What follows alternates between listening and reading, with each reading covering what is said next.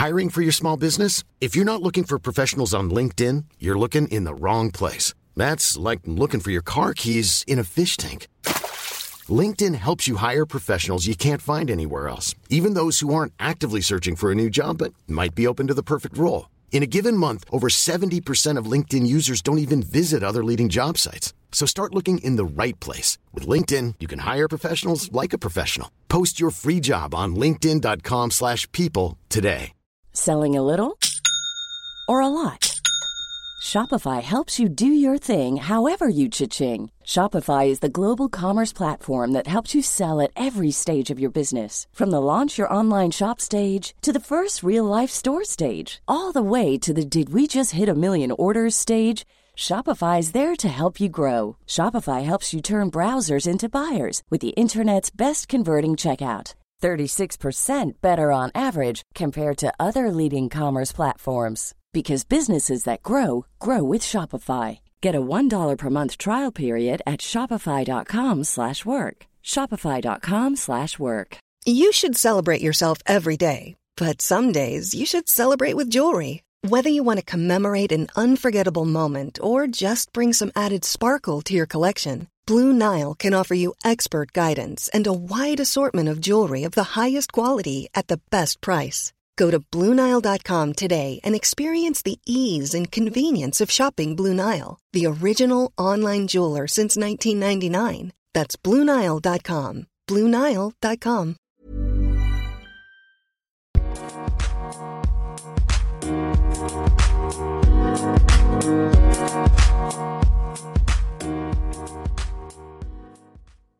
Vas-y, on fait test un petit peu. Moi, Ouais, voilà, bonjour. euh, nous sommes au Harmon House euh, à Bruxelles. Le, le code Wi-Fi c'est Harmon Wi-Fi, en majuscule.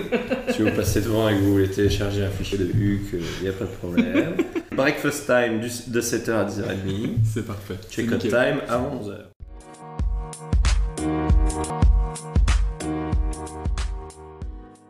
Alors bonjour et bienvenue dans ce nouvel épisode. Aujourd'hui j'ai l'immense honneur de pouvoir discuter avec probablement l'humoriste le plus énergique de France, voire du monde. Je reçois Baptiste Le Caplin. Comment ça va? Bah ça va très très bien, je te remercie. On a, on a pu boire un petit jus d'orange et un café avant, donc c'est cool. Non, non, c'est bien échauffé. On a fait une bonne première partie de cette interview, toi et moi. On a fait une bonne chauffe. Donc non, c'est très cool. Ça va bien, merci. Et toi? Bah ça va super. Moi je suis euh, dans un podcast avec Baptiste Le Caplin. Je viens de prendre un petit déjeuner, des petits croissants, des petits pains au chocolat. Voilà. Tout va bien. Ça se botte bien. En tout cas, merci beaucoup d'avoir accepté de faire ce podcast, de parler avec moi pendant probablement au moins deux heures. Ouais, avec plaisir. Bah, Merci. Et au moment où on enregistre, on est donc le 3 octobre. Tu viens de jouer deux dates au Kings of Comedy Club. Comment ça s'est passé? C'était effectivement mes deux dernières dates de rodage. Ça s'est merveilleusement bien passé. Je le dis pas euh, parce que je suis en terre euh, belge et je suis euh, à, domicile, enfin chez toi. Mais c'était les- j'ai terminé par les deux meilleures dates de rodage de ce démarrage de spectacle. C'était vraiment vraiment super quoi. On a joué au Kings, la salle de, de, de Guillermo Guise, de, de Monsieur Vizorek. On adore cette salle à Bruxelles. Je me souviens, on était venu avec Kian et une partie de l'équipe de Bref, Navo notamment. On avait pour enregistrer derrière un micro à Bruxelles. Et on avait fait une répète la veille, on avait tous joué euh, aux Kings et on s'était dit putain mais ça serait génial d'enregistrer là quoi. En fait parce qu'il y a vraiment une âme dans cette salle. Non c'était vraiment super. Euh, franchement je suis, très fier d'avoir euh, pensé à terminer le, rodage là. Parce que ça démarre, la tournée démarre mercredi. La tournée du nouveau spectacle qui s'appelle Voir les gens, tu l'as écrit avec Florent Bernard, alias Flaubert, qui, dans son podcast, le Floodcast, que je vous invite tous à aller écouter, qui est un podcast hilarant, j'écoute tous les épisodes en voiture, merci à eux. Dans ce podcast, il décrit ton spectacle comme étant le plus fou et le plus personnel que tu as fait. Est-ce que tu es d'accord avec cette analyse? T'as écouté le podcast avec Douli, Ornella Fleury Oui. Ouais. bah écoute, oui, parce que. je- Alors déjà, la rencontre avec Flaubert, elle, elle est, c'est vraiment.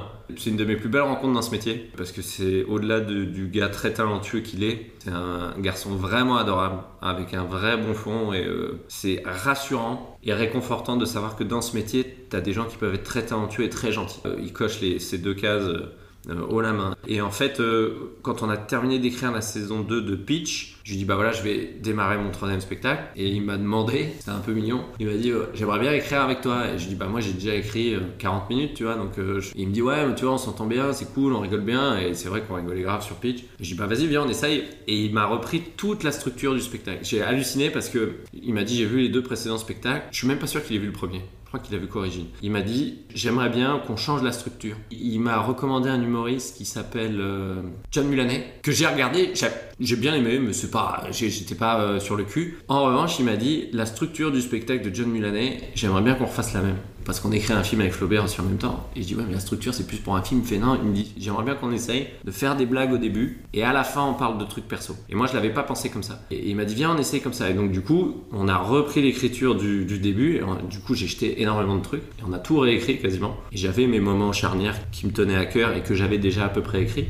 Et en fait, au fur et à mesure, je me suis rendu compte que, effectivement, au début, pour être drôle, faut mettre de la folie et de l'absurde, comme je faisais. Et à la fin, j'ai parlé d'un truc perso et de, plusieurs trucs perso. Donc, effectivement, à l'arrivée, il est très énergique, très fou et très personnel à la fois. Et c'est le spectacle. je trouve que le Origine, je le vendais comme un spectacle qui parlait de moi, et c'est vrai, hein, je parlais de la timidité, de mon enfance et tout. Mais celui-là, il est plus intime parce qu'on parle vraiment de vrais trucs de la vie d'adulte. Je parle de ma meuf que, j'ai trompée, euh, je parle de mes enfants, euh, mais avec ce truc en ligne de mire du début, d'être drôle au début d'abord. C'est un truc un peu noble et un peu, un peu, euh, comment dire, c'est parce que ça paraît pas modeste, c'est pas modeste en le disant, mais Flaubert m'a dit d'abord rappelle aux gens que t'es es rigolo.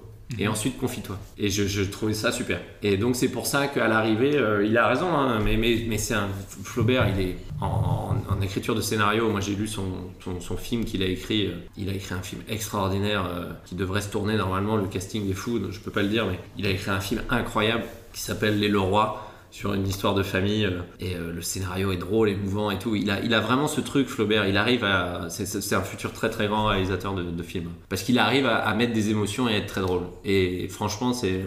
Parce que bah, il, a, il a ça en lui, il a, il, a un, il a un super bon fond, ce mec. Et, ça, ça rejaillit vraiment. Et c'est- ultra réconfortant, de- je te dis, d'écrire avec un mec comme ça. Et j'ai une deuxième analyse du spectacle. Là, c'est Florent Lawson, c'est un humoriste qui est venu te voir vendredi et qui m'a dit ce spectacle est le meilleur que j'ai vu de ma vie et je n'exagère pas. Est-ce que tu es d'accord avec cette analyse? Euh, je peux t'en citer de tête déjà 5-6 qui sont bien meilleurs que le mien. Euh, bah, c'est gentil, mais je connais pas ce monsieur. Un- Il était venu avec Gaëtan. euh, Ga- Gaëtan, vous êtes la première partie. Gaëtan a fait la première partie, il est super Gaëtan. Ouais, ouais, il m'a été recommandé par Guillermo, Guise, et je le connaissais pas du tout. Et franchement, il, il m'a, bluffé, il était vraiment super Gaëtan. Je, je, je l'ai pas vu ce garçon à la fin du spectacle, Bah, c'est gentil, merci. Vendredi, c'était, je, je crois, sans faire un jeu aux gens de samedi, vendredi était la meilleure de toutes. hein. Donc aussi, il a peut-être vu la meilleure représentation. Sur les 35 que j'ai fait, c'était vraiment la meilleure. C'est un humoriste génial qui a déjà participé au podcast, donc si vous voulez aller écouter l'épisode avec Florent Lawson, allez-y. Florent Leçon, d'accord, ok. Un humoriste absurde, euh, génial. Et d'ailleurs, on a un spectacle avec lui où on fait un 30-30-30 avec Nathan Drapa le 23 octobre. Je fais ma promotion Ah, au passage. 30-30-30, Putain, c'est marrant, normalement tu fais 30-30, là où vous faites 3 fois 3 fois 30. Ouais, on s'est dit, bah, Ah, c'est bien, ça en fait un peu plus. Ah, c'est très bien, t'as raison. On a bien un des trois qui sera drôle. Ouais, bien, ouais. Mais ce soir-là, tu es aussi en spectacle à Liège, donc vous avez le choix entre Baptiste Le Caplin et nous. Faites le bon choix. Bien joué. Ce spectacle, comment vous l'avez travaillé avec Flaubert? Donc euh, vous avez refait toute la structure, mais comment vous écriviez euh, les nouveautés? Parce que tu avais 40 minutes qui étaient déjà faites. Ouais. La suite, comment, comment vous avez Franchement, sur les 40 minutes déjà faites, j'ai dû garder, euh, franchement, j'ai dû garder 15-20 minutes. hein. Même, même pas, euh, ouais, 15, 15 minutes max, je pense. Ben, euh, juste, on s'est posé, on s'est posé dans, dans, dans, dans un café et c'était trop bien. Euh, Franchement, j'ai des souvenirs euh, vraiment trop cool de, de cet endroit. Même le serveur du café, il- il- je l'ai revu il y a pas longtemps, il m'a dit, ouais, ça a l'air trop cool, votre boulot. c'est vrai, t'arrives le matin, tu te poses, t'écris des blagues et ben, on a commencé le début, voilà, on dit, voilà, au début, qu'est-ce qu'on dit Euh, Voilà, on fait ça, euh, j'ai une idée, euh, on est monté comme ça. Puis après, c'est sur les thèmes où il a été vraiment extraordinaire, sur les transitions, le, la, fluidité du spectacle. Je trouve que c'est c'est le truc où je suis le plus fier. Ma meuf l'a vu hier, elle me dit, ouais, je trouve que c'est un peu fouillis au début et ça m'a rendu un peu ouf. Donc j'ai rien dit, mais, mais au contraire, le truc est d'une fluidité impressionnante en fait. Parce que Flaubert, il a, il m'a dit, euh, voilà, je, parle du fait que euh, je commence à vieillir. Euh, j'ai 36, mais je commence. il me dit, j'ai des réflexes de vieux. Tu vois, je dis que je suis fan de mon aspirateur, que euh, je fais des marches digestives. Enfin, tu vois, je fais des trucs comme ça. Et, après, il m'a dit, bah, vu que t'es, vu que t'es en train de vieillir, ce serait bien de parler de la mort et tout. Et on commence à échanger sur la mort. Je dis, ouais, mais la mort, c'est glauque. Il dit, non, mais on peut peut-être parler de la réincarnation. Donc, la réincarnation, t'imagines bien, j'ai ramené les animaux direct. Je dis, oh, on pourrait parler de ça, ça, ça. Et il me dit, ouais, mais ta fille, explique la mort à ta fille, ça peut être mignon.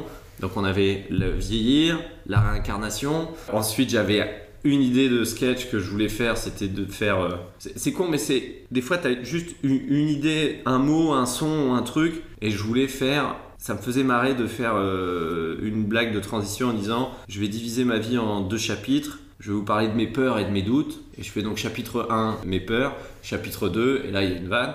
Et donc j'avais dit, bah voilà, j'ai peur, j'ai- peur des guêpes. Donc euh, j'avais des guêpes, j'avais 1500 vannes parce que j'ai une vraie peur des guêpes, donc on a mis ça. Et après, il me dit, bah voilà, on était sur la réincarnation, on a parlé de la mort. Il m'a dit, voilà, mais peut-être que. Et j'ai un avis, je parle de la sodomie, en étant soft évidemment. Mais je dis, mais voilà, peut-être que mon avis va évoluer sur la sodomie. On s'arrêtait là, tu vois. Je dis, bah ouais, mais ça évolue sur quoi? Il dit, bah viens, on parle de l'évolution. Je dis, bah non, mais gars, on va pas parler de l'évolution comme ça. Il dit, ah, mais c'est large, je dis, on parle de plein de trucs. Et en fait, on a.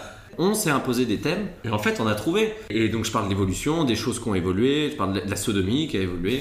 J'avais parlé vraiment avec Laurent Dutch sur un truc, il m'a dit ouais la sodomie, tu sais que c'était illégal en France jusqu'en euh, 1791. Et j'ai- moi je dis à Flaubert, je dis, Attends, 1791 c'est deux ans après la Révolution française. Donc on commence à faire des vannes dessus, on rajoute des persos, et puis t'avances, t'avances, t'avances. L'évolution, l'éducation aussi ça a évolué. Je parle de l'éducation de mes enfants, les écrans, l'iPad. L'iPad, t'arrives à Disney. Disney, tu parles de la vie euh, des nains, t'arrives sur le sexe, et à la fin t'arrives aux histoires, et puis c'est fini, t'as le spectacle. Donc ça a été super vite. Mais vraiment, c'était. euh, Et en fait, Flaubert disait, bah c'est pas grave, le truc nous amène là, bah allons là en fait. Je dis, ouais, mais si, c'est pas rigolo, il dit, pas grave, on, va trouver. Et en fait, on trouvait super facilement en fait. Des fois, j'étais relou parce que il me disait, ça serait bien de trouver une vanne là-dessus. Et quand je l'avais pas, je dis, non, non, non, on reste sur la vanne. Il me dit, non, mais viens, on passe à autre chose. Je dis, non, non, non, non, on va la trouver cette putain de vanne. Et il me disait, mais t'es un psychopathe. Je dis, ouais, je suis un psychopathe parce que on, bûche là, il faut qu'on la trouve cette vanne. Et des fois, on a bûché sur une vanne ou deux, alors que des fois, on, lâchait des 5, 10 minutes. Franchement, il y, a, des séances d'écriture, on a écrit, on a écrit 8, 10 minutes en 3 heures, quoi. Et surtout, c'est hyper réconfortant de dire, putain, mais en fait, on a des idées, hein. on peut trouver des trucs, hein. juste en échangeant un ping-pong. Et il y a moyen. hein. Tu sais, quand on te dit, euh, moi j'ai déjà fait des, des- des réunions avec des publicitaires euh, glauques, des mecs qui disent non, mais toi, euh, euh, ça va être drôle, fais-la la pub. Tu sais, on, on proposait des, des sommes de ouf pour faire une pub. Et tu dis, mais non, mais les gars, il n'y a, pas de blague là. Non, mais toi, tu pourrais lire l'annuaire, ça va être rigolo. Et tu sais, faut pas croire ces conneries-là. En revanche, si tu dis vraiment, on se pose et on écrit là-dessus, je suis sûr qu'on peut trouver quelque chose. Et quand toi, tu doutes sur l'écriture, tu te dis, ah, moment donné, je vais être rincé, je vais plus avoir d'inspi, tu peux trouver. Vraiment, tu peux trouver. Faut juste se poser les bonnes questions et, être avec la bonne personne. Avec euh, Flo Flo, euh, c'était super quoi. Mais euh, pardon, je fais des réponses longues, mais c'est vrai que c'est vraiment comme ça que ça a découlé quoi. Avant, j'avais tendance à écrire. J'ai une blague drôle. J'avais une blague, une idée sur, par exemple, sur le premier spectacle. Je faisais le sketch en boîte de nuit sur le rideau de douche qui vient de coller. C'est comme les filles quand elles. J'ai trouvé cette, cette vanne avec ma meuf, on prenait une douche ensemble. Et je dis putain, le rideau il est relou. C'est ça que vous ressentez quand, quand les mecs viennent vous coller. Elle a rigolé. Et ce sketch là, enfin cette vanne là, je l'ai allongé, allongé, allongé, allongé jusqu'à avoir un 10 minutes sur la boîte de nuit quoi. Et avant j'écrivais comme ça. J'ai un poney, il s'appelle Cracotte. J'avais cette, phrase en tête qui me faisait rigoler. J'ai un poney, il s'appelle Cracotte. Euh, c'est Kian que j'en dis qui me disait, euh, bah, euh, je sais pas, prends un pitch, euh, mange, mange un, mets un truc dans ta poche. Enfin, tu vois. Il me disait, t'as souvent des, des intonations de vannes dans la tête. Et c'est vrai, Kian a raison, j'écris comme ça. J'écrivais comme ça. Je peux le faire encore, mais c'est comme ça que j'aurais construit le spectacle sans Flaubert. Et donc, tu vois, finalement, je ne l'ai pas fait comme ça. Je vois bien le sketch avec le, le poney que tu mets en warning. Ouais, j'ai un- ah oui, ça, ça c'est le, pre- le premier. Putain, j'en ai fait des animaux enculés. hein. ça, c'est dans le premier spectacle avec les warnings. Il n'y a pas de recette, euh, il y a pas de recette euh, miracle. hein. C'est ce que tu as en tête, comment tu le sors. Et, et après, quand tu as un garde-fou, euh, c'est- génial. Quand tu as un sparring partner, c'est trop bien. quoi. Le spectacle, il a été interrompu en 2020 avec la pandémie, comme tout le monde, et t'avais fait que 20 dates de rodage, il me semble. 25. 25 Excusez-moi. Non, c'est Manque de précision.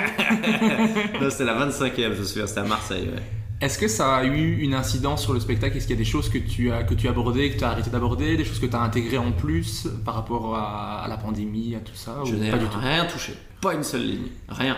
Et pour te dire à quel point l'écriture de ce spectacle est fluide, c'est que même sans le jouer, je m'en souvenais encore. Et ça, c'est très rare parce que généralement, quand je m'interrompais un mois ou deux, t'as la bonne chiasse euh, de, reprise. Tu te dis, oh là là, vais oublier plein de trucs, je vais oublier plein de trucs. Donc j'ai une assez bonne mémoire. Et comme j'ai tout le temps mes carnets à noter des trucs, à je suis ça fait un peu geekos, euh, autiste, mais j'ai toujours mes carnets. J'ai toujours peur. Et surtout, j'aime pas ne pas être à l'aise en le faisant. Tu sais, de, jouer et de pas avoir. Parce qu'il faut être patron quand tu arrives sur scène. Tu vois, faut vraiment avoir l'impression que tout est, euh, tout est cadré à mort quoi. Donc quand tu sens que tu es un peu friable sur un truc ou on t'interrompt, euh, quelqu'un fait une vanne dans le public, tu veux réagir et t'as oublié, ça moi, c'est un, enfer. Vraiment tu as l'impression de... Tu fais le Tour de France et t'as oublié de faire du vélo. C'est, pour moi c'est, une sensation horrible. Et la structure du spectacle était tellement bien définie avec Flaubert que je me souvenais de tous les enchaînements. J'ai même fait un fichier de transition et j'ai, la fin du sketch, noté mes transitions, je, connais les transitions par cœur. Non, vraiment, c'était, c'est ultra cadré, quoi. Celui-là, il est ultra cadré. Donc, euh, en fait, j'étais assez zen euh, là-dessus. Et je n'ai pas jeté de sujet. Euh, Verino, notamment, tu vois, j'ai parlé avec Verino il n'y a pas longtemps, on a fait un show à la Tour Eiffel. Lui, il a acheté une demi-heure de matos, quoi. Parce qu'il était sur l'actu. Et il a dit, bon, bah voilà, c'est mort. hein. Maintenant, je reprends le spectacle. Faut... Donc, il a réécrit. Donc, il a, il a réussi. hein. Je crois que ça, ça se passe très, très bien. Mais il me disait, euh, putain, plus ça s'allongeait. Je disais, merde, ça c'est bon, c'est mort, c'est fini, quoi. Je peux plus. Donc, euh, j'ai pas de sujet d'actu, non. Je fais des trucs assez intemporels. Et l'absurde permet ça, quoi. C'est ça qui me, qui me plaît. Parce que j'ai pas une folie de, de, de l'actualité, quoi. Je suis pas trop ça, quoi. Parce que euh, tes filles, dans ta vidéo promotion, parlaient d'une blague sur les pangolins. Ouais Là, elles ont retenu que cette vanne-là, ouais. Elles ont vu une demi-heure du spectacle. Non, parce que je fais un personnage très con qui vient. Enfin, c'est une blague très conne. C'est un personnage qui vient du futur pour me délivrer un message. Parce que avec Flaubert, je crois qu'on on avait maté Terminator il y a pas longtemps. on sait- Bon, il y a des gros geekos, ça. On fait... Enfin, lui, il a, il a une culture euh, 100 fois plus développée que la mienne, mais je fais beaucoup de rêves. J'aime beaucoup le faire rigoler avec des rêves comme ça. Et on fait un personnage qui vient du futur et qui nous dit euh, aux gens de Wuhan de ne pas manger de pangolin. Et je dis, bah, c'est un, peu tard là. et donc, euh, c'est vrai que ça me fait. Moi, je veux pas te dire qui c'est qui dit ça, mais il y a un personnage bien précis.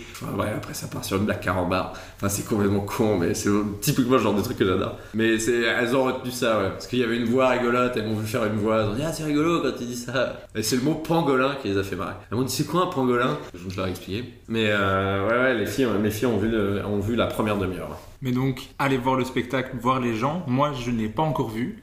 Mais- C'est prévu. J'ai hâte. J'ai hâte parce que tous, ceux- tous ceux qui sont allés voir ton spectacle sur euh, Instagram n'ont mis que du positif.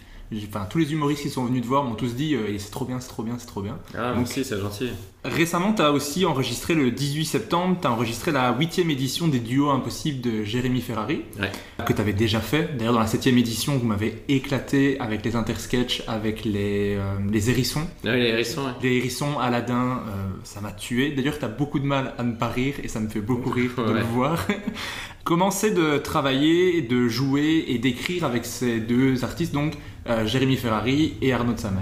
Bah, c'est génial, hein, il y a une vraie connivence entre nous. hein. Ouais, je vais pas dire c'est magique, mais euh, euh, on est très différents les trois. Enfin, Jérémy est très humour noir, très euh, incisif, qui, est, qui a un bourreau de travail. Jérémy Ferrari, franchement, travailler avec un gars comme ça, c'est impressionnant. C'est vraiment un monstre de travail.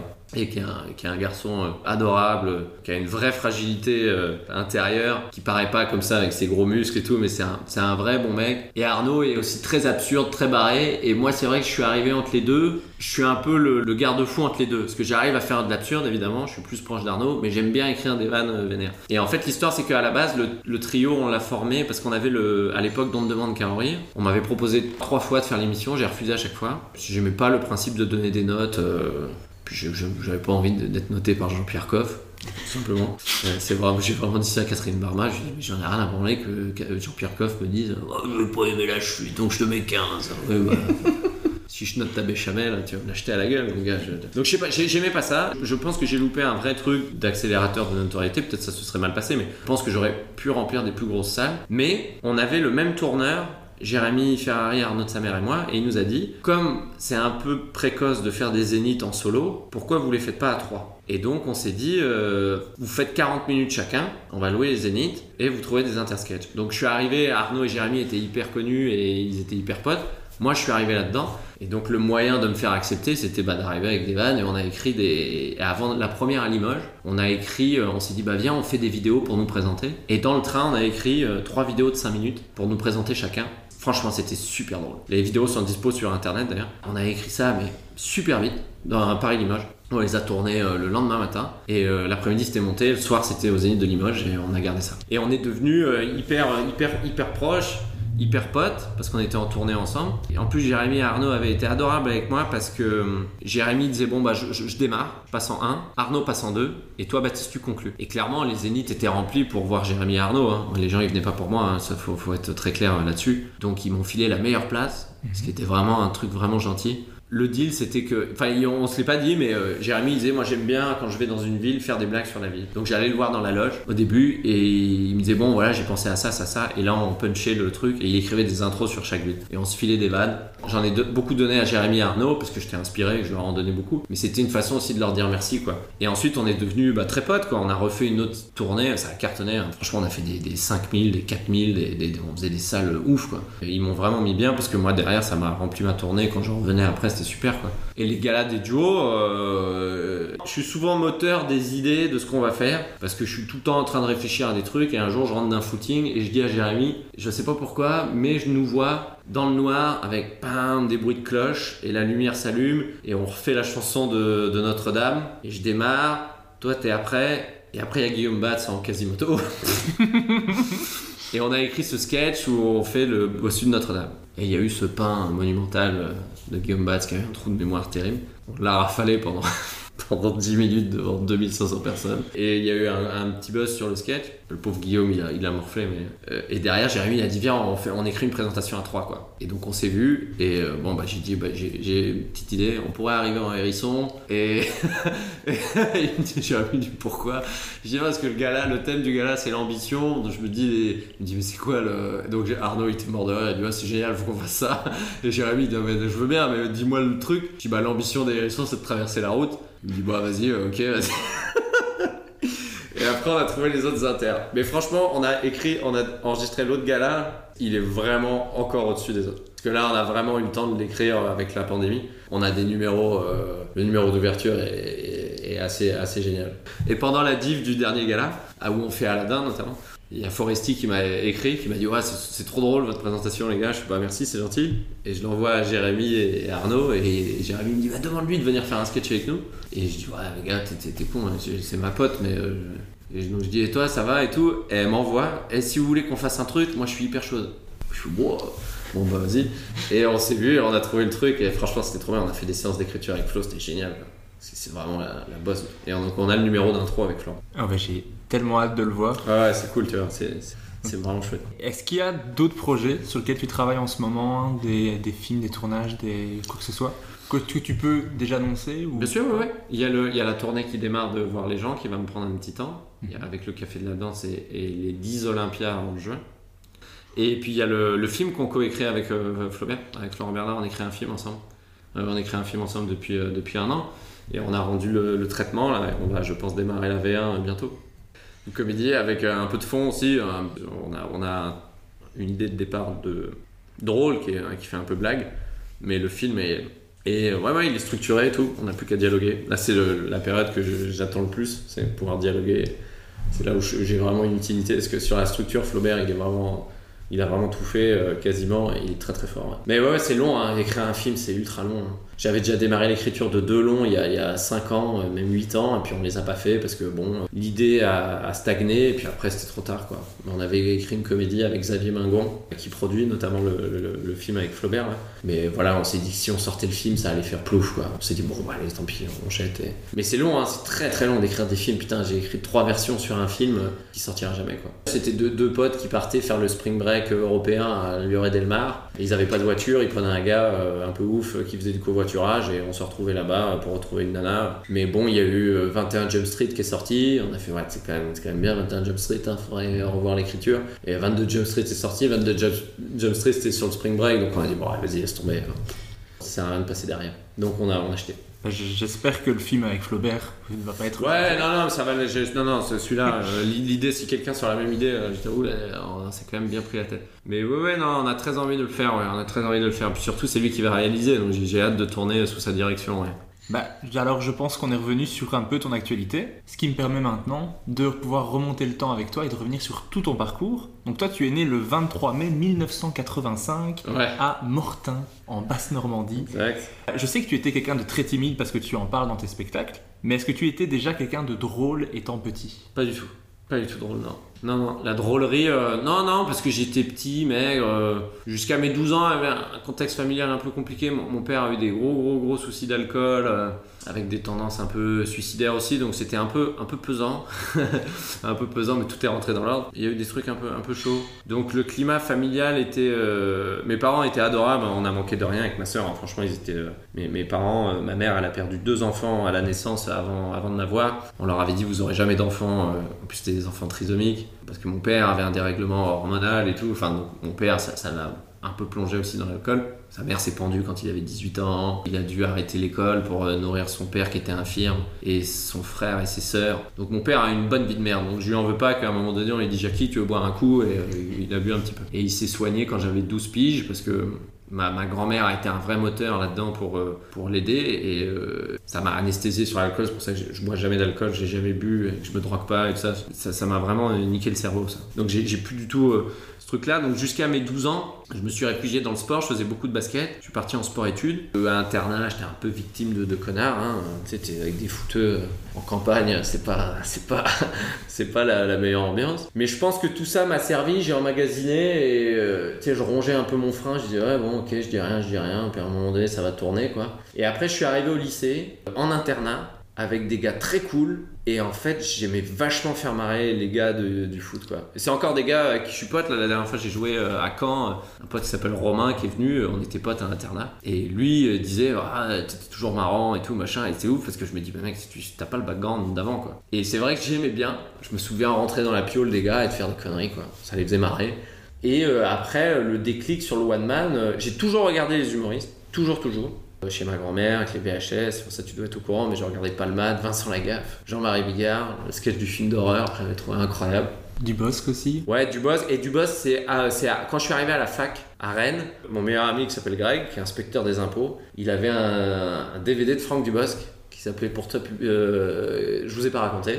Il est extraordinaire ce spectacle parce qu'il pue le, il le café-théâtre. Tu sens qu'il a joué dans des endroits, euh, il y avait rien. il crée son univers et tout avec que dalle, une bande son dégueu. et le spectacle est incroyable. Et je l'ai regardé, Sandy, Sandy Kilo, tout ça. Et en parallèle, je passais mon BAFA pour travailler l'été.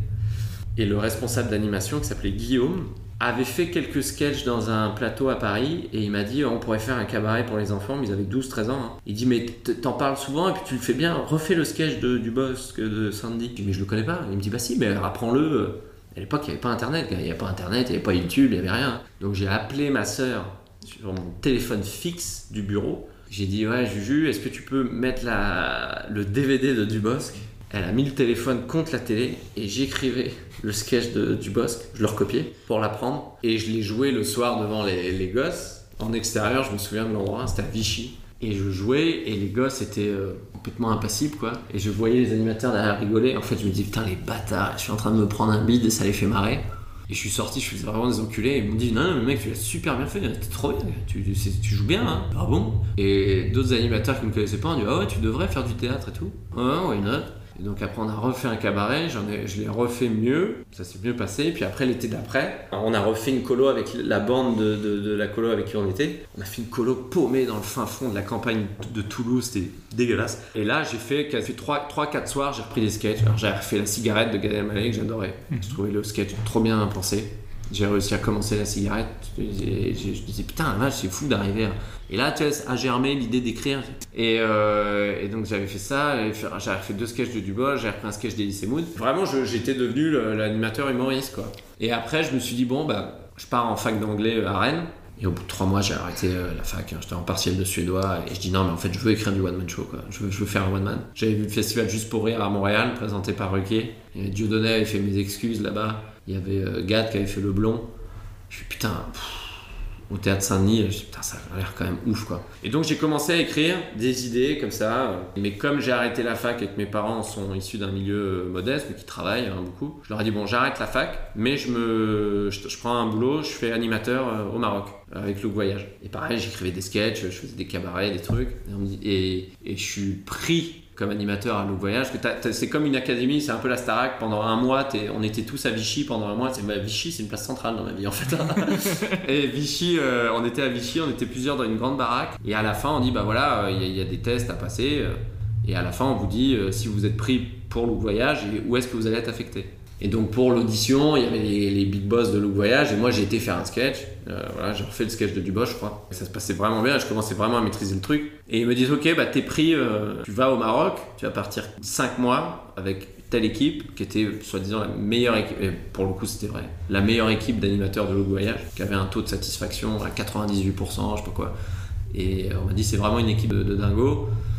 Tu es pris, en revanche, on a une réserve sur toi, c'est que tu as un talent artistique trop prononcé. On pense que tu as plus envie de faire des spectacles qu'être animateur. Donc euh, on émet une réserve, vas-y, mais euh, concentre-toi quand même sur le boulot d'animateur. Fait, ils avaient raison parce que euh, je faisais des cabarets là-bas, ça se passait super bien. Bon, donc l'équipe était folle, mais c'est 6 jours sur 7, tu dois manger avec les vacanciers le midi, le soir, tu dois faire du relationnel. Et en fait, l'équipe était dingue hein, parce que euh, on allait voir les vacanciers tout le temps, fallait qu'on connaisse les prénoms de tout le monde. Quand ça va, tu vas bien, ça va, machin, ça va ta femme, ça va mieux, et au volet, je t'ai- bien niqué, et alors, ouais, on se fait la revanche. Toute la journée, t'es tout le temps dans le camp en train, en train de, de- de faire des trucs.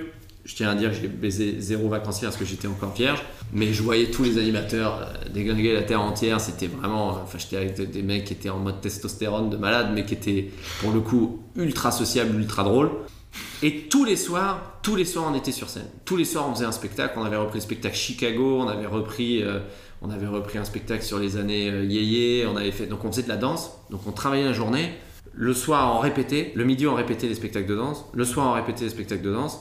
On faisait le spectacle de danse. On allait danser en boîte. Et après la boîte, on revenait danser. Mec, on faisait des, des journées, mais c'était mais un truc de ouf.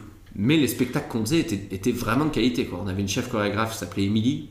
Mais vraiment, on a fait des trucs. euh, J'ai fait le French Cancan et tout. C'était euh, non, non, mais c'était un truc de malade. Et ça, ça je ne l'ai pas trouvé. Non, non, c'est introuvable. mais il y a- mais il y avait des images euh, de, de- de- de mes parents qui étaient venus en vacances. Et en fait, trois semaines avant la fin, j'ai démissionné. Parce que mes parents sont venus au Maroc avec ma sœur et ma mère pleurait de me voir un peu euh, loin de chez moi et tout. Et en fait, ça s'était super bien passé avec l'équipe. Et l'équipe m'a dit bah, on part en Bulgarie, euh, la prochaine destination, tu viens avec nous. En fait, il m'a pas demandé, le chef de village, il m'a- pas demandé mon avis. Il m'a dit bon, tu viens avec nous, c'est bon. Et en fait, j'ai vu le truc de me dire, mais mec, j'ai trop envie de faire de la scène, quoi. Parce que de temps en temps, je faisais euh, le cabaret, café-théâtre. Et là, je faisais des sketchs. Et là, j'ai commencé à rajouter des blagues. Je reprenais le sketch du blond de Gad Elmaleh et j'ai rajouté des blagues à moi dedans. Ce qui est fou, hein, tu vois. Lui, il faisait, il la merde. Et les nouvelles blagues, les gens disaient, putain, c'est vachement drôle ce que t'as rajouté. Et je disais quoi euh, Il me dit, ça. Et c'est la première fois qu'on me disait, putain, elle est drôle ta vanne. Et je dis, ah bon? Et je dis, ah merde, je peux écrire des, des vannes. Et le hasard fait que j'ai rencontré mon metteur en scène et mon manager Aslem Smida là-bas. Il était en vacances avec sa femme et son fils. Et euh, en parlant avec lui, autour de la table comme ça, un déjeuner, il me dit, euh, il me dit mais tu vas pas faire animateur toute ta vie, qu'est-ce que t'as envie de faire? Et je dis bah j'ai envie de faire un one man. Et il m'a dit je peux, je peux lire tes textes. Je me, je n'ai jamais fait lire mes textes. Il dit bah je peux regarder euh, et je lui ai fait lire. Bon c'était vraiment mauvais. hein. C'est des sketchs à base de jeux de mots. euh. Je venais d'avoir le bac donc j'ai écrit un truc qui s'appelait le bac à aléa. J'ai appris tellement de dates que j'ai chié des fruits. Enfin, c'était vraiment, c'est vraiment ce genre de blague. Enfin, c'était vraiment C'est con, mais ça me fait rire. Ouais, oui, c'est court. Une, ça va, mais quand on a plusieurs, bon, bref. Et il m'a dit, bon, il y a du travail, mais si tu reviens à Paris un jour, ça me ferait plaisir qu'on se voit et qu'on échange, toi et moi. Et il n'était pas du tout metteur en scène. Il aidait les entreprises françaises à s'implanter en Tunisie. Donc euh, ça n'avait rien à voir. Et donc ça, plus ça, plus euh, tu viens en Bulgarie, j'ai dit, je démissionne. Je suis, je suis parti. Été un mois au chômage. J'ai touché un, un mois d'acédique. Et j'ai dit, non, non, mais euh, je pars à Paris, porte de Clichy. Mon, oncle, il avait un appartement. Je lui ai loué 500 euros par mois. Et j'ai pris un, emploi d'animateur à la ville de Levallois-Perret. Et là, j'ai vraiment commencé à gratter comme un porc. J'allais à Agnières-sur-Seine chez Aslem, mon metteur en scène, et puis on écrivait, on écrivait, on écrivait, on écrivait, on écrivait. Et puis un jour, on a loué une salle, quoi. Le 2 janvier 2008, j'étais au bout, au Bourron. C'est Bérangère Krief qui me fait passer l'audition, d'ailleurs. Là, t'allais me poser la question Non, non, je, je, je lis dans les infos. Tu l'avais euh, tu fais toutes mes transitions ma Ouais, je suis désolé, excuse-moi. Non, mais vas-y, coupe-moi, hein, parce que Non, c'est juste ça me revient et ça faisait Non, longtemps que je n'en avais pas parlé, donc c'est vraiment. Et donc, euh, je fais un plateau, euh, je fais deux plateaux dans un endroit. euh, J'ai pas été au field ou quoi, parce que j'avais peur, je savais qu'il y avait plein d'humoristes et tout. Je voulais pas me planter où il y a des humoristes. Pour moi, c'était éliminatoire en fait. Si je me plantais avec d'autres humoristes, pour moi, je me dis, bon, bah c'est bon, je suis blacklisté à vie, je pourrais plus jamais y aller quoi. Mais j'avais été au field, lever la main et tout. J'avais pas levé la main, mais je me souviens, Mustapha Latrassi qui était venu, était passé devant tout le monde, il dit, ouais, moi je peux passer. Et il y avait Nader Boussandel, ouais, moi aussi je passe. Je dis, oh là là, moi j'ai pas, j'ai pas le courage de lever la main et tout. Donc j'avais joué dans des plateaux où il y a des mecs qui faisaient des poèmes, des chansons. Et puis ça a pris, euh, ça, ça avait cartonné. Et donc j'étais super content, j'avais 8-10 minutes, tu vois. Et j'ai fait une audition au Théâtre du Bout, euh, au Bout Carré. Il y avait un monsieur qui me fait passer l'audition et au fond de la salle il y avait Bérangère Krief. et on passe des auditions devant plein d'humoristes. Et je me souviens, tout le monde rigolait beaucoup et Bérangère aussi. Puis c'est- mignon parce que tu, je me souviens, bon, le niveau était pas dingo, pour être très honnête, mais je me souviens, c'est la première fois que je faisais un sketch dans un café-thé, donc j'étais mort de trouille. Et de finir le sketch, d'avoir 8 personnes qui t'applaudissent et tu t'assois et tu sens les regards un peu genre, euh, putain merde, on me fixe. euh, mais tu sais, on te regarde, euh, tu sais, comme quand tu regardes un, tu sais, genre Spider-Man, et tu sais que Peter Parker il a fait un truc de ouf et que tout le monde le regarde, et qu'est-ce qu'il a fait là? Et tu vois, je chantais ça, je suis merde, donc euh, ça s'est bien passé en fait. Et tu vois, les gens qui disent bravo, je dis bah merci, c'est gentil. Et j'ai fait le sketch euh, en plateau. Et le directeur du théâtre m'a dit Viens auditionner, viens jouer tout ton spectacle. Mais je, le joue devant qui? Bah, tu vas le jouer devant moi. Je me attends, j'avais 40 minutes. Donc j'ai dû écrire les 20 dernières minutes en une semaine. Et en fait, il m'a fait un truc euh, un peu de bâtard, mais qui était euh, couillu. Et donc je suis arrivé à 22h, un, un mardi, je crois, un truc comme ça, à Pigalle, avec mon bloc-notes, euh, mes vannes et mon metteur en scène. Et il me dit Alors en fait, avant, il y avait un cours de théâtre que je donne. Ça t'embête si les élèves restent regarder? Oh. Et donc j'ai joué devant 10 personnes qui étaient que des humoristes en herbe. Et lui, quoi. Et j'ai joué ma première. Et il m'a dit, bah ok, bah, tous les mercredis à 21h45, euh, t'es programmé au Théâtre du Bout. Et voilà, puis on a commencé comme ça. Et c'était déjà les bases de euh, Baptiste Le Caplin se tape l'affiche Ouais, mais il y a eu- franchement, c'est vrai, il y, a eu deux, il y a eu deux spectacles en un en fait. Il a vraiment beaucoup changé. Il a vraiment beaucoup. enfin, vraiment, je te jure, en, en vrai, en termes de, de temps, euh, scène euh, et de contenu de sketch, il y a, il y a deux spectacles en un. Mais je l'ai joué euh, cinq fois, six fois. Un jour, on fait une audition pour un festival et il y a un monsieur dans la salle qui s'appelle Christophe Meillan, qui a été mon premier producteur, qui me dit Viens faire plier en quatre, qui était présenté par Cyril Hanouna. Et je fais le sketch, je l'enregistre et je me souviens, je vais dans le. Je retourne un plié en quatre et je vois Hanouna au loin et il me voit, il me fait C'est le premier. Et je fais Ouais, c'est le premier mec connu qui m'a dit Bravo mec, c'est super. Alors, il me fait un pouce. Un pouce. Non, mais je me souviens, je le vois de loin, je le vois exactement sous la verrière. c'était visuel, c'était visuel pour le podcast, ça marchait pas. sous la verrière, sous la verrière du théâtre du Temple, de l'Apollo. Je le vois au loin, il me fait ça. Et moi, j'étais fan de, de lui à comédie, le jeu de la ferme, tout ça. Je lui dis, ouais, gars, merci. Il me dit, ah, mec, c'est super, hein, vraiment, vachement bien. Ouais, fais d'autres sketchs, je reviens quand tu veux et tout. Et puis, en 4 a super bien marché. Et la salle était pleine, quoi. Je je faisais 45 places payantes tous les soirs. Quand t'as commencé, est-ce que t'avais le style absurde que tu as maintenant ou c'était moins absurde, c'était moins, moins assumé ou, c'était déjà, déjà fort présent? Non, c'était, un peu. Au début, tu te cherches, t'as pas ton clown scénique. euh, Kian m'avait dit ça. Kian, il m'a vu à la troisième représentation, je crois. La troisième représentation. Et je me souviens, je sors du théâtre et il y avait un gars à lunettes avec le crâne dégarni. Il fait Salut, gars, euh, je m'appelle Kian, euh, je suis humoriste. euh, C'est Christophe Meillan euh, qui m'a dit de venir te voir. Il dit Bravo, euh, t'as un vrai style à la Pablo Francisco. Je fais euh, C'est qui Pablo Francisco? Il me dit Ah, c'est un humoriste américain génial, faut que je te le fasse découvrir. Et il dit Bah, viens à la maison, viens, euh, on se fait des pâtes et on regarde des humoristes. Moi, j'avais une rêve d'humoriste que j'adorais Gad. Euh, à l'époque, enfin, Gad Elmaleh m'a m'a vachement inspiré, donc j'étais très chemise noire, pantalon, euh, humour d'observation et tout. J'étais, je me calais un peu sur lui. Mais en parallèle, j'ai découvert Dan Cook qu'un colloque à Rennes avait découvert aux États-Unis. Il avait passé un an aux États-Unis. Il m'a dit, gars, il faut que tu regardes un mec. C'était en 2003-2004. Il venait de faire le Boston Garden. Il me dit, gars, il y a un humoriste. Je sais que tu veux faire un one-man show. Regarde Dan Cook. Et je regarde Dan Cook. Et franchement, je prends une claque, mais monumentale. Oh, je suis putain, c'est quoi ce mec? Moi, j'étais fan de Jim Carrey, un peu de ça, mais je dis putain, mais c'est Jim Carrey sur scène quoi. Et Dan Cook, il l'a dit, c'était Jim Carrey euh, qui l'a vachement inspiré au début. Et j'étais là à dire putain, ouais, mais moi j'aime bien être un peu propre, tu vois, faire des trucs. hein. Et en fait, plus ça allait, plus j'avais envie de, péter tout en fait. Il m'a vachement inspiré le sketch de l'escrime, de, tu vois, de péter un mur avec le marteau, machin. Ça, c'était va- vachement. Je commençais à, avoir ces pistes-là. Et Kian, moi, Kian m'a- débloqué tout parce qu'il m'a dit je vais te montrer un mec qui s'appelle Eddie Izzard. Et il montre Eddie Izzard. Et là, oh mec, euh, révolution, euh, révolution culturelle. Ah. Je prends une claque monumentale. Il me montre euh, Dress to Kill, où il arrive en talent aiguille. Et je vois ce gars, je me dis, attends, voilà, qu'est-ce que tu me montres là? Je me dis, Kian est chaud. Il me montre un- une drag queen sur scène. Je, fais, je suis tombé dans quel appart là? Et, euh, et il me dit, non, regarde, tu vas voir, tu vas adorer. Et il faisait des, des running gags que moi j'adore parce que j'ai un problème de concentration euh, et je trouvais que le, le, le, le fait de faire des running gags te faisait garder l'attention sur le spectacle. Et Kian, franchement, je le remercie à mort parce que et il m'a montré Pablo Francisco qui était incroyable aussi. Et, euh, et donc on, est devenus très potes, euh, Kian et moi comme ça. Il a fait mes premières parties, j'allais le voir et on faisait des plateaux ensemble et, et il m'a vraiment ouvert des portes Kian là-dessus parce qu'il m'a il m'a inculqué le quelques humoristes américains quoi, que, que, que j'ai adoré ensuite. Mais après, Gad, c'est vrai que très vite, Gad, j'ai- un peu laissé de côté parce que j'étais trop influencé par Dan Cook et, et Eddie Izzard. Eddie Izzard, je l'ai regardé euh, en boucle, en boucle, en boucle. Dan Cook aussi, Dan Cook, il a eu un creux, donc euh, j'ai un peu lâché l'affaire ap- après avec lui. Mais il y avait vraiment des sketchs incroyables, quoi. Il y a vraiment des trucs qu'il a fait qui étaient fous, quoi. Le, le- son show au Boston Garden, là. euh, C'est incroyable.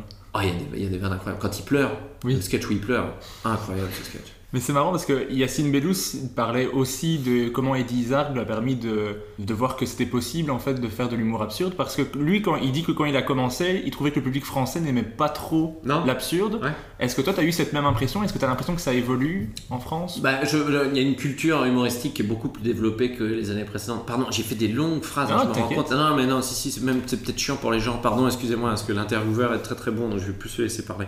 En fait, Eddie Izzard a réveillé un truc en moi qui était que, comme jusqu'à mes 12 ans, j'avais une enfance un- peu triste, j'étais très, très heureux. Vraiment, mes parents, euh, j'étais ultra, euh, j'étais même pourri gâté, euh, je manquais de rien. Mais j'avais des longues phases où je marchais tout seul, euh, j'allais me balader, enfin c'est un peu glauque, hein, mais j'étais souvent tout seul. Et je parlais beaucoup, je me parlais, je faisais parler des gens, j'avais des voix dans ma tête, je faisais machin, machin, machin. Et en fait, j'ai toujours eu cet univers de cet imaginaire en moi qui me faisait euh, bah, m'évader ailleurs quoi. Je sentais, c'est marrant, de, mais de, se rendre compte à 12 ans, dire non, la, la vie elle est pas ouf, faut vraiment pas que ça reste comme ça, sinon ça va. bah, euh, J'aurais 10 personnes à mes funérailles quoi.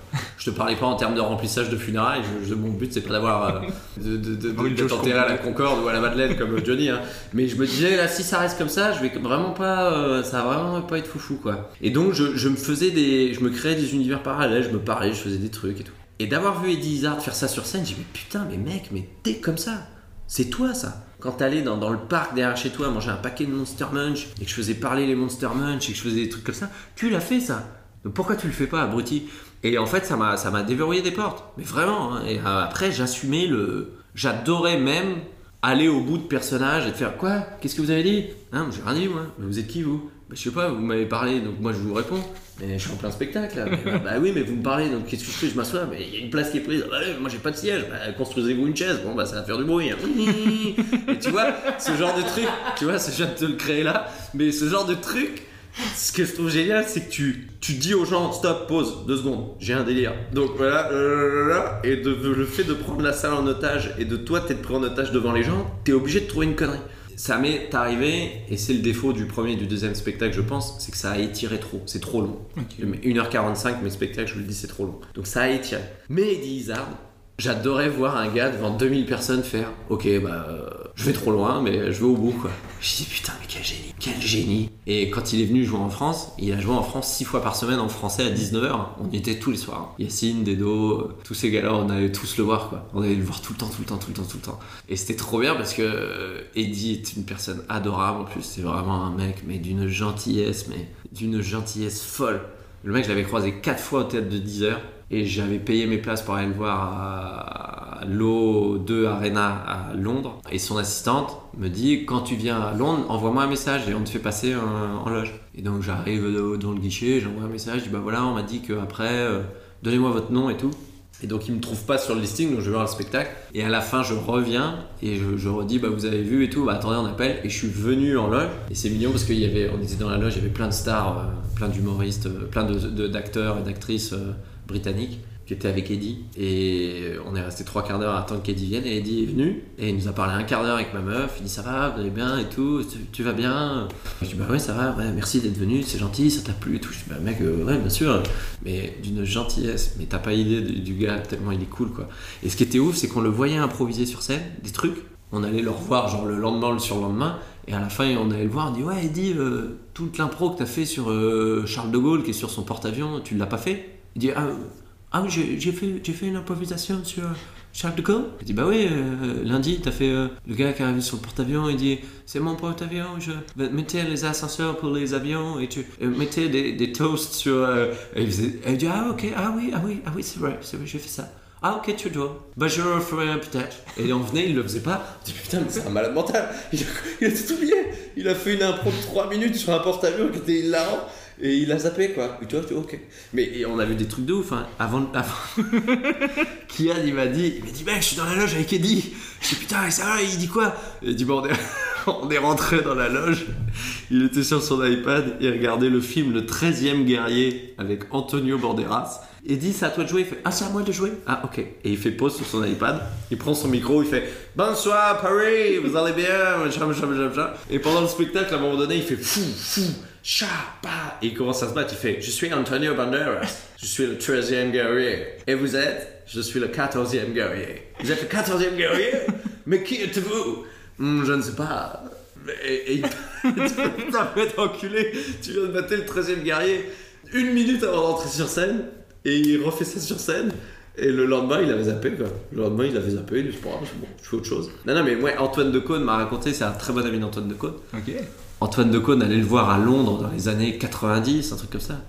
Et il faisait deux heures d'impro sur scène. Il montait sur scène, les gens avaient bu un peu et tout machin. Il disait ok, dites-moi, j'improvise. Et il improvisait deux heures sur scène. Donc il avait du matos euh, un peu en tête, tu vois.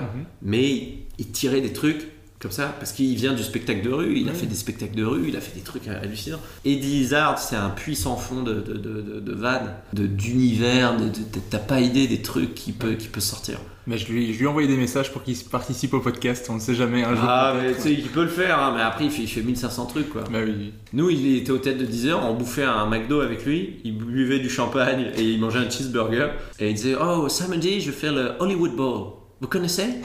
On dit Bah ouais. Ouais, je fais Hollywood Bowl. C'est complet, je suis content. Hein je suis content. Bah ouais, tu peux. ouais. Et des fois, il tapait des foot. Il dit Ah, je veux jouer au foot avec vous. Venez, on va faire un foot à la Tour Eiffel. Et ils avaient été au Champ de Mars taper un foot. Il était venu en courant à pied parce qu'il préparait ses marathons en Afrique du Sud et il avait couru de Montmartre à la Tour Eiffel pieds nus.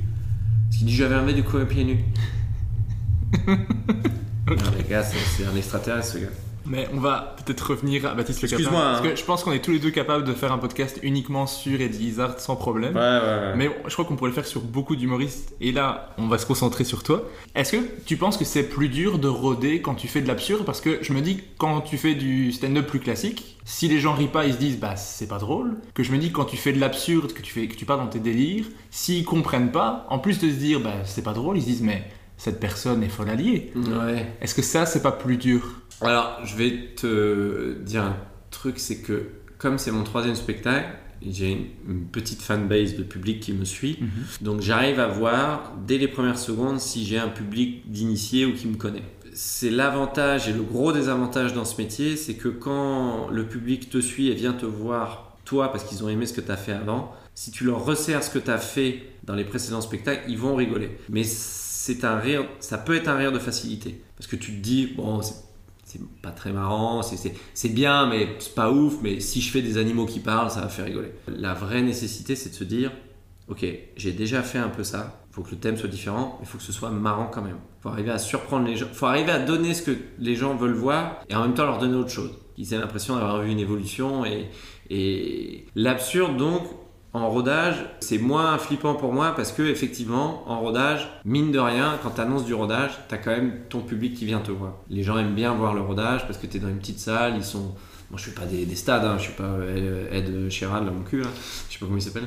Et euh, le, fait de, voir le spectacle se créer, les gens aiment bien ça. Par contre, des fois, ça m'est arrivé effectivement d'avoir un public qui me connaissait pas ou qui découvrait que le nouveau spectacle que je présentais.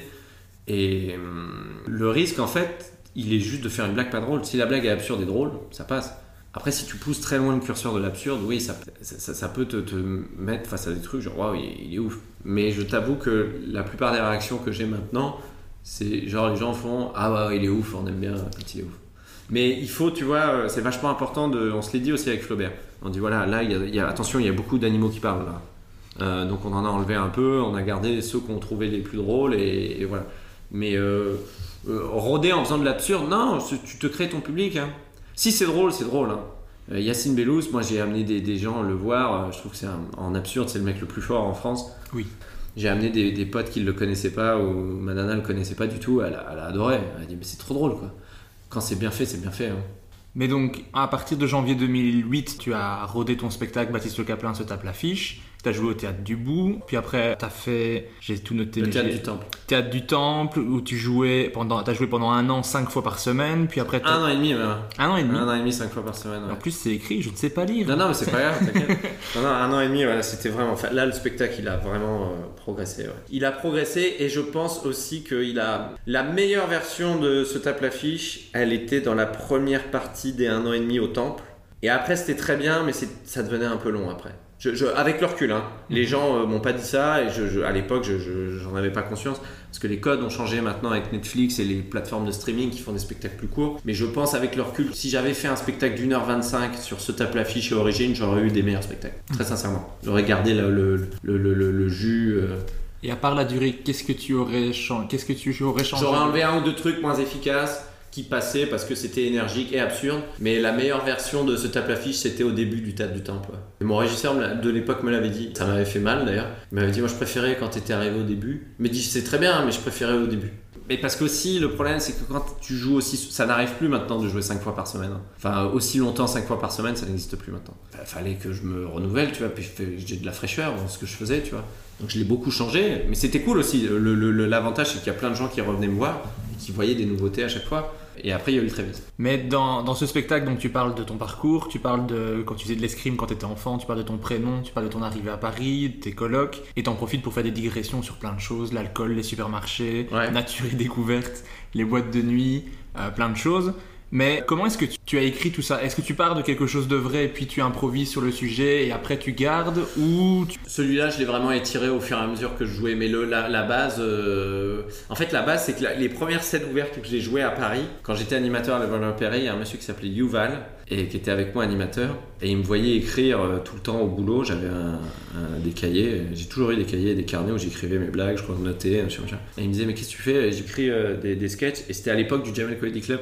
Le Jamel Comedy Club démarrait sa deuxième saison. Et il me dit, mais plutôt que de tester des vannes sur nous en loose day, là, parce que je t'ai gaulé, viens jouer dans des battles de hip-hop. Mais je dis, mais mec, t'es- malade. Il me dit, non, c'est la culture urbaine. La culture urbaine, c'est du stand-up. Euh, Tu peux faire du stand-up dans les battles de hip-hop. Et donc, il m'a montré l'ambiance. Et c'était des mecs qui faisaient du breakdance et tout. Puis à un moment donné, il dit, stop, on arrête. 10 minutes de pause, il y a un mec, il est super, il a plein de talent, il s'appelle Baptiste Kaplan, il va vous faire marrer. Et moi, j'arrivais là-dedans, je fais, wow. Je l'ai fait à Melun, je l'ai fait à Porte de Versailles, je l'ai fait 4-5 fois. hein. Et je suis arrivé, je dis bon voilà, euh, il fallait y aller en autodérision, j'avais pas le choix. C'était avant de faire les, les premières scènes ouvertes euh, au bout. Je dis bah voilà, je m'appelle Baptiste, j'ai un prénom de merde, euh, j'ai un corps de merde, euh, pas comme vous, euh, parce que j'ai fait de l'escrime, j'ai fait ça. Puis euh, voilà, j'ai eu mes 10 minutes comme ça. Et j'ai pris le truc à contre-pied, je l'ai vanné à la fin sur les gars du hip-hop. Et c'est comme ça que je l'ai- fait en fait.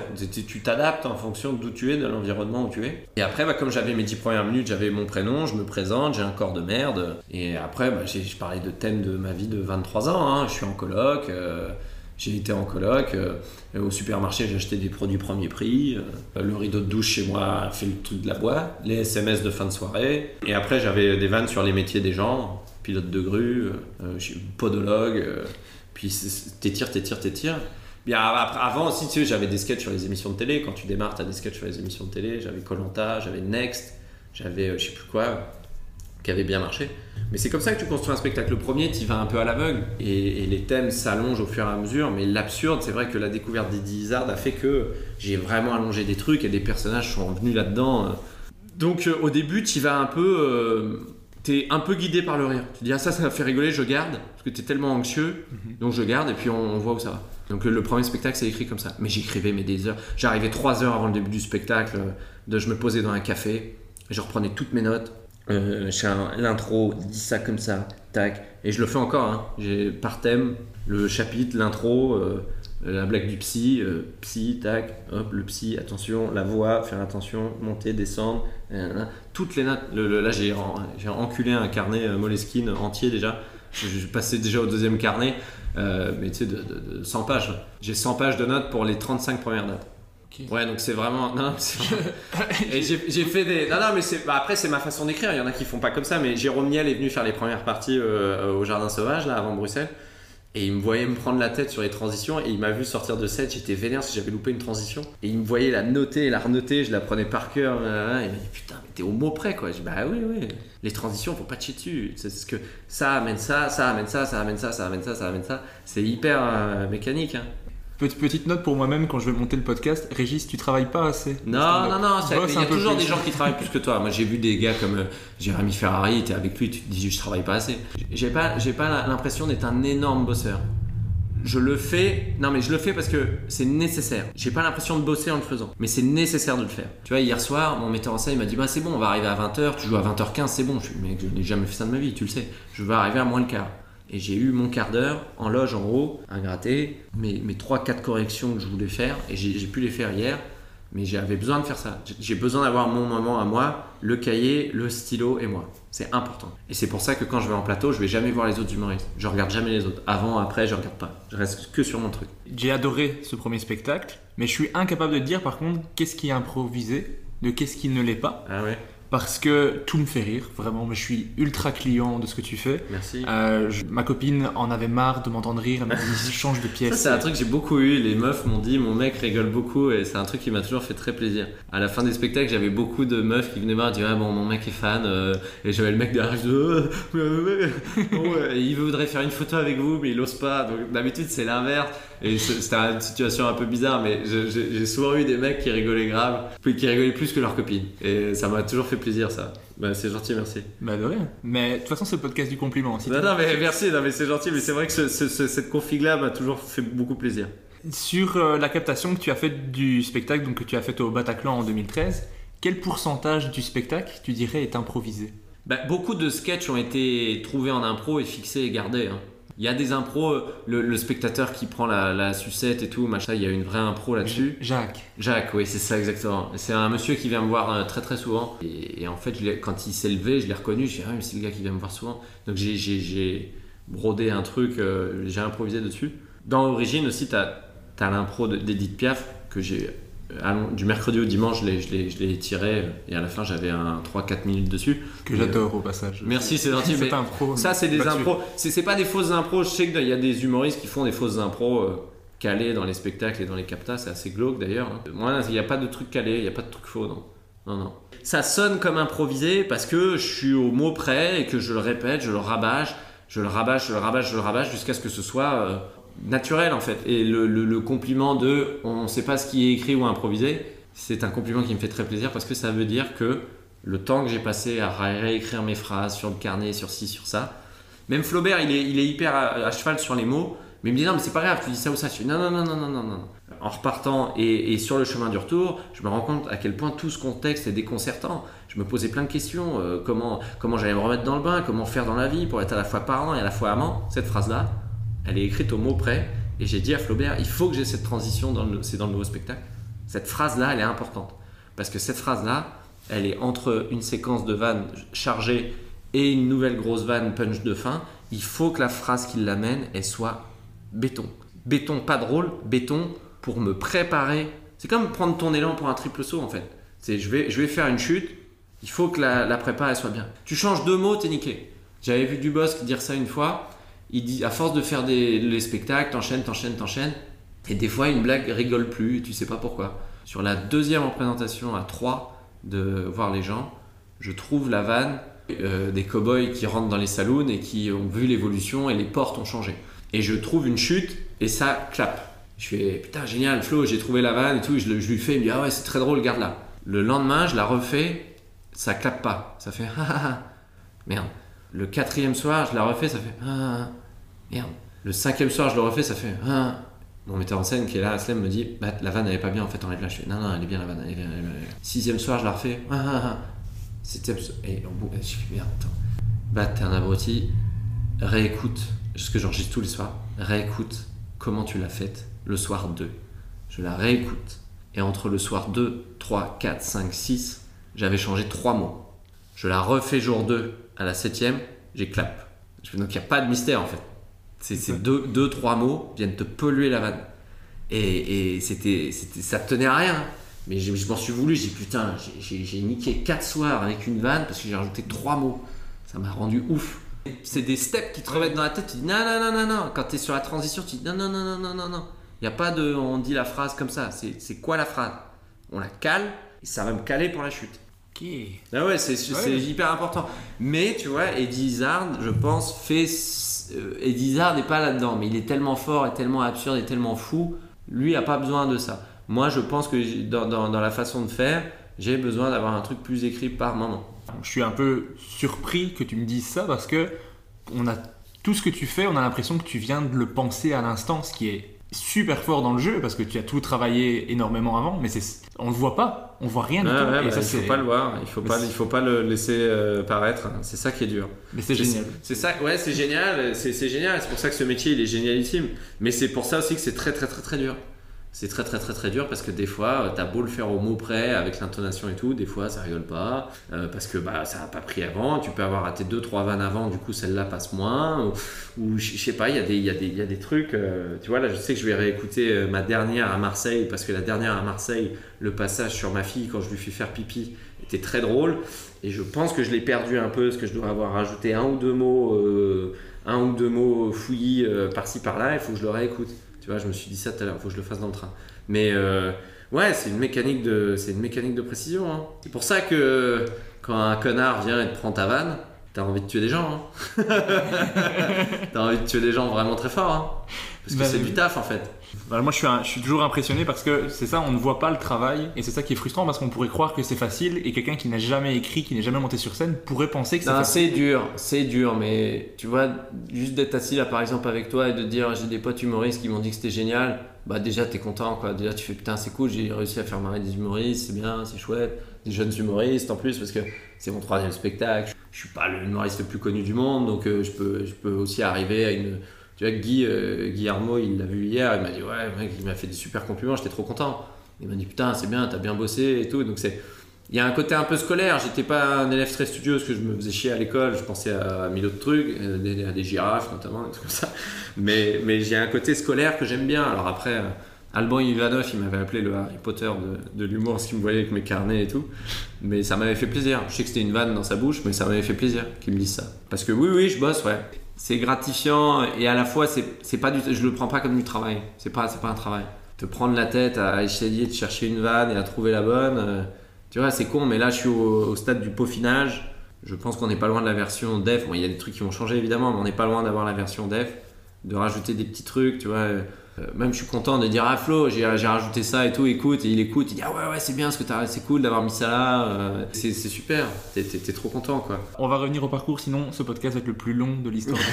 Mais moi, ça me va. Le problème, c'est que euh, je pense qu'à un moment donné, tu devras rentrer chez toi. Non non t'inquiète, vas-y, on a encore, on a encore un bon, un bon trois quarts d'heure, une heure, t'inquiète. Ça marche. Ce spectacle, il t'a apporté beaucoup de choses parce qu'il a lancé ta carrière, mais aussi en mai 2008, tu as ta première standing ovation et ta femme actuelle et la mère de tes deux enfants est dans la salle pour la première fois Euh, le, et te voit pour la première fois et adore ce spectacle. le 30 mai 2008, ouais. Comment ça s'est fait? À l'époque que- du théâtre du bout, le directeur du théâtre, il avait quand même une idée pas conne, ce monsieur, qui était que à la fin de chaque spectacle, il y avait un carnet dans le théâtre. Il disait, le régisseur disait au début du spectacle, mettez vos adresses email et l'artiste vous enverra sa promotion et vous serez au courant de l'actualité après. C'est Dan Cook qui faisait ça aussi, Dan Cook faisait ça sur sa page MySpace, mais lui, il écrivait à chacun. individuellement. Et moi, il me disait, non mais envoie un mail général, ça suffit. Mais je dis, mais attends, mais moi j'ai 14 personnes dans ma salle, ça fait 7 emails, ça fait... euh, Enfin, souvent les gens donnent un email pour deux, tu vois. Je peux écrire 7 mails. hein. Donc j'écrivais 7 mails, personnalisés. Salut, euh, Crocodile27, euh, tu t'habilles en Lacoste, je sais plus. Non mais c'est vraiment toi Ouais, ouais, c'est moi. Ah ouais, bah, j'étais au spectacle, bravo, bah merci, c'est gentil. Ah, je vais revenir. Bah vas-y, si tu reviens avec du monde, je te mets une invite. Tac, tac, j'ai tissé mon réseau comme ça. Et j'ai pareil deux carnets, deux cahiers conquérants, blindés de mails. Donc si euh, les gens, de- à- au moment des soupçons de copie comique, je me disais putain, s'ils tombent sur, ce, sur ces carnets, ils vont dire c'est lui, il a, il a je sais pas combien de pédophiles. Et je me souviens, je me souviens parce que Kian il venait dormir à la maison des fois. Et il me voyait rentrer après le spectacle, il me voyait, il me fait Qu'est-ce que tu fais J'écris des mails à tout le monde. Je dis Putain, malade mental. Et je passais une heure, une heure et demie à écrire à chacun. Et je disais voilà, je mettais un lien billet réduit, tu peux mettre la critique, c'est cool, machin, machin, machin. Et j'ai tissé une fanbase comme ça. Et il y a encore des gens hein, de, cette époque 2008-2009. Et alors après, au théâtre du Temple, j'avais fait imprimer des cartes de visite. Donc je donnais ma carte de visite à la fin et on m'envoyait un mail. Donc je répondais. Et, euh, et ma meuf, je l'ai rencontrée comme ça parce qu'elle avait interagi pendant le spectacle, elle avait euh, commenté à voix haute. Et je lui ai dit Putain, t'es relou, c'est qui la meuf qui a parlé? Ouais, c'est moi. Qu'est-ce que tu fais dans la vie? Ah, je suis journaliste à Canal. Je suis oh, merde. Donc, on, avait, on avait rigolé un peu. Et en renvoyant les mails, Il y avait Pablo Mira dans la salle ce soir-là, qui, qui avait fait quelques premières parties à moi le, le dimanche soir. Je me souviens, en tête du bout, il venait Pablo. Et Pablo il était dans la salle, il me dit Ouais, la meuf qui t'a parlé, elle était pas mal là. Je dis Ah bon? Il me dit Ouais, elle était mignonne. Et je regarde les mails, et en fait, le carnet est passé de gauche à droite, et je me dis Bah, elle était par là, donc ça doit être elle ou elle.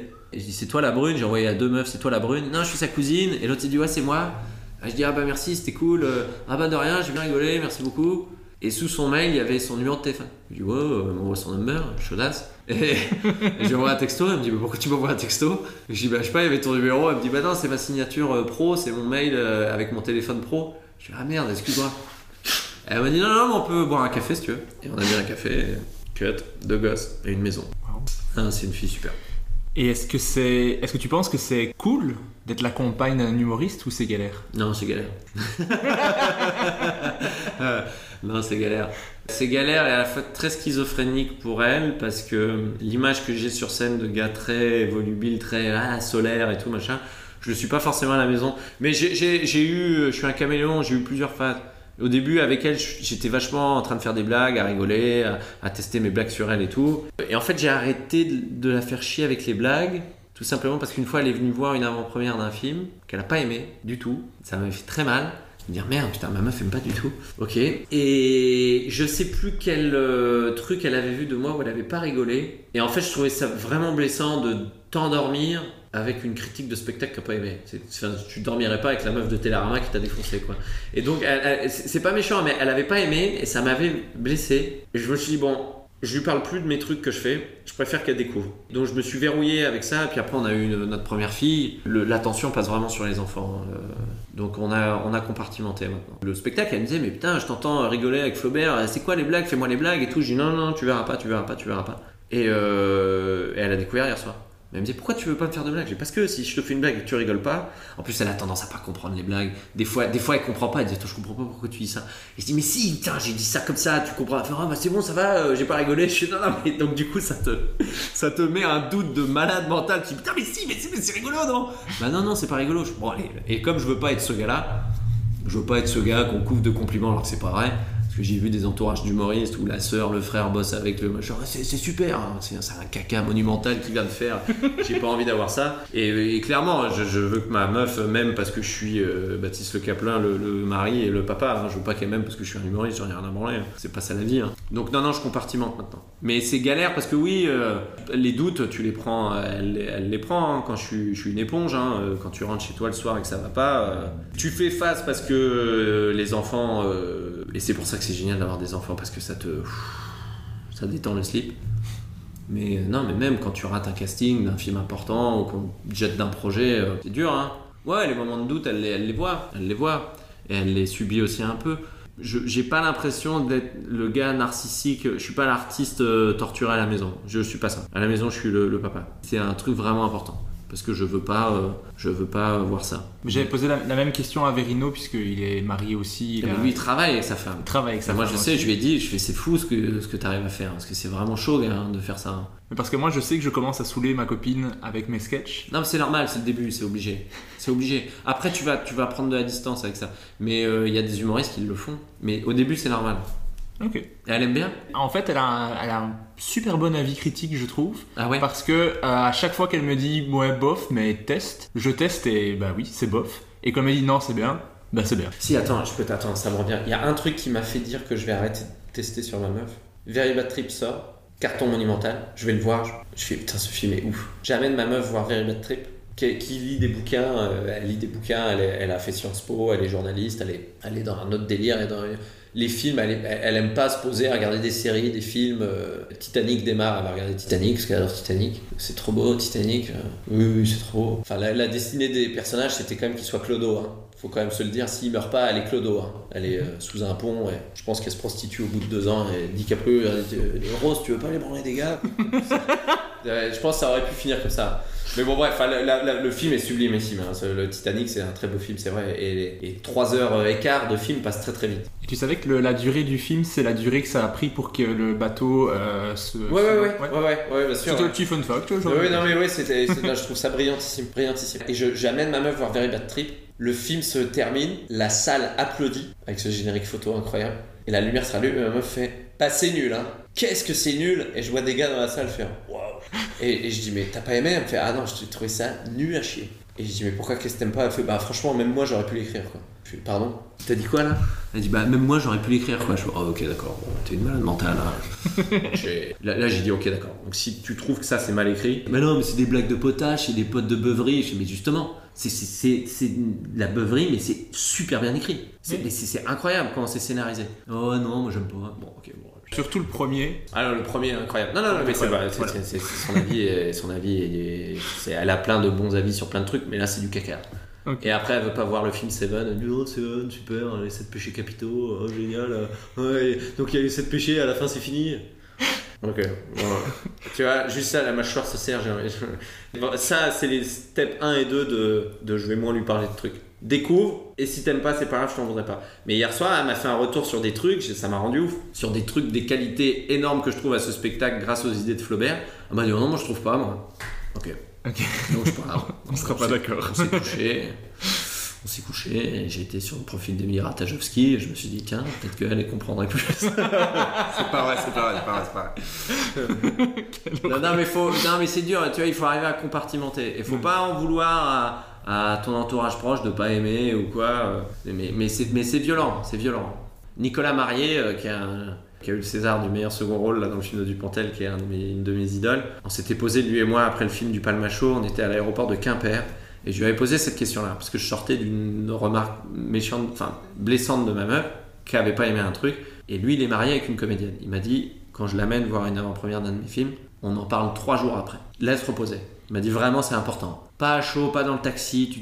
rien. T'attends. Et deux jours, trois jours après, alors qu'est-ce que t'en as pensé? Bah écoute, euh, j'ai des réserves. machin. Et tu le digères mieux. C'est un conseil que m'a donné Nicolas Marié, qu'il faut suivre, je pense. Mais j'avais entendu, c'est Navo qui faisait la même chose avec tous les gens avec qui il écrit, c'est qu'il ne donne jamais son avis tout de suite après, sauf s'il sait que les gens sont... Il peut être cash, mais il dit on en parle demain. Que ça soit bien ou pas. Ouais, mais moi, mon metteur en scène, Aslem, qui me dit on en parle demain, ça marche pas, il le sait. Donc, euh, il sait que je vais psychoter, ça va me niquer une heure. Euh, là, pareil, l'autre fois au Jardin Sauvage, j'avais loupé ma transition. et J'étais avec euh, Flaubert, Jérôme Niel et Axel, le co-auteur de Jérôme. Et j'ai ruminé sur le, trajet. euh, j'ai ruminé sur le trajet, donc j'ai essayé de les faire marrer parce que j'étais vénère, donc je faisais des, des trucs ouf pour les faire marrer un peu, mais au fond de moi je bouillais, mais c'était en ébullition, mec, d'avoir loupé un truc, j'étais malade, gars. Je comprends ça, mais sur des, sur des sketchs plus courts, j'ai déjà... Non, non, mais ouais, c'est dire, c'est vraiment. je pense que c'est bon signe. Ok, bah je, je suis content. C'est bon signe, j'ai rien. Ouais, Baptiste Le Caplin me dit Non, que non, bon mais c'est pas je, vrai, je. Si, cette chose te tient à cœur, voilà. Parce que les- le, pire, c'est quand tu commences à faire ce métier, à rater tout. Oh, bon, on verra demain. Ah, t'es t'es en train de perdre pied, gars. Non, pour le coup, ça me tient vachement à cœur. Quand ça se passe pas bien, j'ai une semaine dégueulasse derrière. Quoi. C'est... Ouais, ouais, mais après, il faut arriver. Mais après, quand tu auras des enfants, tu. Le problème, c'est ce que je disais, à- je l'avais dit à Profession. euh, Tu ressors de l'Olympia, t'as cartonné, le lendemain matin, euh, Hey, euh, j'ai eu cette animation à l'Olympia. Ouais, mais papa, il est 8h29, à 30, j'ai une sortie, euh, j'ai une sortie philharmonique, là, on va au jardin des plantes. Ah oui, oui, pardon, donc, t'es, sur autre chose. La vie avance. En 2010, tu deviens chroniqueur dans l'émission euh, Ce soir avec Arthur sur Comédie Plus. Ouais, Il y a plusieurs vidéos qui sont d'ailleurs encore disponibles sur YouTube. Allez les voir, j'ai trouvé ça très drôle parce que je connaissais pas avant de faire mes recherches. Les, les papiers que je faisais, j'ai écrit avec Florian Gazan, qui est un mec qui a, des, qui a, qui a beaucoup beaucoup d'idées, qui fait beaucoup beaucoup de choses. Mais on a écrit ensemble, ouais.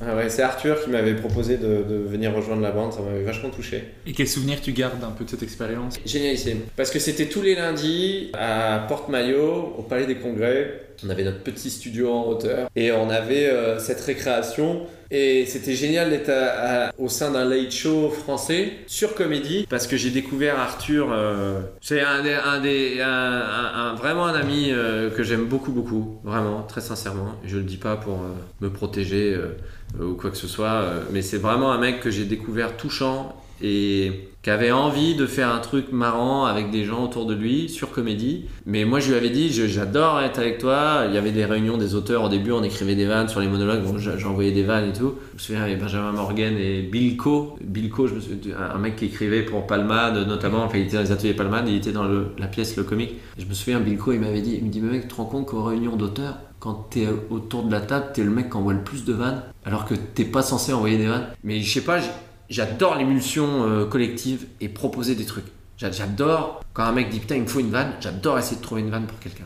Et c'est un, vrai truc. euh, Et c'est pour ça que je m'entends bien avec Flaubert. Parce que Flaubert, il est dans ce- cette optique-là et lui, il est auteur. Enfin, moi, un de mes films préférés, c'est Funny People. Et lui, c'est son film culte. Donc, euh, les scènes entre Adam Sandler et, et Seth Rogen sont hyper géniales, quoi. Et je me souviens que Arthur était d'une gentillesse extrême. Mais je lui avais dit, moi, j'adore. Et il me dit, ouais, mais là, cette émission, on l'a fait sur Comédie. Puis après, on ira sur TF1. Et je dis, moi, je te le dis direct. Par contre, si on est sur TF1, j'y vais pas. Parce que je veux pas faire des sketchs, de- des chroniques sur TF1 parce que ça implique que je vais parler à une audience très large et que je vais me limiter dans ce que je veux dire. C'est pas que c'était trash ou quoi, mais j'aime- la, proximité qu'on a sur Comédie. Il y avait euh, Franck Apieto qui produisait, qui aujourd'hui produit euh, Touche pas à mon poste, que j'aimais beaucoup, et Manu Cohen-Scali qui est devenu directeur des programmes de Canal+, enfin directeur du divertissement à Canal+, qui est toujours un mec avec qui je suis en lien et qui est vraiment gentil.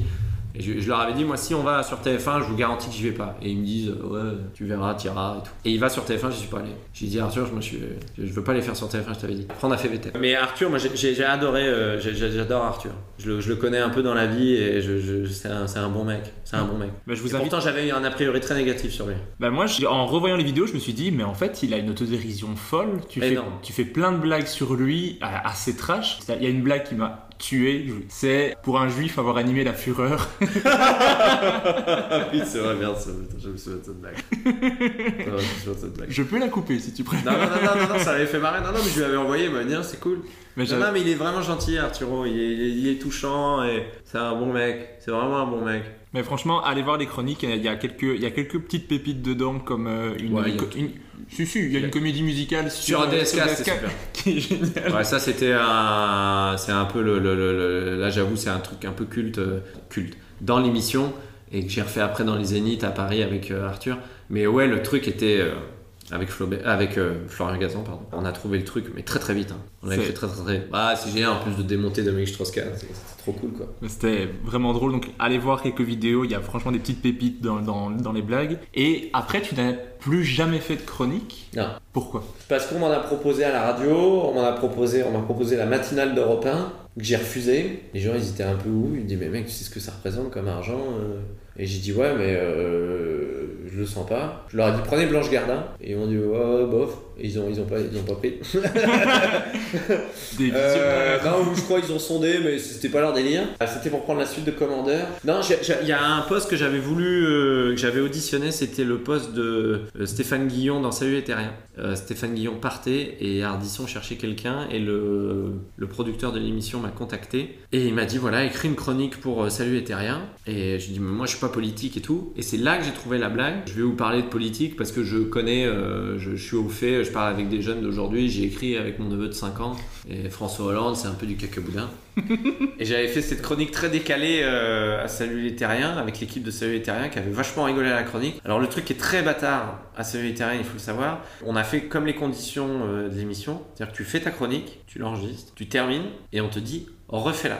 Faut la faire deux fois. Donc je la refais, ça re-rigole, parce que j'avais rajouté une ou deux conneries en impro et ça avait vachement plu. L'équipe technique, putain, c'était bien, gars, bravo. Hein. Mais je savais au fond de moi que c'était pas assez politique. Et dans la chronique, il se trouve que en blague, je dis, euh, ouais, Thierry Ardisson, il m'a appelé, euh, il dit, allô, euh, Bedos? Non, c'est Baptiste. Merde, je Nicolas Bedos.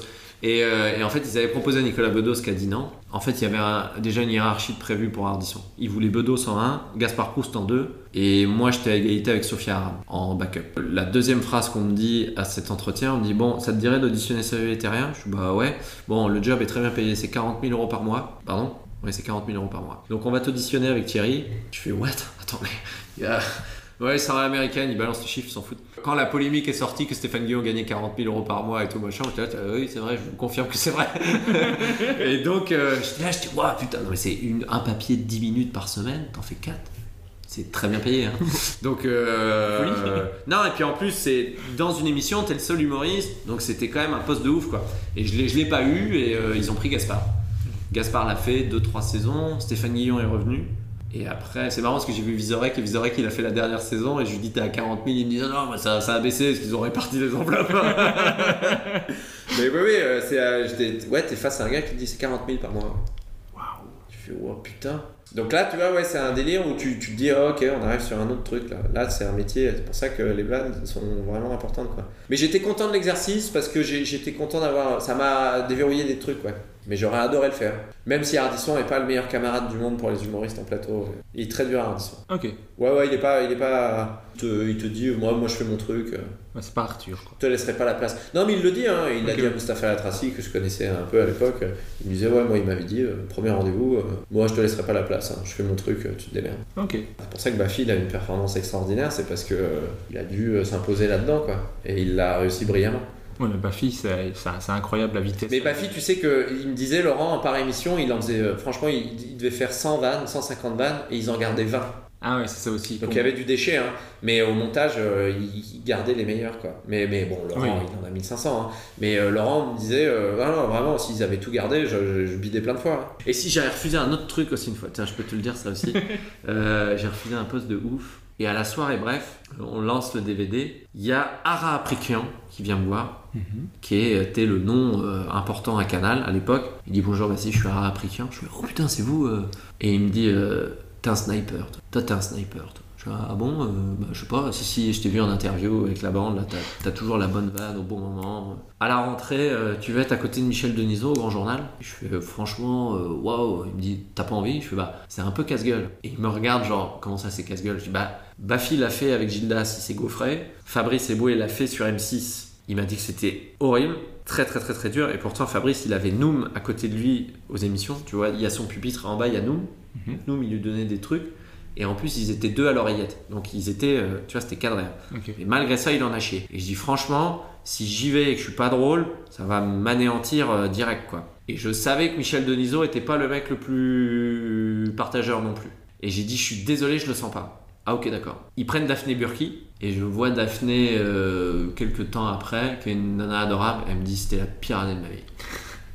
Parce que parce que il se passait un truc pendant l'émission, c'est que des fois quand elle voulait parler, on lui serrait la cuisse en disant en mode Chut, tais-toi. Donc euh, imagine si j'avais eu ça. C'est pas, pas pareil d'être en plateau, de pas préparer, on voit ta gueule tout le temps à côté de Michel Denisot. Michel Denisot il est hyper classe, il reçoit Coldplay, il reçoit Vanessa Paradis, il reçoit Ryan Gosling.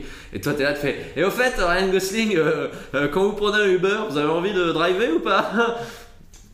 Tu bides, imagine tu fais cette vanne, qui est pas ouf, hein, je viens de la faire, je m'en rends compte. Imagine tu bides, tu bides là, mais mec, t'as- tout le monde dit mais ta gueule, mec, mais ta gueule, et t'es le mec pas drôle pendant un an. Donc le pari il est monumental. Et je fais franchement, je vais me gaufrer. Je le sais que je vais me gaufrer. Donc c'est très gentil, mais je le fais pas. Et Daphné m'a dit que c'était horrible parce que bah, Deniso, même, même lui, tu vois, bon, c'est pas un mec partageur non plus, mais faut le comprendre aussi, il est dans son truc. Après de là à dire tais-toi, faut pas le faire. Mais, euh, mais, mais, mais c'est violent. Parce que chacun pense à son cul en fait. Il faut que tu aies un, un poteau. euh, déjà la place d'être à côté, c'est pas possible. Tu vois, les, les, les, les euh, t'as Jimmy, euh, Jimmy Fallon et l'autre il est en face avec son pupitre. Ils ont des moments de connivence les deux, mais il y a des moments dans l'émission. Ils passent des news, ils disent qu'est-ce que t'en penses, ils rebondissent, ils rebondissent, mais quand il y a les invités, c'est l'invité Jimmy Fallon et voilà. C'est hyper cadré. Et comme tu sais que Baffy s'est planté et que Baffy après m'a dit, moi j'en- j'en j'en loupais 80 des vannes. hein. Et on en gardait 20 cool quand t'es en direct au grand journal. T'as 2 millions et demi de téléspectateurs. Mais mec, je me serais grillé, j'aurais grillé ma carrière. C'est sûr et certain, gars. Bah, donc tu as bien fait de. Je pense, oui, avoir bien fait. Je pense avoir bien fait. Mais, mais quand on te propose ça, faut avoir le recul de se dire, bah non, j'y vais pas en fait. Et ça l'avait un peu vexé hein, après qu'il m'avait dit Ah, ok, d'accord, bon, bah tant pis pour toi. hein. Je suis bah tant pis. Mais je suis Ouais, après, si t'avais eu le- la, la réaction inverse de Burki qui t'aurait dit euh, c'est le meilleur truc que j'ai fait de ma vie, t'aurais été peut-être dégoûté aussi. Non, mais même Daphné, même au-delà du fait que Deniso, des fois, lui laissait pas la place, même, euh, elle passait un peu pour une cruche, qu'elle n'est pas. C'est une fantastique animatrice télé. Elle s'est faite démonter dans la presse et tout. T'as des papiers. Bafi, quand il était euh, à nulle part ailleurs, les guignols se foutaient de sa gueule. hein. Il l'a mal vécu, Laurent. Laurent, c'était un trauma. hein. T'as les marionnettes des guignols qui font Eh, Je peux pas, j'ai piscine. Il s'est fait passer pour un ringard. hein. Alors que tu vois que Bafi, c'est quand même Bafi, quoi. Oui, euh, Bafi, c'est le gars que tu regardes les vidéos euh, best-of de toutes Ouais, ses vannes tellement qu'il est, tellement qu'il Bah, est bon. faut quoi. pas oublier que Bafi, pendant un an, il a bidé à nulle part ailleurs parce qu'il était pas dans le bon contexte. Du coup, la seule fois où tu as fait des chroniques en 2010. Ouais. Après, tu as euh, participé aussi à la folle histoire du Palma Show pour la première fois en 2010, avec qui tu as travaillé plusieurs fois ensuite. Ouais, ils sont super, Greg et David. C'est vraiment des, des gars cool, ouais. T'as même travaillé sur leur film La folle histoire de Max et Léon. Comment c'est de travailler avec le Palma Show Bah, ils sont venus, euh, franchement, ils sont adorables. Ils sont venus me voir, euh, ils sont venus voir le premier spectacle. Ils étaient ultra fans du, premier spectacle. Toute la bande, Greg, David, euh, Jonathan, l'équipe technique. En fait, c'est une bande de, ils sont potes de lycée en fait. hein. Et ils travaillent en, en bande, en famille. Ils sont venus me voir en spectacle 3-4 fois, je crois, le premier. Je me souviens de les avoir vus au Temple, deux fois au Trévis. Ils sont venus au Bataclan. Ils, ils adoraient le premier spectacle. Et ils m'ont dit, bah viens. Et je venais avec eux. En fait, ils m'appelaient, tu viens faire un sketch. Je, je lisais même pas, je venais, je disais, qu'est-ce qu'on fait Ils sont adorables, c'est des gars vra- vraiment gentils. Ça me fait chier parce que là, on se voit un peu moins. Ils, ont, ils sortent leur nouveau film là. Ils m'ont pas appelé pour dedans. J'étais pas vexé, j'étais triste de me dire, ah merde, j'aurais bien voulu retourner avec eux. Ça, ça manque de faire des trucs avec eux. Mais là, dans le film qu'on écrit avec Flaubert, on va essayer de les, je vais essayer de les mettre dedans. euh. Mais, mais c'est des gars adorables, euh, d'une gentillesse folle, qui sont dans leur, dans, leur, dans leur coin, ils font leur truc, ils sont brillants, et c'est des bons camarades, ils ont un univers euh, super, c'est des fans de comédie. C'est des gars bien, quoi. C'est des gars bien, et t'arrives là-bas, t'es en famille, quoi. Greg, son frère, c'est le perchman. euh, Jonathan, il travaille avec sa femme. C'est un truc vraiment chouette, quoi. Enfin, c'est vraiment des gars cool, ouais. Et leur film et leur premier film était super. Et bien, si vous écoutez le podcast par hasard, j'adorerais vous recevoir aussi dans le Ah, les podcast. gars du Palma, tu arriveras peut-être à les avoir. Mais ils sont durs à choper maintenant parce que aussi la vie fait que bah, ils ont des enfants maintenant. Donc c'est c'est plus dur. Mais, mais euh, c'est. c'est- c'est- Ouais, dans, dans les gars que j'ai pas vus depuis longtemps, il me manque beaucoup, les gars du Palma. Il me manque beaucoup. Après, en 2011, tu as joué dans la série Bref, bien entendu. Tu joues le rôle de Baptiste, le colocataire. Ouais. Est-ce que tu peux nous parler un peu du tournage de Bref, de cette folie de- du tournage et de l'impact qu'a eu la série sur toi? J'ai l'impression que l'impact était moins fort que, que ça a été pour d'autres, euh, je sais pas. Non, c'était pas moins fort. Alors, je vais- alors, déjà, le tournage, incompréhensible. Euh, dimanche, enfin, Kian me fait lire sur un papier, j'ai écrit un truc. Kian, il était vraiment au fond du trou. Je me souviens, on avait bouffé l'Indiana au Grand Boulevard. Il me dit, tu peux me payer mon cheese, j'ai plus de thunes. Je dis, bah, avec plaisir, il n'y a pas de problème. Il était au RSA. Il perdait la colocation où il était parce que son coloc se barrait, donc il avait plus d'appart, donc il devait galérer pour trouver un truc. Et il avait fait une expérience sur France 4 à la télé qui s'était mal terminée. Et il me dit voilà, j'ai eu cette idée. Et on était fan d'un film qui s'appelait Les lois de l'attraction. Et il y a une séquence où un mec raconte son voyage en Europe qui dure 4 minutes. Ouais, j'ai été là-bas, j'ai fait ci, j'ai fait ça, j'ai fait ça, j'ai fait ça, j'ai fait ça, j'ai fait ça, j'ai fait ça, j'ai fait ça, j'ai fait ça. Mais c'était pas drôle. Et il me dit j'aimerais bien reprendre ça, mais le faire en humour quotidien et le faire drôle. Et il me dit regarde, je me souviens de la feuille, on est près de sa fenêtre. Il me dit qu'est-ce que t'en penses? Je dis je suis ah ouais c'est rigolo, c'est t'as rencontré une meuf en soirée, c'est marrant. Il me dit tu peux jouer le gars qui dit cette phrase? Je dis ouais vas-y, euh, on y va. On a passé tout un dimanche dans un appartement pour tourner une pilote. Il y avait Caron, il y avait les gars qu'on connaissait, il y avait une meuf sublimissime, Alice David, qu'on connaissait. C'est qui la meuf Ouais, c'est une je connais, vite fait, on a sur un tournage. Et on fait ce tournage, euh, voilà quoi. Euh, bon, bah voilà, ciao, euh, on, se voit, on se voit mardi. Et il nous montre le montage sur un iPad, je me souviens. On voit le truc, et là on se dit, ok, c'est une tuerie. Et il dit, bon, on va aller le présenter à France 4. Et je dis, mais mec, jamais de la vie tu vas à France 4. Tu vas aller voir Christelle Graillot chez Canal, qui était la nana qu'il fallait séduire à Canal. Tu vas aller à Canal direct. Et Harry et, et Kian, on dit, ah bon, t'es sûr? Je sais plus avec qui on était. Il dit, mais mec, tu vas à Canal direct. Et il sort de Canal, il dit, bah, ils ont les 39. Je dis, bah, gars, go, c'est parti. hein. Et on tourne, on tourne les trucs. Et moi, je pars tourner à New York. Le film avec Géraldine Nakache et Leila Bekti. Et je me souviens, on est au jour euh, 5 ou 6, on est à New York. Et il y a eu la première diff de Bref. Et sur le tournage, je me souviens le matin, Manu Payet, il vient voir, il dit Putain, vous avez vu le truc de ouf qui est passé au Grand Journal là Et Leïla, elle fait Ouais, ouais, c'est un truc de malade mental, c'est trop bien. euh. Elle dit Ah, c'est bref Ouais, mais je suis dedans. Il me dit, mais t'es pas dedans? Je suis si, si, regarde, c'est moi là. J'entends pas. Ah, t'es dedans? Mais c'est quoi ce délire et tout, machin? Et j'étais à New York et j'ai vu le truc faire tac, tac, tac, tac, tac, tac, tac, tac. Et ils sont reçus euh, au grand journal et c'est pour ça qu'il y a des gens qui disent, ah, pourquoi t'y es pas et tout. Et c'est parce que j'étais en tournage à New York. Et, et c'est marrant parce que tu vois, en juin, un truc comme ça, ouais, avril, Kian il est au RSA, il peut pas se payer un cheese. Et, en... et fin septembre, je le vois avoir un million de fans sur Facebook. C'est incroyable. Ouais, c'est ouf. Et euh, non, l'impact, il n'a pas été moins, moins, moins colossal. C'est que j'étais déjà au temple depuis un an et demi, j'avais déjà fait le Trévise, j'avais déjà réservé mes Bataclan, qui se remplissaient bien. Donc, bref, a amené un coup de boost. Mais ça a été moins fulgurant que Bérangère, par exemple. Bérangère, elle commençait à écrire son spectacle tout juste, où elle avait hein, une version du spectacle. Mais elle, pour le coup, c'était pas. c'était Tout le monde est venu euh, la découvrir. Alice, elle a fait des films et tout. Euh, moi, moi je l'ai, je l'ai- on avait un rôle très secondaire. hein. Le, le rôle central, c'est Kian. Non, non, oui, mais t'étais- tu revenais souvent. oui, j'en revenais souvent, mais par endroits. On a, en fait, sur les 82 épisodes, j'en ai deux pour moi, hein, sur 82. Donc en vrai, la, la- la- c'est noyé dans la masse. Mais le, le- le- les vrais rôles, ceux qu'on ont bénéficié le, plus vraiment immédiat, c'est Bérangère et Alice. Mais oui, nous, ça nous a servi de, de, de, de- de- de malade après, parce qu'il y avait euh, bah, le public de Bref, euh, forcément aller voir les humoristes les uns les autres. Donc oui, ça a amené, mais la, la, la vraie euh, boum, c'est Alice et, et Bérangère. Eux, ça a été vraiment fulgurant du jour au lendemain, quoi. Et surtout pour Kian. Kian est- Mais, mais c'est chouette de voir euh, ton, ton, ton pote qui, qui était vraiment dans la galère. Hein. Il était vraiment dans la merde, Kian. hein. Et euh, de, de le voir sortir de là- là-dedans, grandir avec Navo. Et puis c'est la rencontre avec Navo aussi. Le- le- leur binôme, il est extraordinaire. C'est c'est tic et tac, quoi. Non, mais ils ont tout fait après derrière. Donc c'est Kian et Navo se complètent vraiment. Le, le duo a super bien fonctionné après, ouais. Mais t'étais dans les personnages que tout le monde aimait bien. Oui, oui, oui. Non, mais tous les personnages étaient adorés. bref, il n'y a pas un personnage qui était pas bien. hein. Franchement, c'était tout, tout c'était tellement bien écrit que. Oui, oui, le compteur de baise, l'épisode était, était cool, ouais. Euh, qui est une histoire vraie. Hein. Kian m'a vraiment amené. euh, c'est vraiment Kian qui a été acheté mes premières capotes euh, à la pharmacie de Miroménil, hein, parce que je n'osais pas y aller. Et la pharmacie nous a pris pour un couple de gays. Mais ouais, ouais, c'est lui qui a été m'acheter mes capotes. ouais. Ok. Donc ça, il m'avait dit en sortant, il m'a dit un jour on en fera un sketch de ça. Et il m'a dit je peux te faire lire ton épisode. J'ai lu, je fais ah enculé. non bah c'est cool, c'était marrant, c'était bien, c'était bien de faire ça. C'est génial. Non mais de, de- bref aussi moi c'est un truc, je le vois différemment aussi parce que bref j'ai perdu Kian de vue pendant un an et demi parce qu'il était tout le temps en montage ou en écriture. Donc quand j'allais le voir c'était en salle de montage. Il me disait ouais, désolé je dois bosser et tout, donc on se parlait et tout. Il me dit attends stop et il- en fait Kian monte à l'oreille. Mhm. Et c'était assez impressionnant de tu lui parlais de dire ouais là en ce moment ça va pas j'ai- des galères et tout. Il dit attends bah, excuse-moi euh, euh, tu peux faire tac tac tac tu peux faire ça ça ça. Excuse-moi bah attends tac tac tac tac tac. Ok c'est bon vas-y dis-moi.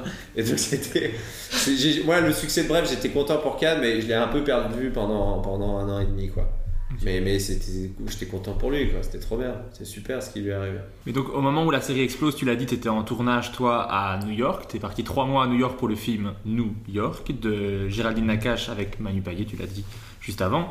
Euh, comment tu as vécu ta première expérience de cinéma? C'était génial, c'était génial parce que j'étais dans une équipe qui, avait, qui sortait d'un gros succès, qui était tout ce qui brille. Donc euh, j'étais new-yorkais quoi. J'ai vécu trois mois à New York. euh, j'ai été au Comedy Cellar euh, plein de fois. Je me souviens même à Dan Natterman, l'humoriste que je connais, euh, euh, qui vit à New York et qui vient de temps en temps à Paris. Je lui dis, euh, tu, peux me dire s'il y a Louis C.K. ou machin qui passe et tout. Et il me dit, ouais, apparemment Louis C.K. il passe, on y avait été tous les soirs. Enfin, moi j'y avais été tous les soirs à un moment donné. Et, je me souviens en tournée de nuit. Et il me dit, ah bah, Louis C.K. vient d'arriver et il y a Chris Rock aussi. Je fais, oh putain de tasse. Je les ai loupés. je les avais loupés au Comedy Cellar. Mais c'était une expérience extraordinaire parce que le film, j'ai appris, euh, j'ai appris à vitesse grand V avec des grands acteurs. Et puis euh, le film a, pas plu, il a eu un succès critique euh, assez catastrophique, le film s'est fait démonter. Donc j'ai vu de l'intérieur ce que c'était de tourner un gros film, un film très attendu et de voir un film se faire démonter. C'était très violent. Mais j'en garde un, souvenir extraordinaire hein, d'être à New York. j'ai adoré cette ville, c'est une ville. J'ai dit à Flaubert d'ailleurs, je dis le film, quand on va finir d'écrire le film, on va se barrer à New York deux semaines, deux, trois semaines, on va se poser à New York. On écrira la journée euh, et en revenant du footing, après on ira, au Comedy. On, va se faire ça. Parce que la ville, elle a, une énergie folle. Il y a vraiment un truc qui transpire à New York. De... La ville s'arrête jamais, mais il y a une émulsion folle à New York. Et euh, oui, le, métier d'acteur, j'ai adoré. euh, C'est trop bien. c'est- le temps de, de travailler. Là où nous, on a 1h20 tous les soirs à cadrer à la ligne près, là, t'as 2-3 minutes du film à tourner dans la journée. T'as le temps de bien bosser, de, de, de mettre des choses en place. C'est- C'est c'est- c'est chouette. Et est-ce que tu t'en sentais capable de faire un, personnage, d'être acteur dans un film, tout ça Tu te sentais capable T'étais super stressé Comment- J'étais très stressé, mais en fait, le truc, c'est qu'ils galéraient à trouver le rôle. Ils galéraient à trouver le rôle de Sylvain. Ils avaient une rêve de Michael Serra un peu à la française. Et euh, j'ai passé les essais. Ils n'ont pas pensé à regarder les essais. Ils m'ont oublié, donc je pensais que je ne l'avais pas. Et en fait, ils ont revu les essais et ça a vachement plu. Et je me souviens d'arriver faire le callback. Donc tu fais les deuxièmes essais. Et il y avait Géraldine, Hervé, les réalisateurs, Nader et Leïla. Et je me souviens rentrer dans la pièce et dire bravo mec, c'est super ce que t'as fait. Et je dis ah bon, euh, t'as Leïla Bekti qui te dit mais mec c'est super, tu joues super bien. Ah bon bah euh, et j'ai joué des scènes avec eux. Devant l'œil de Géraldine et Hervé qui te regardent comme ça. Et là, c'est un peu stress, ouais. Mais c'était génial, c'est trop bien, quoi. Moi, faire du cinéma, c'est un truc que j'ai- j'adore. J'aurais voulu en faire plus. Tu t'en sens capable parce que tu as l'œil du réalisateur qui te dit. J'aime, moi, j'ai un vrai truc de générosité, j'aime faire plaisir. Donc, quand un réalisateur te dit c'est super ce que tu as fait, je suis trop content. T'es es content de le- lui faire plaisir parce qu'il te confie quand même son personnage, un truc qu'il a écrit, c'est long. Donc j'aime vraiment le, j'aime l'ambiance de plateau. L'ambiance de plateau, je trouve ça génial. J'ai de voir l'équipe le matin, tu bois un café, tu déconnes avec les gars, c'est trop bien quoi. On avait des anecdotes. En plus, c'était une équipe américaine. Donc les chefs de poste étaient français, mais il y avait des, il y avait un costumier qui s'appelait Eva. Et avec Manu Payet, on l'imitait tout le temps. Eva, Eva. Fais-moi un ourlet. Il parlait comme ça. Bonjour les garçons, vous allez bien? Il parlait vraiment comme ça. C'était un haïtien. Et un jour, putain, on arrive sur le tournage. Dit, ça va, Yvan? Oh là là, je suis fatigué. Hier soir, je suis sorti très tard. J'avais un verre professionnel. Et avec qui t'as bu un verre? Avec Leonardo DiCaprio. Fait quoi? Il dit Leonardo DiCaprio m'a demandé d'être son chef costumier pour Django Unchained. On fait, What? What What What What What? J'ai dit non. Mais t'es un malade mental Il dit non parce que c'était en Louisiane, je voulais pas retourner en Louisiane, j'avais pas aimé un tournage en Louisiane, je voulais pas y aller. Il parlait vraiment comme ça, je limite, je sais que c'est pas interdit de faire des accents maintenant, mais c'est pas grave.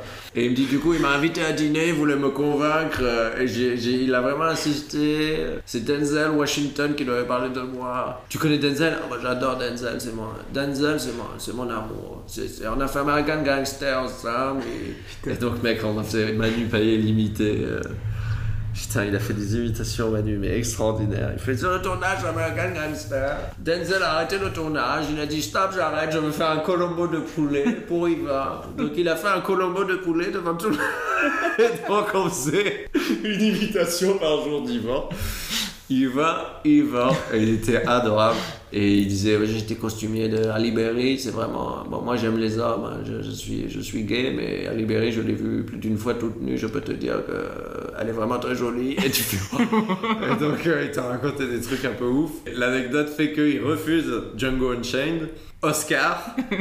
Django Unchained est nommé pour l'Oscar des meilleurs costumes et ils ont l'Oscar du meilleur costume et avec Manu on s'appelle direct, bien on appelle Yvan et on appelle Yvan il fait j'étais sûr que vous alliez m'appeler bande de salauds. Alors Yvan ah, arrêtez. Oui les costumes sont très bien mais arrêtez de m'appeler. Et donc on dit espèce d'abruti va. Planning for your next trip? Elevate your travel style with Quince. Quince has all the jet setting essentials you'll want for your next getaway, like European linen, premium luggage options, buttery soft Italian leather bags, and so much more. And it's all priced at 50 to 80% less than similar brands. Plus, Quince only works with factories that use safe and ethical manufacturing practices. Pack your bags with high-quality essentials you'll be wearing for vacations to come with Quince. Go to quince.com slash trip for free shipping and 365-day returns. Hey, Dave. Yeah, Randy. Since we founded Bombus, we've always said our socks, underwear, and T-shirts are super soft. Any new ideas? Maybe sublimely soft. Or disgustingly cozy? Wait, what? I got it. Bombus. Absurdly comfortable essentials for yourself And for those facing homelessness. because one purchased equals one donated. Wow, did we just write an ad? Yes. Bombas. Big comfort for everyone. Go to bombas.com slash ACAST and use code ACAST for 20% off your first purchase.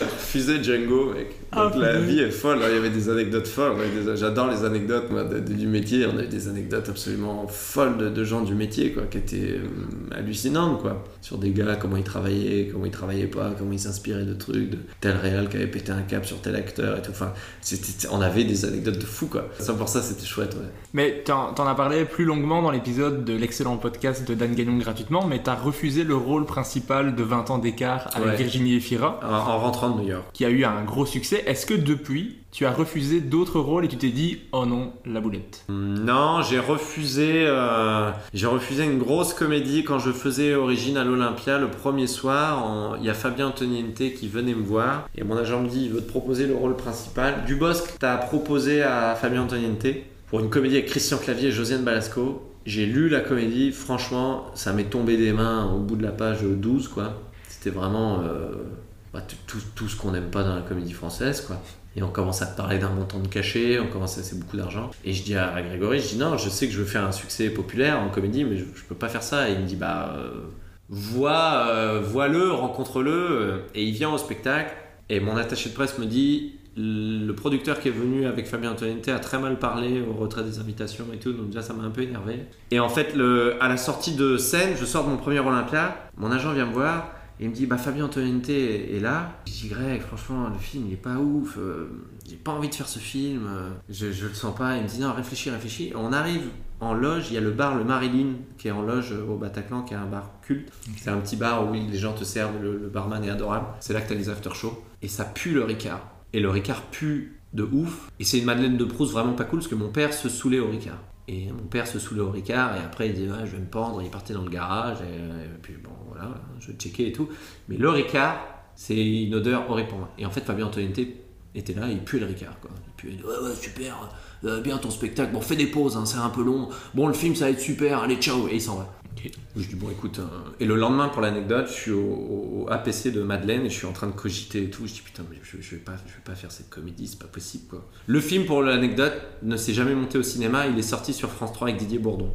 C'est un film sur un- une nana qui est mariée avec un ostéopathe qui mange du bio et lui est bouché dans le, dans, le Pays Basque et donc il doit euh, séduire son beau-père qui est donc c'était Christian Clavier. Donc je me serais fait je pense 200 000, 300 000 balles euh, pour ce film mais, mais, avec une catastrophe de scénario quoi. Et le film était mauvais, il ne s'est jamais monté, il est sorti en téléfilm. Le lendemain je suis au APC de Madeleine, je m'achète un jean parce que le lendemain j'ai la captation et il y a euh, Eric Toledano qui est là. Et je le vois, je fais Ah, salut Eric, il me fait Ah, ça Baptiste? Mais il me dit Mais attends, mais mec, t'es à l'Olympia Je passe devant l'Olympia, il y a tes lettres et tout. Je dis Ouais, je joue 5 soirs. Il me dit Oh, mec, tranquille, viens acheter un jean. Je dis Non, non, et je dis Mais c'est juste, je cogite et j'avais besoin. Il me dit Qu'est-ce qu'il a? Et je dis Bah voilà, Fabien Antoninette m'a proposé un rôle et tout, je sais pas quoi faire. Et il m'a dit un truc très simple Il m'a dit Bon, voilà, on va faire très simple. Est-ce que t'as besoin d'argent? Je lui dis Bah non. Il me dit Bah le fais pas. Il me dit Si dans le métier du cinéma, on se dit Putain, il a fait un film vraiment pas ouf, euh, un tel, mais il avait besoin d'argent, on peut se dire Bon, bah il l'a fait parce que c'est un comédien, il travaille. C'est ce qu'on m'avait dit. Moi, les acteurs m'avaient dit Moi, des fois, j'ai fait ça et ça, mais parce que je ne suis qu'acteur, bah, je suis pas humoriste comme toi, j'ai pas mon spectacle et tout, donc euh, bah, des fois, t'es obligé de travailler. hein. Et des très bons films en France, par an, il y en a 3 à 4 hein, sur 250. hein. Et les 3-4 bons films, on les propose toujours aux mêmes gens avant, et donc toi, tu récupères les miettes ou t'as une bonne surprise des fois. Donc t'es obligé des fois de faire des films pas bien. C'est la vie d'acteur. Mais il m'a dit Si tu peux t'en passer, le fais pas. Et j'ai dit Bah merci Eric, c'est adorable. J'ai appelé, j'ai dit Je le fais pas. Mais en 2012, après, t'as as animé un gala d'humour qui est diffusé sur Comédie aussi. T'as l'immense honneur de jouer sur scène avec Alexandre Astier. Encore une fois, je renvoie vers le podcast de Dan parce que tu expliques un peu comment tout s'est passé. Euh, mais j'ai quand même envie de te poser trois questions là-dessus. Mais d'abord, c'est comment de jouer avec son idole sur scène? Avec Alexandre Astier? Oui. Fantastique. Alexandre Astier, c'est un de mes. J'ai fait la capture d'écran. Je vais faire la première partie d'Elysée Moon au Trianon en 2011 ou 2012. 2012. Et je suis avec Florian Gazan et Alexandre Astier et devant le Trianon. Et je dis ah bonjour Alexandre, enchanté, euh, Baptiste, il me fait ah salut. euh. Et je, et je dis bah je vais faire la première partie. Il me dit ah bah tu vas faire la première partie là, bah attends mais moi je vais aller te voir direct. Putain mais mec t'es- t'es avant de jouer. Je dis bah ouais ouais. Donc je joue la première partie. Et je rentre chez moi et je vois un tweet passer. Vu Baptiste Le Caplin en première partie d'Elysée Moon, attention grand talent. Et je vois ça d'Alexandre Astier. Je dis oh, putain ouais, je, C'est bon, je peux bourrer. Ouais, je non, mais j'étais trop content. Quoi. Oui. Et on arrive au festival d'Angoulême, on présente le film New York pour la première fois. Je sors de la salle, je relis un tweet. Vu le film New York au cinéma, attention à Baptiste Le Caplin, attention, grand talent. Alexandre Astier. Putain, euh, on va au restaurant et il est là. Il y a Alexandre. Il est avec Cardoc. avec euh, Jean- c'est Jean-Christophe qui s'appelle euh, son, son metteur en scène et qui joue euh, Caradoc et je lui dis mec ça, merci je suis hyper touché et tout il me dit ah, j'ai adoré ce que t'as fait et tout et on commence à parler d'humour et il avait zéro culture stand-up et je lui dis tu connais pas Louis C.K. il me dit ah non je connais pas. Euh, je vais regarder je commence à parler de vannes de trucs et tout. On parle pas du tout du film on parle que de stand-up d'écriture de machin de trucs de ah ouais ouais et les stand-up c'est- ça se passe comment? Comme ça comme ça comme ça. Je lui donne des noms. Et une semaine après il m'envoie un message à 4h du matin. Il dit bon t'en as d'autres? Parce que j'ai tout regardé.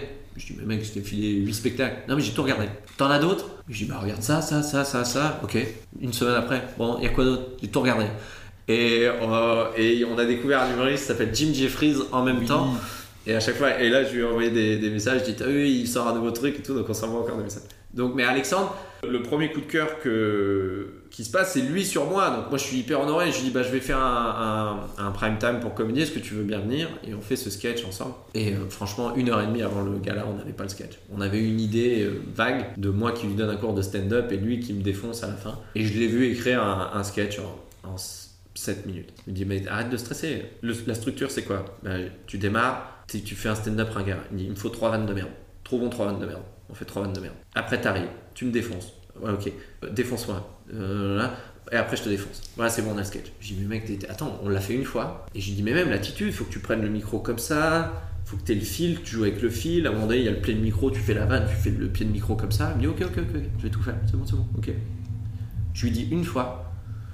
Et pendant l'enregistrement, il fait tout, tout, tout, de A à Z.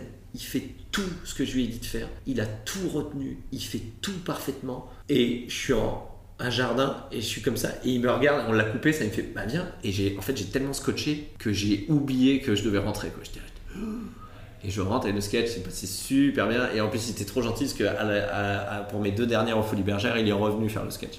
C'était trop bien. Mais, mais Alexandre, j'ai eu des moments. euh, On a, on- il m'a fait travailler sur le Astérix, le premier euh, animé. En 2014. Exactement. Et, mais les meilleurs moments que j'ai passés avec Alexandre, c'est des moments où on s'est posé, on a dîné ensemble, lui et moi, on a parlé de, de la vie. quoi. On a fait 3-4 dîners, lui et moi, euh, dans des pauvres brasseries parisiennes paumées, euh, en, bouffant un, un steak haché frites. Et c'était trop bien. C'était trop bien parce qu'on a parlé de plein de choses, de, de- du métier, de la vie, de l'approche des trucs, de, de- de- de- des gens dont il fallait se méfier. C'était extraordinaire. Extraordinaire. Et c'est des moments gravés, euh, des moments où j'ai appris euh, en fois mille, alors que c'était des moments de partage, quoi. J'étais avec Alex. C'était trop bien, ça. Un monsieur tellement intelligent, tellement brillant.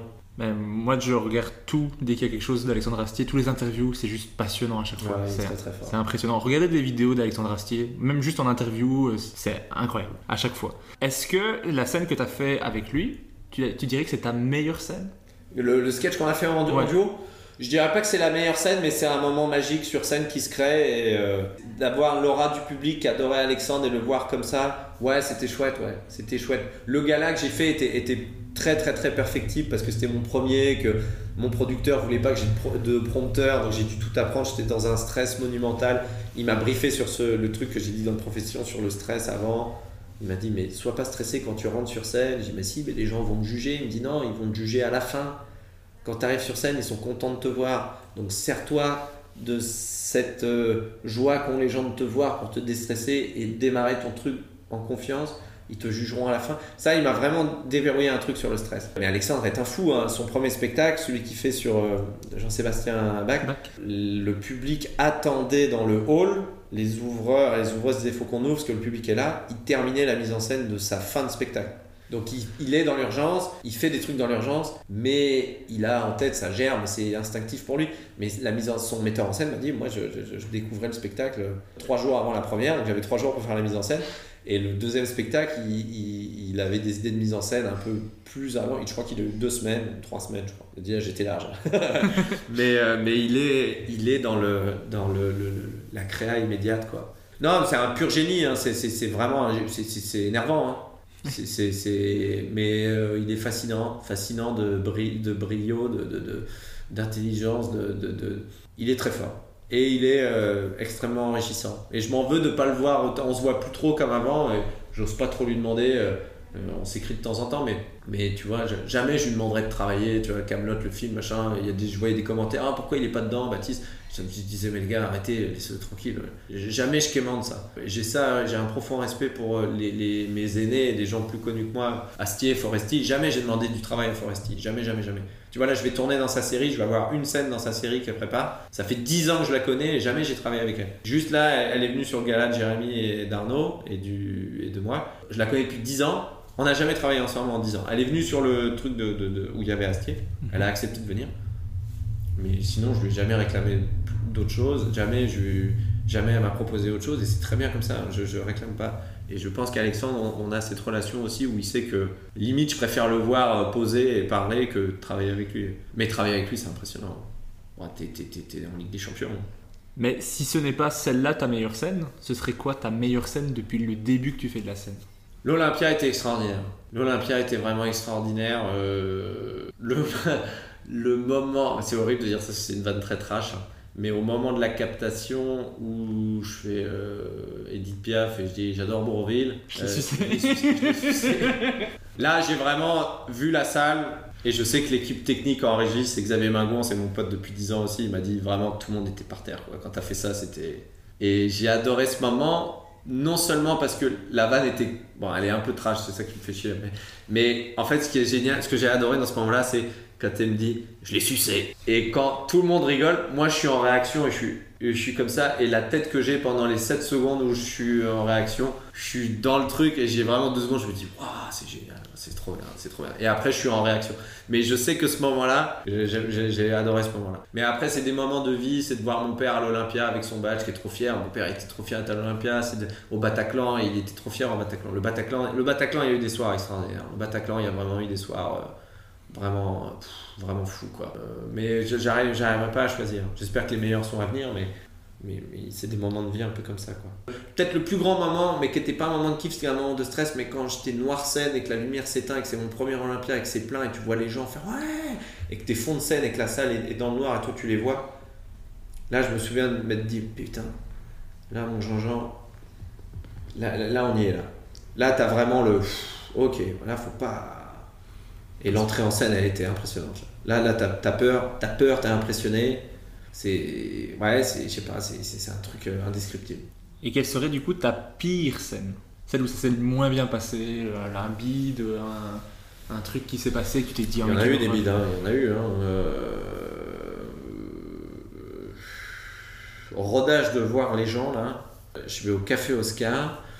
Au Café Oscar, j'avais fait 4-5 passages qui s'étaient super bien passés à chaque fois. Et j'ai un copain humoriste qui me dit Ah, moi je vais plus au Café Oscar parce qu'au Café Oscar, moi j'ai bidé. Be- Beaucoup ont bidé au Café Oscar. Je dis Bah non, moi, je trouve pas. Et, euh, et un soir, j'y vais. Je joue à 22h. Et je me souviens, il y a, ouais, il y a 20 personnes dans la salle. Et il y avait plein de jeunes humoristes qui jouaient. Et des, des jeunes, jeunes, jeunes, hein, vraiment qui démarraient et qui étaient Ah, qu'est-ce que tu fais là sur ce plateau? Je dis Bah non, je viens de tester euh, mes 10 minutes. Michael Montadir, qui est un mec très gentil, me dit Putain, mec, j'ai fait la chauffe, euh, c'est tendu. hein. Il m'a dit T'as déjà joué devant un public de chicha? Je fais Bah non. Il me dit Ouais, il me dit Mec, c'est dur. hein. Il m'a dit Fais du sûr. hein. Et donc je, je dis bah, Je fais mon matos sûr que je rodais, là, mes 10 minutes, que j'ai fait derrière un micro, là, qui marchait bien. Mec, j'ai pris un fourasse. Mais vraiment, c'était horrible. Et j'ai même. euh, parce que c'était le plus récent. J'ai- Vraiment, il y avait des vannes, chute, vannes, chute, et j'entendais des. dans le public. Et là, tu sors, gars. Je m'assois en loge, et avec mon carnet comme ça. Et je me souviens, il un jeune humoriste qui me dit Mais mec, t'es- t'es- t'es- tu doutes à mort? Je dis Mais gars, c'est horrible, c'est- c'est cata. C'est pas qu'au-delà du bide et de l'ego, et je me suis planté devant, devant des gens. C'est. euh, je reprenais mes notes, je notais des trucs, je dis mais non, mais là c'est peut-être pas ça, peut-être pas ça. Et un jeune gars il m'a dit putain la vache, il m'a envoyé un message après, il m'a dit putain c'est impressionnant de voir un gars qui a fait euh, déjà deux spectacles, qui démarre le troisième, il m'a dit j'ai vu ton, ton passage marcher, il c'était fou de te voir euh, aussi, euh, aussi flou dans le doute quoi. Parce que ça te met un, un uppercut euh, terrible, c'est terrible, terrible. T'es là, tu te dis mais... Et je m'en suis voulu parce que je perds des pieds pendant... Et avec l'expérience, j'aurais dû dire bon, écoutez, très sincèrement, on est conscient que vous ne viendrez plus jamais me voir en scène. hein. Je pense que là, c'est clair et net, c'est acté. hein. Si on vous dit que mes places vont être à 40 balles à l'Olympia en 2022, vous ne viendrez pas. hein. Donc, euh, j'aurais dû retourner le truc et en rigoler. Quand tu t'écroules et puis tu te dis bah, c'est terminé, quoi. Et puis tu vas au bout du bide et puis tu finis, putain. Désolé de te dire que ça me rassure un petit peu. Non, non, mais il y en a toujours, il y en aura, et des beats vont arriver. hein. J'ai eu des salles un peu moins expressives à Paris, là, au Jardin Sauvage, j'ai eu un soir, c'était pas expressif du tout. Je sortais de deux dates en Bretagne où il y avait 250 personnes qui étaient en, en fusion, euh, standing ovation et tout. Tu reviens à Paris, t'as 50 personnes, les gens font. Tu sors, t'es défait, tu te dis merde, putain, c'est horrible. Donc t'as des gens qui disent mais non c'est pas toi, le public était un peu froid, tu te dis non mais c'est forcément de ma faute. Moi je suis plus à me blâmer moi que les gens. Je dis pas le public était pas là et tout, mais c'est très violent, ouais, ça, ça rabat les cartes quoi. C'est vraiment, euh, t'es de nouveau face à tes doutes quoi. Et si c'était pas drôle? Et euh, il faut composer avec ça, il faut revenir le lendemain en se disant euh, je vais y arriver. Euh, mon metteur en scène m'a dit ça, il m'a vu jouer euh, 1500, 2000 fois. Il m'a toujours dit après t'aies eu un bide ou une salle qui s'est très mal passée, le lendemain t'as toujours cartonné. Je touche du bois, hein, j'espère que ça se passera comme ça, mais c'est vrai que le lendemain, je sais pas, mais il y a un truc inconscient en moi d'instinct de survie qui fait que je décuple. Donc des fois, je sais que quand c'est mal passé, je sais que les gens après, généralement, je dis bon demain ça devrait aller parce que je vais. Je me dis toujours, euh, c'est pas pour citer Pascal Obispo, mais je me dis si je devais mourir demain, j'ai pas envie que les gens restent là-dessus quoi. Donc je me dis toujours, joue comme si c'était la dernière fois, il faut que tu te rattrapes vraiment quoi. Je le mets, je le mets vraiment en mode j'ai, faut que je me rattrape. Et même si c'est que 50 personnes en rodage euh, sur une péniche, je me dis la France entière est au courant de ce bid, rattrape-toi très très vite. Euh, donc 2012, tu fais Vendredi tout est permis dont tu as parlé tout à l'heure. En 2013-2014, tu as la tournée avec Jérémy Ferrari et Arnaud de sa mère. Et en 2014, tu fais le doublage pour le film Astérix, le domaine des dieux d'Alexandre Astier. Tu as fait aussi du doublage après dans Royal, dans Colds et dans Final Space. Ouais. D'ailleurs, la saison 3 est sortie il y a peu. Est-ce que c'est quelque chose que tu aimes faire, le doublage, et que- quelque chose que tu aimerais faire plus? Extraordinaire. J'adore le doublage. C'est jouissif à un point, t'as pas idée. En plus, le personnage de Gary Goodspeed dans Final Space est quand même très proche de ce que je fais. Donc j'ai une liberté de jeu et de ton qui est assez folle. J'ai un DA qui s'appelle William Corinne, qui fait toutes les voix de South Park notamment, euh, qui est un monstre en doublage, qui a fait les voix de Tom Cruise, qui a fait, euh, qui a fait, qui a fait des trucs extraordinaires dans le doublage. Et d'être dans le studio et d'avoir des propositions, de, rajouter des conneries, parce qu'il y a des trucs que je rajoute dans la VF qu'il n'y a pas dans la version américaine. Euh, non, c'est Final Space, c'est un, Et ça me fait chier parce que c'est la, saison 3 s'arrête. Après, il arrête Olan Rogers. Il a fait un message où il pleure d'ailleurs, c'est terrible. Où il dit Bah voilà, je suis obligé d'arrêter, le studio euh, reconduit pas le truc. Euh, donc, non, c'est vraiment un truc génial. J'adore. C'est- une récréation trop bien. De voir ta fille regarder un personnage euh, que tu doubles, c'est trop cool. Et j'en ai refait un autre qui s'appelle Crossing Swords pour Canal là. Et le créateur de Crossing Swords m'a écrit sur Instagram pour me féliciter, ça m'a fait trop plaisir. Et il m'a dit J'ai vu que tu avais rajouté des trucs et tout, donc merci, tu as rajouté une voix marrante, euh, c'est cool. Et il m'écrit là encore régulièrement, il me dit Bah ça y est, on a fini la saison 2. Donc c'est trop bien. Dans le doublage, c'est vraiment un truc génial. C'est un vrai métier à part entière, mais tu as une, une façon de créer qui est absolument folle. quoi. C'est vraiment un truc génial. J'espère en faire d'autres, ouais. J'espère j'espère vraiment en faire plein d'autres. Et en février 2015, tu commences à jouer ton deuxième spectacle qui s'appelle Origine. Là, ce que tu fais pour bien le roder, c'est que tu prends trois mois de rodage six fois par semaine au Petit Montparnasse. Exact. Est-ce Enfin, c'est pas le rodage, ça c'est le démarrage officiel. hein. Ah, c'est démarrage. Ouais, c'est le démarrage officiel. J'avais fait Avignon avant et un peu de rodage. J'avais fait beaucoup, beaucoup, beaucoup de rodage sur celui-là parce que j'avais peur, c'est le deuxième. hein. Mais euh, ouais, ouais, on avait démarré au Petit Montparnasse et, après le Trianon et après, après l'Olympia, ouais. Mais oui, oui, j'ai- vraiment. euh, mon, producteur Thierry Suc, qui produit Florence Foresti, Mylène Farmer, me signe pour ce spectacle. Et il me dit, bon voilà, on fait 10 dates de rodage et on y va. Je ouais, moi, j'aimerais bien en plus en faire 50, 60. hein. Et il m'a dit, ok, bah vas-y. Et euh, il m'a dit, euh, fais ce que tu veux, juste euh, bah, tel jour je suis là et puis il faut que le spectacle soit bien. quoi. Donc t'as as le plus grand producteur de l'histoire de France qui a quand même lancé un monsieur qui s'appelle Jean-Jacques Goldman, qui te dit, bah ok, bah, rendez-vous le, le 12 septembre. Et ouais, on l'a beaucoup bossé. Là, pour le coup, j'ai mis la, vie de famille en. en- C'était chaud. hein. Là, j'étais vraiment pas beaucoup là. Et avec madame, ça a été compliqué. Parce que le rodage, je partais, je, partais, je revenais. J'étais vraiment en doute euh, fois 1000. Là, c'était dur. Là, là, là, là aussi, euh, j'ai- baissé un peu la garde parce que. Bah, après, ça a eu des conséquences. Après, on s'est séparé avec ma copine sur, euh, à cause de ça un peu. Parce que j'étais très pris en tournée. Elle ne travaillait plus, elle s'occupait de la petite. Donc, elle s'est un peu paumée. C'était très dur. Donc, on a mis du temps à se retrouver. Et tout l'Olympia que je fais à Origine, je suis en.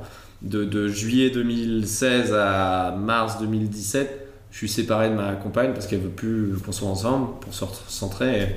Je suis en, je suis en, en déchéance sentimentale terrible.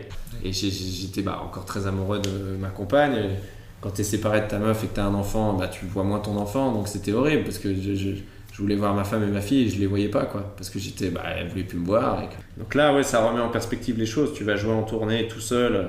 Tu sors de, tu rentres sur scène, tu chiales, tu joues, tu sors de scène, tu chiales, t'es tout seul, t'arrives pas à voir les gens que t'aimes, c'est, très dur. hein. Là, tu sais si t'aimes vraiment ton métier ou pas. Et je sais que cette période a été de- salvatrice parce qu'en vrai, euh, tu peux jouer en fait. Tu peux, il peut t'arriver les pires merdes dans la vie, tu arrives à jouer. Je pense que j'ai pas été au sommet de ma carrière sur plein de soirs, mais j'ai quand même réussi à jouer. Et ça te donne quand même la force pour après, tu te dis, bon, si les choses vont bien dans la vie et que je travaille bien, je pense que je peux arriver à faire un spectacle cool. Mais dans, dans ce spectacle, tu parles de tes origines, tu parles de ton enfance, de ta timidité, de l'école, de tes parents.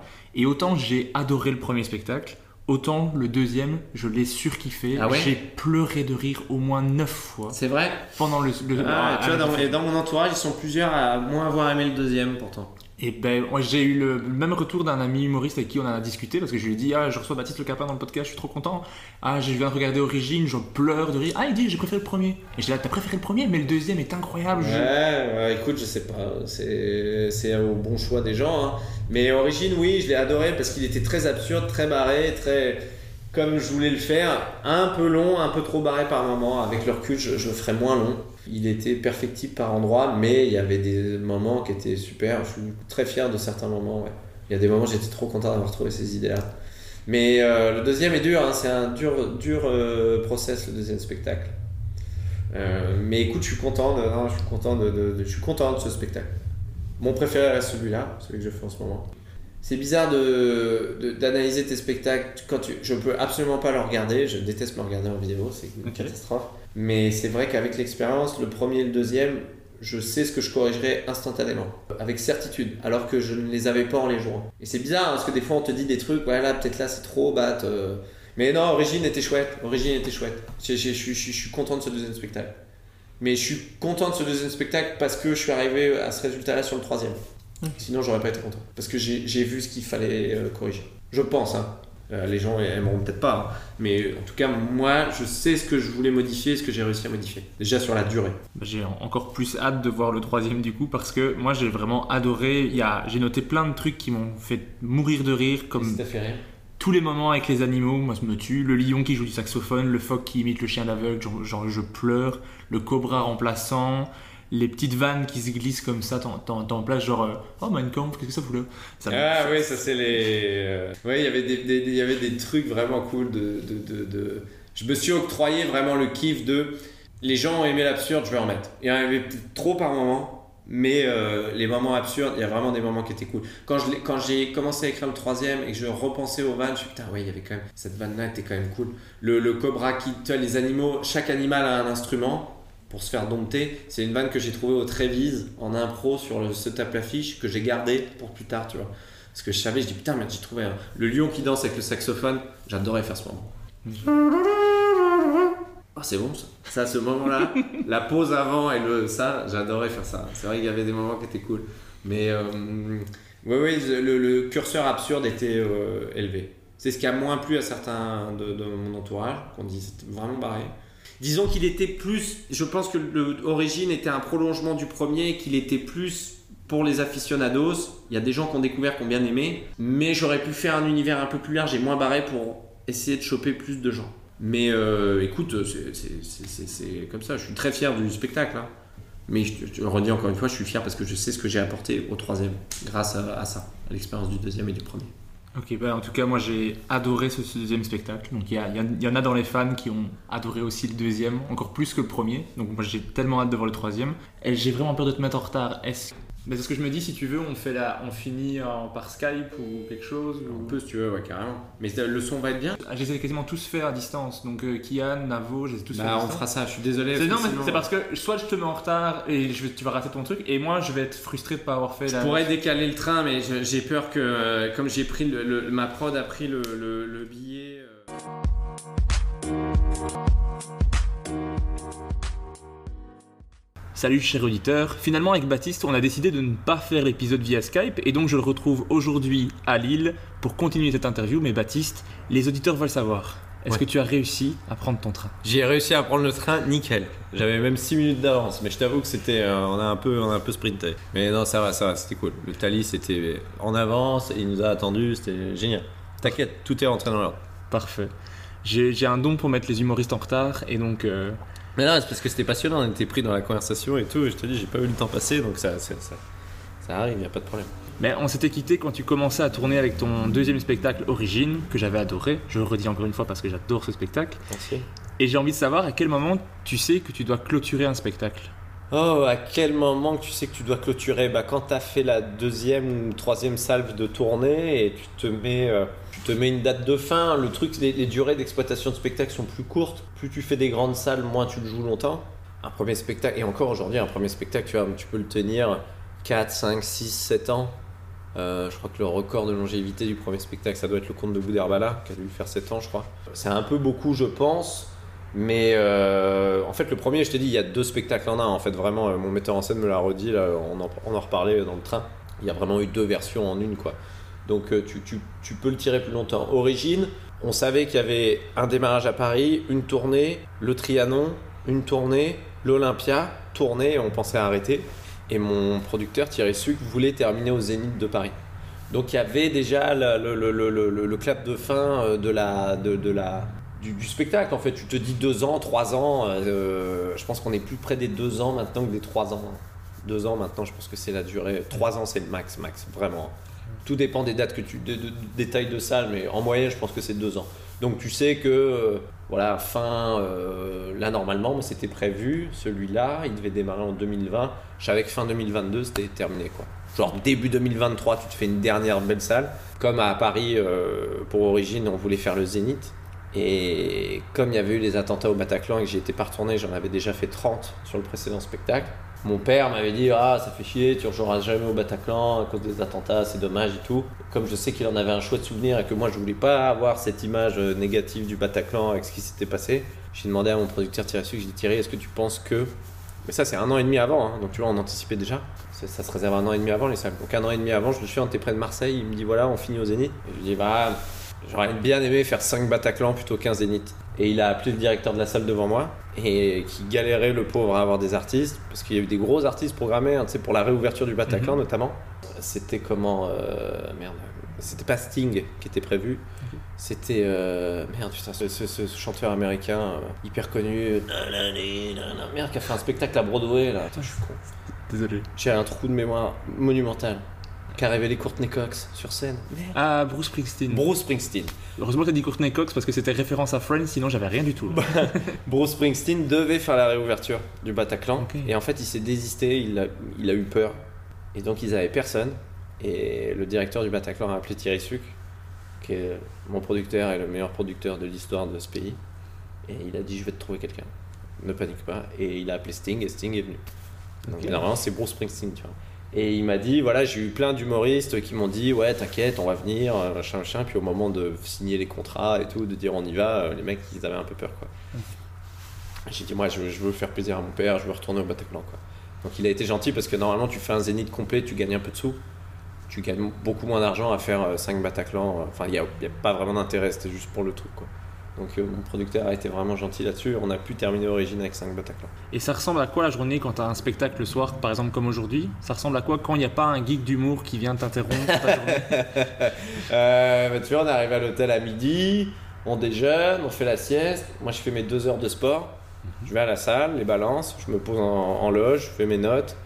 Correction, je joue. On sort, restaurant, on se couche et on refait pareil le lendemain. Voilà, c'est ça. C'est pas feu fou, hein. c'est pas, euh, c'est pas des trucs, euh, des ambiances où on sort très tard. Mais j'ai- on est une petite équipe, on est quatre. Il y a Delphine avec moi, Alex, le régisseur, Aslem qui est tout le temps avec moi. Et il y a Flaubert, tu vois, qui vient ce soir à Lille, Mhm. notamment. Euh, Le, le- l'un des meilleurs moments quand le spectacle s'est bien passé, c'est quand on est tous ensemble au resto, c'est cool, on se fait une bonne table, c'est chouette quoi. C'est vraiment chouette, chouette. Donc là, je sais, en plus, je suis pas censé le savoir, mais il y a Thierry Suc qui vient ce soir. C'est toujours un grand moment quand le producteur vient. Donc, euh, ouais, faut rendre une bonne copie ce soir.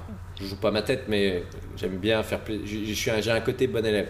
Quand, le- quand Thierry aime bien le spectacle, ça me fait plaisir. Quoi. Et pendant le rodage, tu disais que tu enregistrais à chaque passage. Est-ce que tu continues à le faire quand tu as fini le rodage? Ouais, tu les enregistres tous les soirs? Tous les soirs, euh, c'est un truc qu'on a avec Flaubert. Il réécoute en accéléré les passages. Je lui dis tiens, écoute, j'ai rajouté ça, j'ai vu ça, regarde, à tel moment il y a ça. Et donc on se fait des petits débriefs. Là, il vient tout à l'heure, on se fait le débrief. Là, c'est prévu de, de- de 19 à 20, on va se faire le débrief à la salle. Il y a eu des petits rajouts, des trucs. euh, ouais, ouais, on, sait, on est toujours en train de peaufiner un petit peu, ouais. Mais tous les soirs, j'enregistre, parce qu'on sait jamais. Même des fois, il peut y avoir un, peut y avoir un éclat de génie euh, sur une impro, un truc qu'on garde. Il peut y avoir aussi des soirs où ça marche pas bien et tu essaies de voir euh, quelle vanne passe pas. Euh, tu sais, pour avoir tes, tes- tes temps de passage, entre guillemets, tu sais que telle vanne, telle vanne passe toujours bien, quoi. Puis tu as les vannes test aussi après. Tu as les vannes, tu sais que si celle-là elle passe, normalement les autres vont passer, tu vas avoir une bonne soirée. Tu as, des repères dans les spectacles à chaque fois. Ça, c'est intéressant à trouver avec le temps. Et euh, on va retourner à ton parcours. Donc là, on a passé Origine. En 2016, tu joues le personnage principal dans une série que j'ai adorée, qui s'appelle Le Trône des Frogs, Ah, yes. euh, qui est écrit et réalisé par le génial Yacine Bellous, qui est un ancien invité du podcast, allez écouter, qui est une parodie de Game of Thrones sous forme euh, d'un documentaire à, à la The Office ou Parks and Recreation. C'est-à-dire que des séries qui, à l'époque, tu n'avais pas vues. Exactement, t'es bien renseigné. Alors Camelot, j'avais quelques rêves parce qu'il y avait, il y a quand même une petite rêve à Camelot évidemment. Mais Game of Thrones, j'avais commencé et j'ai- repris, mais j'ai arrêté. Je crois que je suis au milieu de la saison 2. Ouais. Euh, non, putain, je sais pas, les trucs, les Vikings, j'ai démarré. C'est faut que je finisse Game of Thrones quand même. Mais euh, je sais pas, quand y a tout le monde dit ah génial, génial. Quand tout le monde dit c'est génial et que je perds du temps, après je, sais pas, je passe à autre chose. Donc Squid Game là sur Netflix, là j'ai commencé. Tout le monde dit que c'est super, donc j'ai maté le premier, donc je, je faut pas que je perde le rythme. Mais euh, ouais, j'ai ma meuf déteste regarder les séries et les films à la maison, donc euh, c'est compliqué. Hein. C'est compliqué. hein. Généralement en tournée, quand ins- le spectacle est installé, tu te rattrapes un peu. Euh, mais mais oui, quand on fait cette série, à la base, Yacine me confie le rôle secondaire. Parce qu'il y a un autre comédien principal qui est prévu, qui plante le projet une semaine avant. Et donc Yacine me dit, bah, est-ce que tu peux faire le rôle principal? Je dis, bah, avec plaisir. Et donc je me suis retrouvé euh, catapulté en, en. Et j'ai adoré cette, série. C'était extraordinaire. Donc effectivement, il y avait des refs. À un moment donné, des fois on répétait une scène et tout le monde se faisait Ah ouais, ouais, bien ouais, je le clin d'œil. Je comprenais pas, euh, je comprenais pas le truc. Mais euh, et donc, j'ai joué en. Mais c'est bien, au moins je découvrais, je faisais vraiment le, le- le rôle au premier doc, tu vois. Mais j'ai adoré cette série parce que c'est mon seul, en vrai, hein, c'est mon seul vrai rôle comique euh, en tant que comédien. euh, parce que j'ai pas eu un rôle comique euh, premier degré. hein. New York, je l'avais pas. Libre Assoupi, je l'avais pas. Le film d'auteur que j'ai pu faire avec Lucien Jean-Baptiste et tout. Après, les ex, les films d'Anne Leni, j'avais pas ce rôle-là. Là, c'était vraiment, faut que tu sois drôle et j'ai adoré jouer ce personnage. C'était trop bien, quoi. Puis Yacine, il est doux, il est gentil, il est bienveillant, il est précis dans ce qu'il veut écrire et dans ce qu'il veut faire. Il a coécrit avec François Descraques aussi, donc euh, François, je le connais bien. C'est des mecs qui ont une belle vision et ouais, c'était vraiment génial ce truc. C'était vraiment génial. J'ai adoré cette série. Et si Yacine te rappelle pour faire une saison 3 Ouais, j'ai déjà dit oui, il le sait. hein. Il le sait, il y a des gens qui- réclament sur internet et tout. Mais tu vois, j'aurais aimé que ce soit plus vu. Putain, tu vois, ça, j'adorerais euh, tourner un, un- un rôle comme ça sur un long. J'adorerais avoir un rôle comme ça. Mais c'était c'était génial. Puis quand t'as. C'est ça que j'aime bien dans les tournages. C'est quand Yacine, je voyais qu'il était super content de ce que ça donnait. T'es content de faire plaisir à ton pote. Et puis je me sentais pousser des ailes. Il y avait des trucs, euh, j'ai rajouté euh, aussi parce que je partais un peu, mais parce que le personnage était tellement bien écrit, tellement bien installé. Puis les persos autour étaient cool. hein. Il, y avait, un super cast, Dedo, euh, Nico, Berno, Aude. c'était carré quoi. C'était vraiment bien. hein. Et euh, puis on tournait, euh, on tournait en plus chez moi, donc dans le château de Vincennes. Donc j'étais, j'habitais en face, donc c'était trop bien quoi. Tout, tout était réuni pour que ce soit coolos. Mais c'est Kian qui dit que c'était ton meilleur rôle? Ouais, Kian me l'a dit souvent ça. Ouais. Il m'a dit c'est le meilleur, ton meilleur rôle. Bah ouais, mais ça me fait super plaisir. En même temps, ça me fait de la peine parce que je trouve que pas assez de gens l'ont vu. Parce que je trouve que la série est vraiment très drôle. Mais ouais, la saison 2 en plus elle est géniale parce que t'as vraiment. euh, En plus, là, je- ma meuf venait de me larguer euh, à ce moment-là. Donc là, je- c'était tout frais. Je tournais ça, j'étais vraiment. J'étais vraiment pas bien. Là, c'était, elle venait de me larguer. Je rentrais de Rio quand on a tourné le, le, le, le- le truc. Mais je l'ai raconté ça. Je te l'ai raconté quand j'étais aux Jeux Olympiques. euh, Et dans les Jeux Olympiques, non alors en fait, non, ma, ma- ma- j'ai j'ai eu une, seconde rupture avec, Ah, si, oui. avec la mère de mes enfants. Et quand j'étais aux, aux Jeux Olympiques de Rio, j'étais invité par, euh, par Omega, voilà. Il m'avait invité gentiment, et donc j'avais euh, le jour de la finale du 100 mètres. Je crois que je devais être le seul gars dans le stade à vraiment pas être dedans. Et euh, non, les choses de la vie, ça s'est arrangé, mais elle m'a quitté pendant quasi, euh, quasi euh, une petite année, hein, donc c'est là j'ai fait, j'ai fait le trône des Frogs, la tournée, l'Olympia, dans des conditions morales qui n'étaient pas. pas optimales quoi. Je dis pas que ça m'a servi ou quoi, mais ça permet quand même de bien se vider la tête, d'être sur un plateau. J'étais pas bien, franchement, je prenais sur moi. C'était dur, hein. Mais de jouer ce Bélire qui, qui chute, qui, de jouer ce gars qui était en dépression et tout, et qui essayait de faire rigoler, tu te dis c'est quand même faire rire, ça a quand même un pouvoir assez fabuleux de, de dire que bah, je suis pas bien du tout dans ma vie, mais quand même, quand il s'agit de faire rigoler un plateau ou une salle, j'ai quand même ce truc au fond de moi qui reprend un peu le dessus. Et t'arrives à le faire, hein. T'arrives à le faire. hein. Donc c'est. Là que tu sais si t'es vraiment passionné par le métier. Parce que bon, il y a des gars qui peuvent s'écrouler et dire Ouais, j'ai pas la tête à. Mais il y a un truc inconscient qui te dit que, allez, ça fait du bien quoi. Mais franchement, allez voir la série si vous écoutez, vous faites pause à l'épisode, vous allez voir la série, je vous en voudrais pas. Franchement, la série est géniale. En plus, c'est super bien écrit, c'est drôle, c'est bien fait, c'est beau, les Ouais, costumes sont cool. Enfin, franchement, je ne vois pas de défaut à la série. Quel serait ton épisode préféré ou ton moment préféré? Un truc qui t'a marqué dans la série? Le moment préféré, c'est quand j'ai la fausse barbe et que je veux assassiner Dedo qui m'a repris ma place. Il y a une blague qu'on a coupée malheureusement en montage, mais qui est une blague extraordinaire. Où je, parlais avec une voix, c'est un peu une voix de Jean-Marie Le Pen. Avec la maladie de la barbe. Donc j'invente des maladies qui sont complètement folles. Et Yacine a rajouté cette blague que je trouve extraordinaire. C'est une des meilleures blagues que je lui ai joué de ma vie. Et il me dit rajoute-toi une maladie. Et je dis mais quoi comme maladie? Et à un moment donné, Dedo, doit me... Dedo voit en train d'empoisonner le truc. Donc il capte qu'il y a un assassinat qui se prépare.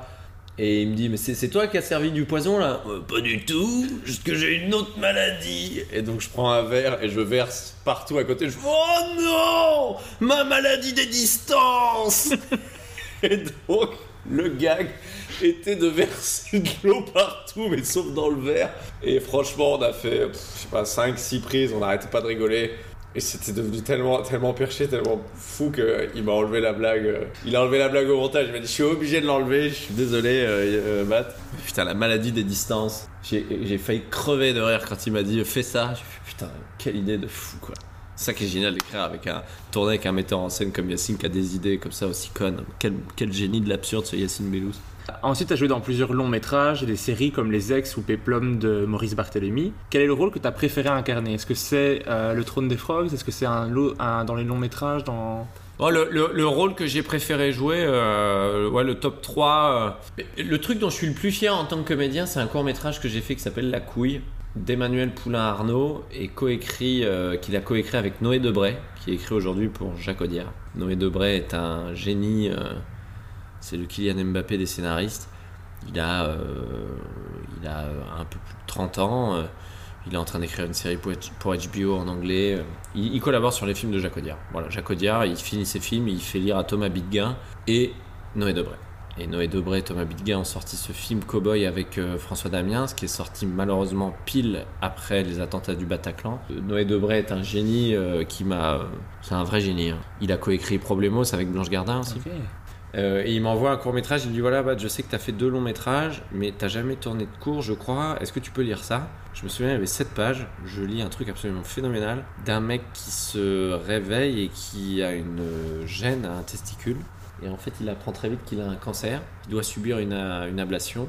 Et donc, il va à la banque du sperme faire un dépôt au cas où ça se passe mal. Et en fait, en parallèle, il y a une histoire où il vient de se séparer de sa copine et il va essayer de la récupérer. C'est un film très beau, qui est une histoire vraie, qui est vraiment arrivé au réalisateur Emmanuel Poulain-Arnaud, qui a fait deux films, qui s'appellent Les Cobayes, qui n'est pas encore sorti avec Thomas Gijol. Et là, il sort un film qui s'appelle Le Test, qui va être, je pense, un très très gros succès au cinéma, avec Alexandra Lamy et euh, Philippe Catherine. Et donc c'est un jeune réalisateur qui a plein de talent, qui s'appelle Emmanuel Poulain-Arnaud, et il faut le suivre parce que c'est un, c'est un monsieur euh, extraordinaire, qui a un talent fou, et euh, un- ça va être un futur très grand réalisateur en France, avec Noé Debray. Voilà. Donc La couille, c'est je pense le truc que j'ai préféré tourner avec Libre Assoupi, parce que j'ai adoré le rôle, euh, voilà, c'était mon deuxième long, c'était mon premier rôle principal. Malheureusement, le film n'a pas marché parce qu'il était sorti en plein milieu de comédie euh, qui était babysitting et qu'est-ce qu'on a fait au bon Dieu. Donc les gens se sont précipités pour aller voir ces films qui sont des comédies populaires, qui sont très efficaces. Donc je pense que nous, en comédie d'auteur, on, on est un peu passé à la trappe. Euh, Et le trône des frogs est, est sur le podium. Voilà. Je te dis, c'est 1, 2, 3.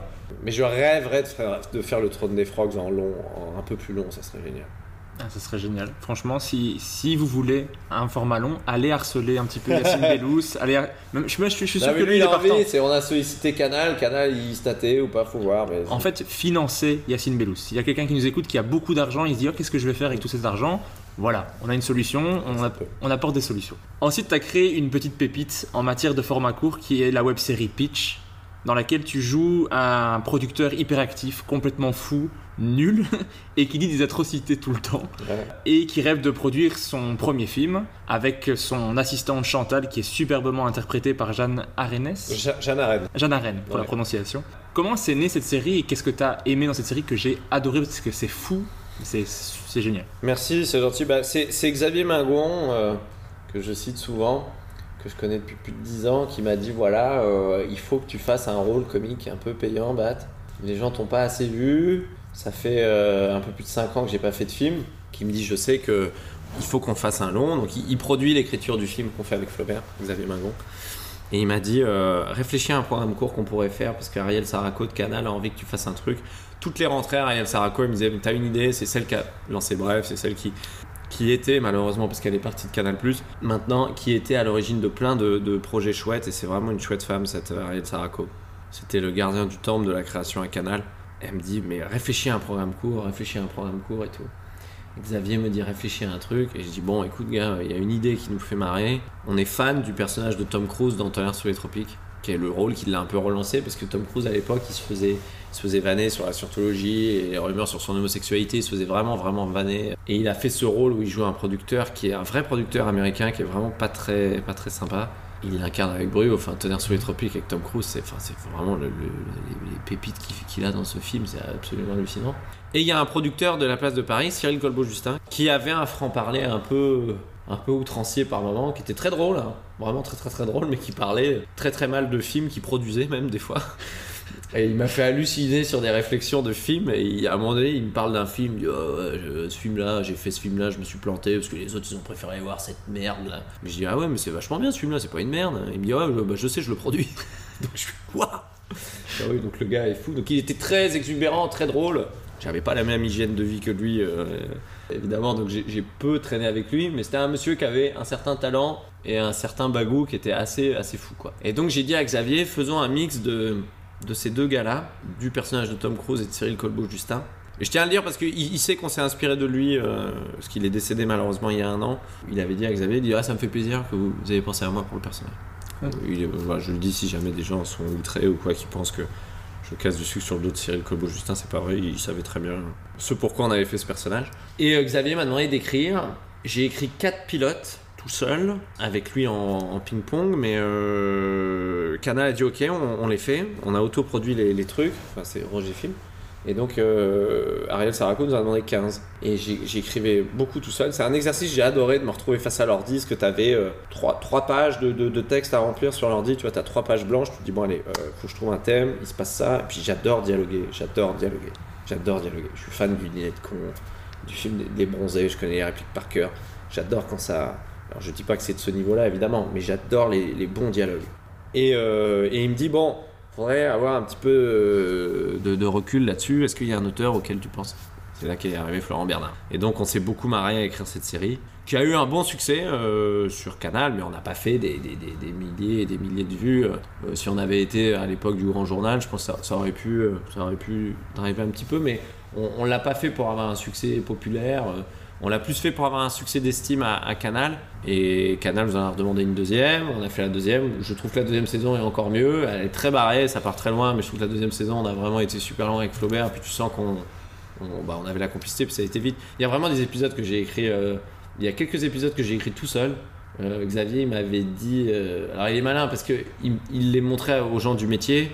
Il me disait, je te dis pas, mais il y a des gens très connus qui ont adoré. euh, Je te dis pas qui. Je, je, si tu veux, il y a pas de souci. Et Xavier est très malin parce qu'il essaie de me faire progresser. Il essaie de me faire sortir de mes zones un peu de confort. Il me dit, ça serait bien que tu fasses un épisode où tu parles pas du tout. Donc j'ai compris que le sous-texte, ça voulait dire, la série c'est bien, mais Bat, Bat, il hurle un peu trop. C'est un peu chiant. Donc peut-être qu'il a. Je, je- je le connais, je le connais par cœur. Donc, je, je pense qu'il a dû avoir deux trois retours négatifs de il crie trop. Donc il m'a imposé un épisode. Il dit, tu fais un épisode mais tu parles pas. L'épisode avec les affiches? Avec les affiches. Et donc j'ai dit ok. J'étais en Alsace chez mes beaux-parents devant l'ordi. Je fais bon bah euh, comment on pourrait faire? Et euh, et il y a des épisodes que j'ai écrit en. Franchement, il y a, en a 5-6, ça a été écrit en 10 minutes. Mais vraiment, je te jure, quand t'as- t'as l'inspire que ça part, il y en a vraiment des super. Puis t'as les idées un peu. Je disais à Flaubert, il faut qu'on fasse un truc avec un relais colis. Il me dit, mais pourquoi il y aura un relais colis? Mais Justement, c'est naze. Les gens qui ont des relais colis, les magasins, quand tu vas chercher tes colis dans les relais colis, ils vendent d'autres choses. Ils vendent des, des, des housses de portable, des trucs comme ça. Sauf qu'ils les vendent jamais. Les gens viennent que pour les colis. Donc je dis, ouais, ça pourrait être marrant que le truc soit un relais colis. Et puis il y avait une comédienne en face qui était extraordinaire. Jeanne Arène, elle est, elle est fantastique, quoi. Elle est vraiment, très très drôle. Le, passage qu'elle fait en russe m'éclate à chaque fois. J'ai adoré cet épisode. Celui-là, je l'ai écrit aussi. euh, Je l'ai écrit très boulevard, très. euh, Ça, ça j'ai adoré écrire ça. Ça, j'ai écrit tout seul chez moi. euh, Bien, j'étais, trop content d'écrire ce truc-là. C'était tellement. J'adore ça.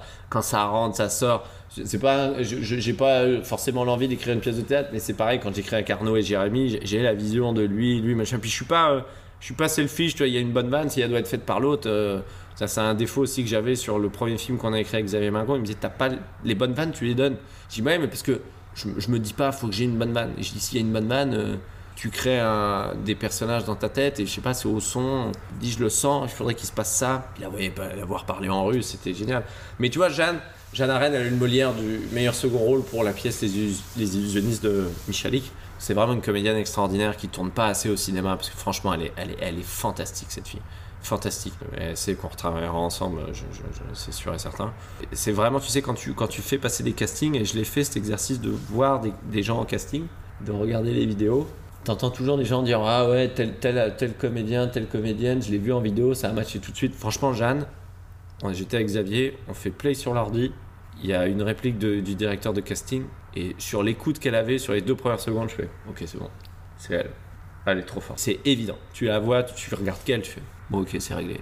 Et elle est gentille, elle, est, elle, est, elle a fait des trucs complètement hallucinants qu'elle faisait pas du tout. Mais c'est une vraie comédienne, sympathique, bourrée de talent. Suivez Jeanne Arène. Allez la voir sur scène, faut que je la vois sur scène, je l'ai pas assez vue sur scène. Mais la, la série est, est vraiment cool et en plus c'est des épisodes courts donc tu peux tout te regarder en pas longtemps. Moi j'avais déjà vu tous les épisodes avant de faire mes recherches pour les épisodes et je me suis dit mais je vais en regarder quelques-uns pour me rappeler un petit peu, pour me remettre en tête. Et en fait tu commences et tu t'arrêtes pas, tu regardes toute la série, Ouais. tu regardes les 30 épisodes et j'aurais envie de savoir c'est quoi ton épisode préféré? Ou ta vanne préférée s'il y a vraiment un truc qui te reste? Ma vanne préférée? Ah, c'est. euh, ma vanne préférée, c'est Lionel. Je crois que vous avez un trouble de l'attention. Et que je suis sur le mur d'escalade. Je fais Hein? Ça. Et Xavier Mingon m'a dit Ah ouais, c'est génial. Je suis, genre, tu vois, je suis en train de faire de l'escalade. C'était le dernier plan de la, saison 2. Et je vois qu'il commence à mettre des prises d'escalade partout. Je dis Mais tu vas pas faire un mur d'escalade? Il fait Si, si, on fait tout le mur. Et donc, cette vanne m'a fait rire. Mais il y en a plein. Le name dropping avec Flaubert, on s'est marré. Il y, a des- y a des vannes extraordinaires qu'on a, qu'on a trouvé, des trucs qu'on n'a pas pu mettre parce que c'était vraiment du name dropping de bâtard. Mais, mais j'étais trop fier parce que j'ai fait tourner Nicolas Marié, qui est mon papa dans la, dans la série, que- qui est mon acteur fétiche en France. Je suis vraiment fanissime de ce monsieur Nicolas Marié, que je salue s'il écoute. C'est vraiment un, un- un génie euh, qui a eu le, le César du meilleur second rôle dans Radio Les Cons de, de- du Pontel. Machine de guerre, euh, j'ai fait tourner euh, Antoine, euh, ah, j'ai oublié son nom Antoine, mais qui était dans Doberman. On est fan du film Doberman avec, euh, euh, Xavier. Antoine Bassler qui a une voix extraordinaire de méchant. Et, ça va. Alors, euh, qui a une voix un peu et donc il fait l'agent du, du, du- du- de la DGSE et j'avais des envies de, de tourner avec des gens comme ça. Il y a Cody qui vient qui joue le mec de ma mère euh, et c'est que des comédiens euh, Antoine on l'a pas encore Antoine je crois mais dans, dans, dans le film qu'on écrit avec Flaubert euh, Cody il est prévu dedans. Euh, je- j'espère qu'il acceptera. Jeanne évidemment elle est dedans. Il y a, il y a des gens qu'on a rencontrés qui sont extraordinaires. Il y a vraiment des comédiens super. Simon euh, celui qui joue Simon il était top aussi. Euh, on a normalement le, le- le- la série devait plus se reposer sur un trio avec Simon et, Jeanne. Mais j'étais très très méchant et très cassant avec Simon, donc euh, je, lui dis, on, avait prévu de le mettre beaucoup plus souvent. Il était dans tous les pilotes quasiment. Et en fait, je trouvais que ça faisait très très violent, c'était très très méchant euh, très souvent. Et, et- et en fait, Xavier a eu la bonne idée. Il m'a dit, je pense qu'il faut le faire venir un peu moins souvent. Sinon, tu vas te reposer que là-dessus et ça va être je me décharge sur lui, avec Jeanne il se passe ci, je me décharge sur lui, avec Jeanne il se passe ça. Si, l'épisode que j'ai adoré. Dans les contraintes, on, on rend tous les épisodes et Xavier me dit il y a un épisode qui est plus faiblard que les autres. Je dis ouais, je suis d'accord, je sais c'est lequel. Et euh, à la fin du premier jour de tournage, il me dit euh, on tourne demain, mais ça va pas l'épisode. Moi, je dis bon, il est hors de question qu'on tourne, un truc bof. On s'est posé en loge et en trois quarts d'heure, on a fait l'épisode de la voyante. Bah, c'est syndrome Alexandre Astier, hein. c'est comme je t'ai dit, on se pose dans la salle et on dit non, on va trouver. Je dis à Xav, t'as raison, on va, on va écrire ça. Où je dis que j'ai eu la comédie musicale et qu'en fait, elle me fait un. Et elle démarre, elle est énervée. C'est trop bien parce que j'étais trop content de trouver cette idée où elle pouvait euh, démonter un peu Lionel et je trouvais le truc un peu mignon. J'ai adoré cet épisode parce que aussi t'as le truc de on l'a on l'a écrit en 45 minutes la veille quoi. Vous vouliez juste des compliments, c'est ça? C'est le truc à la fin? Ouais ouais exactement ouais c'est ça. Oui. Ouais, ouais. Et je trouvais ça très mignon, je la trouvais très mignon, je trouvais ça mignon que son assistante fasse ça. Moi, j'ai noté dans mes, dans mes épisodes préférés, il y avait le trouble de l'attention qui m'a fait énormément rire. En plus, je trouvais que ça allait tellement bien avec ton personnage, même avec toi. Je trouvais que ça, on marchait. a des bonnes idées. hein. On a, on a, on a bien rigolé. Et il y avait l'épisode Le retour du stagiaire qui est tellement drôle quand, quand Ivan Jean-Baptiste euh, Monnier et Lucien Jean-Baptiste. C'est tellement drôle qu'ils arrivent derrière, c'est super drôle. À Merci, chaque fois, ça monte. Mais justement, dans, le, dans la série, tu name drop pas mal de célébrités. Ouais. Tu vannes beaucoup de gens, tu vannes Vianney, c'est tellement drôle. Euh, Vianney, c'est tellement gratos. On n'a rien contre lui, mais je sais pas, le Vianney, le Vianney est agressif à l'oreille, je trouve. Puis c'est un petit gars tout propre sur lui. T'as- J'étais ce gars-là euh, au collège, hein, donc j'ai envie de. Je me vois moi, j'ai envie de le démonter. Tu vois, t'as envie de. euh, Mais alors que je, je le connais absolument pas, c'est gratos, hein. Allô Vianney, t'es où? Ah ouais, c'est- ta faute. Pas là. Fallait pas écrire cette merde. hein. Mais ça, c'est. Dans les ruptures à jouer, c'est Cyril Colbeau-Justin. hein. C'est- C'était vraiment ça, le genre de truc qu'il faisait, ce genre de phrase. C'était- C'était fou. Hein. Mais tu name drop donc Vianney, Stéphane de Groot, Régis Laspalès, Benjamin Biolay, Cali, euh, Guillaume Canet. euh, Est-ce est-ce que ça vous a jamais causé des problèmes avec quelqu'un? Non, parce qu'on a- on n'est pas les mecs les plus connus de. Je suis pas le mec le plus connu de France. Si ça avait une autre portée, euh, j'aurais bien aimé. hein, j'aurais bien aimé que ça impacte un peu. Mais euh, écoute, euh, non. pff, C'est fait pour la vanne. Après, nous, on est fans euh, de Judah Pato et de, ce genre d'humour. Donc, on name drop beaucoup. hein. Dans le spectacle aussi, dans le nouveau, on le fait un peu. Mais le name dropping, euh, quand, quand c'est vraiment drôle, on a une vanne trash au possible. Mais VDB, il voulait. Il me disait, putain, les mecs, faut que tu la fasses cette vanne. Mais elle est vraiment pointue, dégueulasse. Enfin, tu vois, bon, je, vais, je vais dire une vanne vraiment crade. hein. On la fera jamais de toute façon, mais. Parce qu'il faut parler de l'anatomie d'une femme. T'as dit, là euh, parce qu'on voulait à un moment donné faire dire à, Lionel, mais Lionel, vous avez déjà fait l'amour? Et je dis, ouais, ouais, une fois, j'ai pas aimé. Euh, en plus, la fille sortait du sport. euh, je sais plus, elle- elle- elle- c'était, c'était sale, genre quoi? Genre dans, sa chatte, il y avait Mio sec.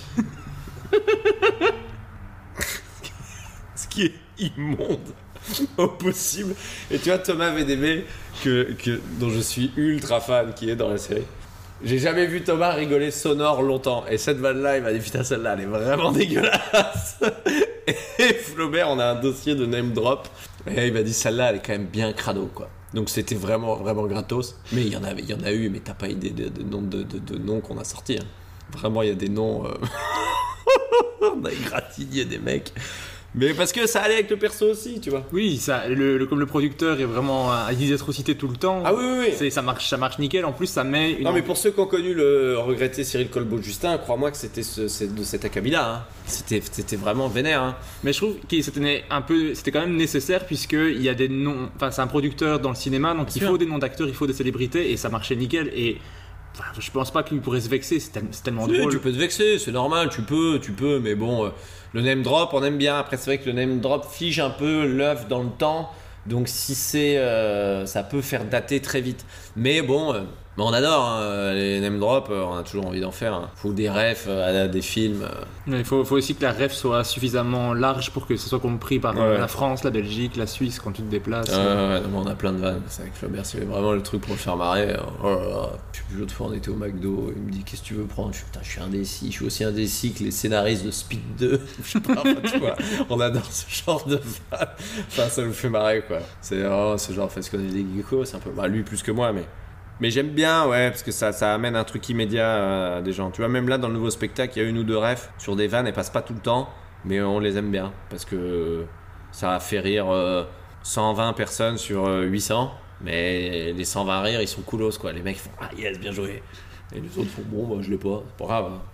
Mais tu disais ça aussi sur ton, c'est sur ton premier spectacle, je crois. Tu dis, ah, cette blague-là, elle est pour moi. Mais on voit que t'es tout contente de, de le Ouais, faire. ouais, bon après c'est un tiroir qu'il faut pas trop réutiliser parce que c'est un truc qui se fait dans, dans beaucoup de spectacles. Mais oui, oui, mais il y a des vannes, c'est important. hein. Bah, c'est euh, le euh, que je connais pas du tout, euh, malheureusement. et Flaubert, il me le disait souvent. Celui qui est décédé, là, Norman, euh, Euh, Norm MacDonald. une figure emblématique de l'humour euh, aux États-Unis. Flaubert, il me disait, ouais, j'ai vu des interviews de lui et tout. Il disait, il y a des sketchs euh, entiers. Je sais que ça me fait rire que moi, mais moi, ça me fait rire. Et il dit, c'est important. euh, Mais fr- franchement, c'est important hein, de poser ses couilles euh, et dire, celle-là, ça reste quoi. Tu vois, dans le nouveau spectacle, je sais qu'il y y a un passage que mon metteur en scène n'aime pas. Il dit, ouais, c'est pas nécessaire et tout.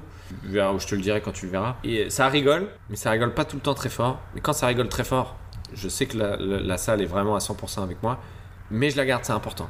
C'est important de dire, entre guillemets, non, là, c'est. Faites-moi confiance. Je le fais. vous inquiétez pas. Et puis ça, ça ouvre des pistes aussi à des gens. Et puis ça ouvre aussi un peu, ça te dit, ah ok, d'accord, il a son, son truc. C'est pas grand chose, mais il y a, y a- y y a- c'est un, un passage que Yacine Bellous a adoré. Il m'a dit, mec, j'ai adoré quand t'as fait ça, donc t'imagines que c'est bien barré. mais c'est important de, de, de- de planter les bases sur scène, qu'un humoriste soit sûr de lui. C'est pas prétentieux ou hautain, c'est juste de. Comme un cuistot qui arrive qui dit voilà, euh, je fais un foie gras et dans mon foie gras, je mets des cacahuètes. Tu dis, mais c'est ouais, c'est bizarre et tout, ouais, mais c'est ma signature. C'est c'est- important, ça déverrouille des trucs dans la tête des gens. Inconsciemment, ça les, ça les amène un peu plus vers toi. Mais moi, c'est un truc que j'ai aimé sur les deux spectacles et que sûrement j'aimerais dans le troisième, c'est qu'on voit que tu prends du plaisir sur scène et je trouve que ça, ça se communique quand tu regardes. Et quand tu fais des blagues qui sont pour toi, que tu le dis, on se dit, il, a l'air tellement content, tu souris, t'es content que tu- que- qu'elle ait été qu'elle ait été faite, même si elle t'a pas fait rire. Bon, après moi sur le coup, je elle m'a fait rire, mais j'aime bien. On voit que tu prends du plaisir et du coup, ça, c'est communicatif. C'est ça. gentil. Mais ça, c'est un- une différence aussi à rigoler de ces blagues. Tu vois des humoristes qui rigolent et qui forcent. Et tu sens que le texte n'est pas abouti, donc ça rigole un peu pour inciter les gens à rigoler. Moi, j'avais très peur de ça parce qu'il y en a beaucoup qui l'ont fait et certains avec euh, beaucoup d'exagération et c'est vraiment puant même. Et tu te dis putain, c'est vraiment de la merde de faire ça, de rigoler à ces vannes. Et donc, du coup, moi, ça m'a vachement fermé et mon metteur en scène m'a dit il y a à Bruxelles, là, bah, justement après la première à Bruxelles, il m'a dit c'était bien parce que ça faisait longtemps que je t'avais pas vu autant sourire sur scène. Et j'ai dit ah, j'étais super content, ça a matché super bien. Puis le rapport scène-salle au, au Kings, tu vois ce que c'est, c'est super quoi. T'avais vraiment les gens avec toi, j'avais un public ultra bienveillant, c'était trop bien. Et j'ai dit oui, mais tu vois, j'avais gommé ce sourire de ce sourire parce que je voulais pas que ça donne l'impression que j'étais content de mes vannes. Tu peux être content de jouer, tu peux avoir du plaisir communicatif, mais faut pas être. La, la frontière, elle est fine entre je suis content de faire ce que je fais et je rigole de mes blagues. Tu vois ce que je veux dire? Oui. Et c'est vrai que des moments, quand tu. faut penser à sourire, à, à dire ok, là j'amène, un- j'amène une transition, j'amène une vanne qui va arriver, donc je le fais. Mais après, il faut préparer, ça dépend de ce que tu racontes sur scène. Le mec qui fait de l'humour noir, si tu le fais en souriant, ça amène un autre style. Mais c'est important de sourire, de montrer que tu es content de le faire. Pas juste délivrer le truc et se barrer. Mais il faut pas non plus abuser. Ne dis pas aux gens ce qu'ils doivent faire. Mais moi, c'est un truc que j'ai aimé parce qu'on n'a pas l'impression que tu es en train de bosser. Du coup, Ah non, tu- j'ai jamais, j'ai jamais l'impression de bosser. C'est juste dur des fois quand t'as des salles un peu, un peu froides ou un peu moins remplies. Au début, tu y vas, tu te dis bon allez, il faut, t'es sur le, le souci que ça prenne. Mais en vrai, après, c'est aussi ça avec l'expérience. Tu me dis, moi, les, soirs compliqués, j'en ai eu plein, j'en aurai encore. Euh, Et un truc qui m'a déverrouillé aussi le cerveau, c'est de me dire, imagine, c'est ton dernier soir. Imagine, tu sors de la loge, voilà, tu tombes euh, raide, tu, tu sais pas ce qui peut arriver, tu peux te retrouver à l'hosto, il peut arriver 1500 trucs. hein. J'essaye d'avoir cette présence d'esprit quand ça se passe mal, à chaque fois, à chaque fois que ça se passe mal quelque part. J'essaie de me dire, imagine, c'est la dernière fois que tu joues. Essaye de reprendre un peu le dessus quand même. Essaye de te sortir la tête de là en te disant, non, si c'est ma dernière sur scène, il est hors de question que ce soit ça. Te donner un regain euh, d'énergie, tu vois. Bon, des fois ça marche, des fois ça marche pas, mais ça sauve quand même souvent les meubles. Je pense être revenu sur la majorité de ta carrière. J'espère n'avoir rien Non, oublié. non, c'est oublié le truc, c'est pas j'ai des questions un peu plus générales par rapport à l'humour avant de passer au name dropping. Ok. Euh, on t'a souvent accusé à tort d'être copie comique. yes. Mais ça m'intéresse de savoir, est-ce que tu penses que Copy Comique a eu une bonne influence sur l'humour en France? Est-ce que ça a, ça a changé quelque chose en bien? Ça a changé quelque chose en bien, oui. Indéniablement. Que il y a certains mecs dans les comedy clubs qui se croient moins chez eux. Et des humoristes qui n'avaient pas forcément de moyens de se défendre l'ont maintenant. Alors ça fait un moment qu'il n'a pas sorti de vidéo. Mais euh, ça a ramené un truc un peu, un peu plus sain. Ça sera jamais sain totalement parce que c'est un milieu très dur. La majorité des gens, je suis d'accord, n'est pas au courant de ça, mais il y a quand même un public d'initiés qui suit l'humour, qui savent que maintenant ça se passe comme ça. Et ça, c'est indéniable. Les, gens qui se sont fait gauler ont bon dire, ils vont oublier. Non. Si t'as été dedans, à 90%, 95% des gens qui ont été incriminés dans les vidéos sont coupables. hein. Faut juste avoir la présence d'esprit de se regarder dans une glace et dire ok j'ai merdé. Bon ils le font pas, hein, s'ils sont dans le déni total ou, ou c'est de la com ou machin. Ils ont volé, ils ont volé. hein. Basta, hein. ils se sont fait gauler. hein. C'est tout. C'est aussi simple que ça. Après c'est toi et tes couilles et toi et ton, et ton éducation et toi et tes principes de vie.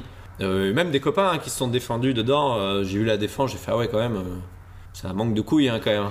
Parce que c'est couillu de voler. C'est encore plus couillu d'assumer. Les gens assument pas. Euh, à tort, dedans, Yacine Bellous et Arthur ont été accusés à tort. Je dis pas Arthur pour le défendre parce que c'est euh, un ami et que c'est quelqu'un d'influent dans le métier. C'est que Arthur, le sketch qu'il a été, euh, où, il a été accusé de plagiat, c'est un auteur qui lui a donné. Je sais le nom de l'auteur, je le dirai pas, mais Arthur le sait.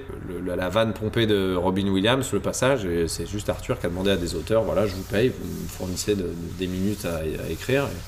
Il a naïvement joué le truc et il s'est fait gauler, quoi. Et Yacine Bellous, euh, c'est euh, un humoriste chevronné euh, qui a été pris dans les vidéos, qui s'appelle Thomas Sisley qui le soir du Jamel Comedy Club, euh, la, première, la première télé de Yacine Bellous, il fait ce sketch et il galérait sur, sur une transition de vanne.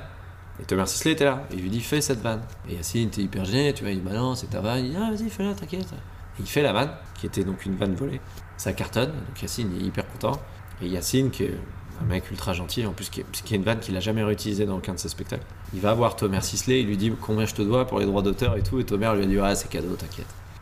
Même quand il donne des blagues, c'est des Ouais, blagues. ouais, ouais. Bon, Thomas Sisley, c'est une escroquerie en humour. Il- C'est un comédien euh, respectable, hein, mais, mais en humour, c'est une escroquerie. hein, il le sait. hein, il a volé euh, tout de A à Z. euh, mais bon, il l'a reconnu. Lui, il l'a reconnu, pas tout. Il a dit il y a un peu plus, mais il le sait que c'est une escroquerie en humour. Il a tout volé. Au field, il arrivait avec des classeurs de vannes, des thèmes. Il filait des vannes à des gars. Tiens, regarde, tac, il y avait, des classeurs. C'est des trucs, on le sait dans le métier, tu vois. Donc quand ça sort, enfin voilà, on, les connaît les voleurs. On les connaît les voleurs. Maintenant, le grand public le sait. Alors eux se rassurent en disant les gens s'en foutent et tout. Ils se rassurent en disant Coluche le faisait. Après, la dernière parade, c'est c'est de la délation anonyme. La délation anonyme en France, on sait ce que c'est.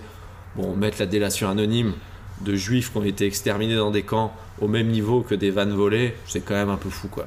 Donc euh, c'est plus grave la délation anonyme pour exterminer des gens que de voler des blagues.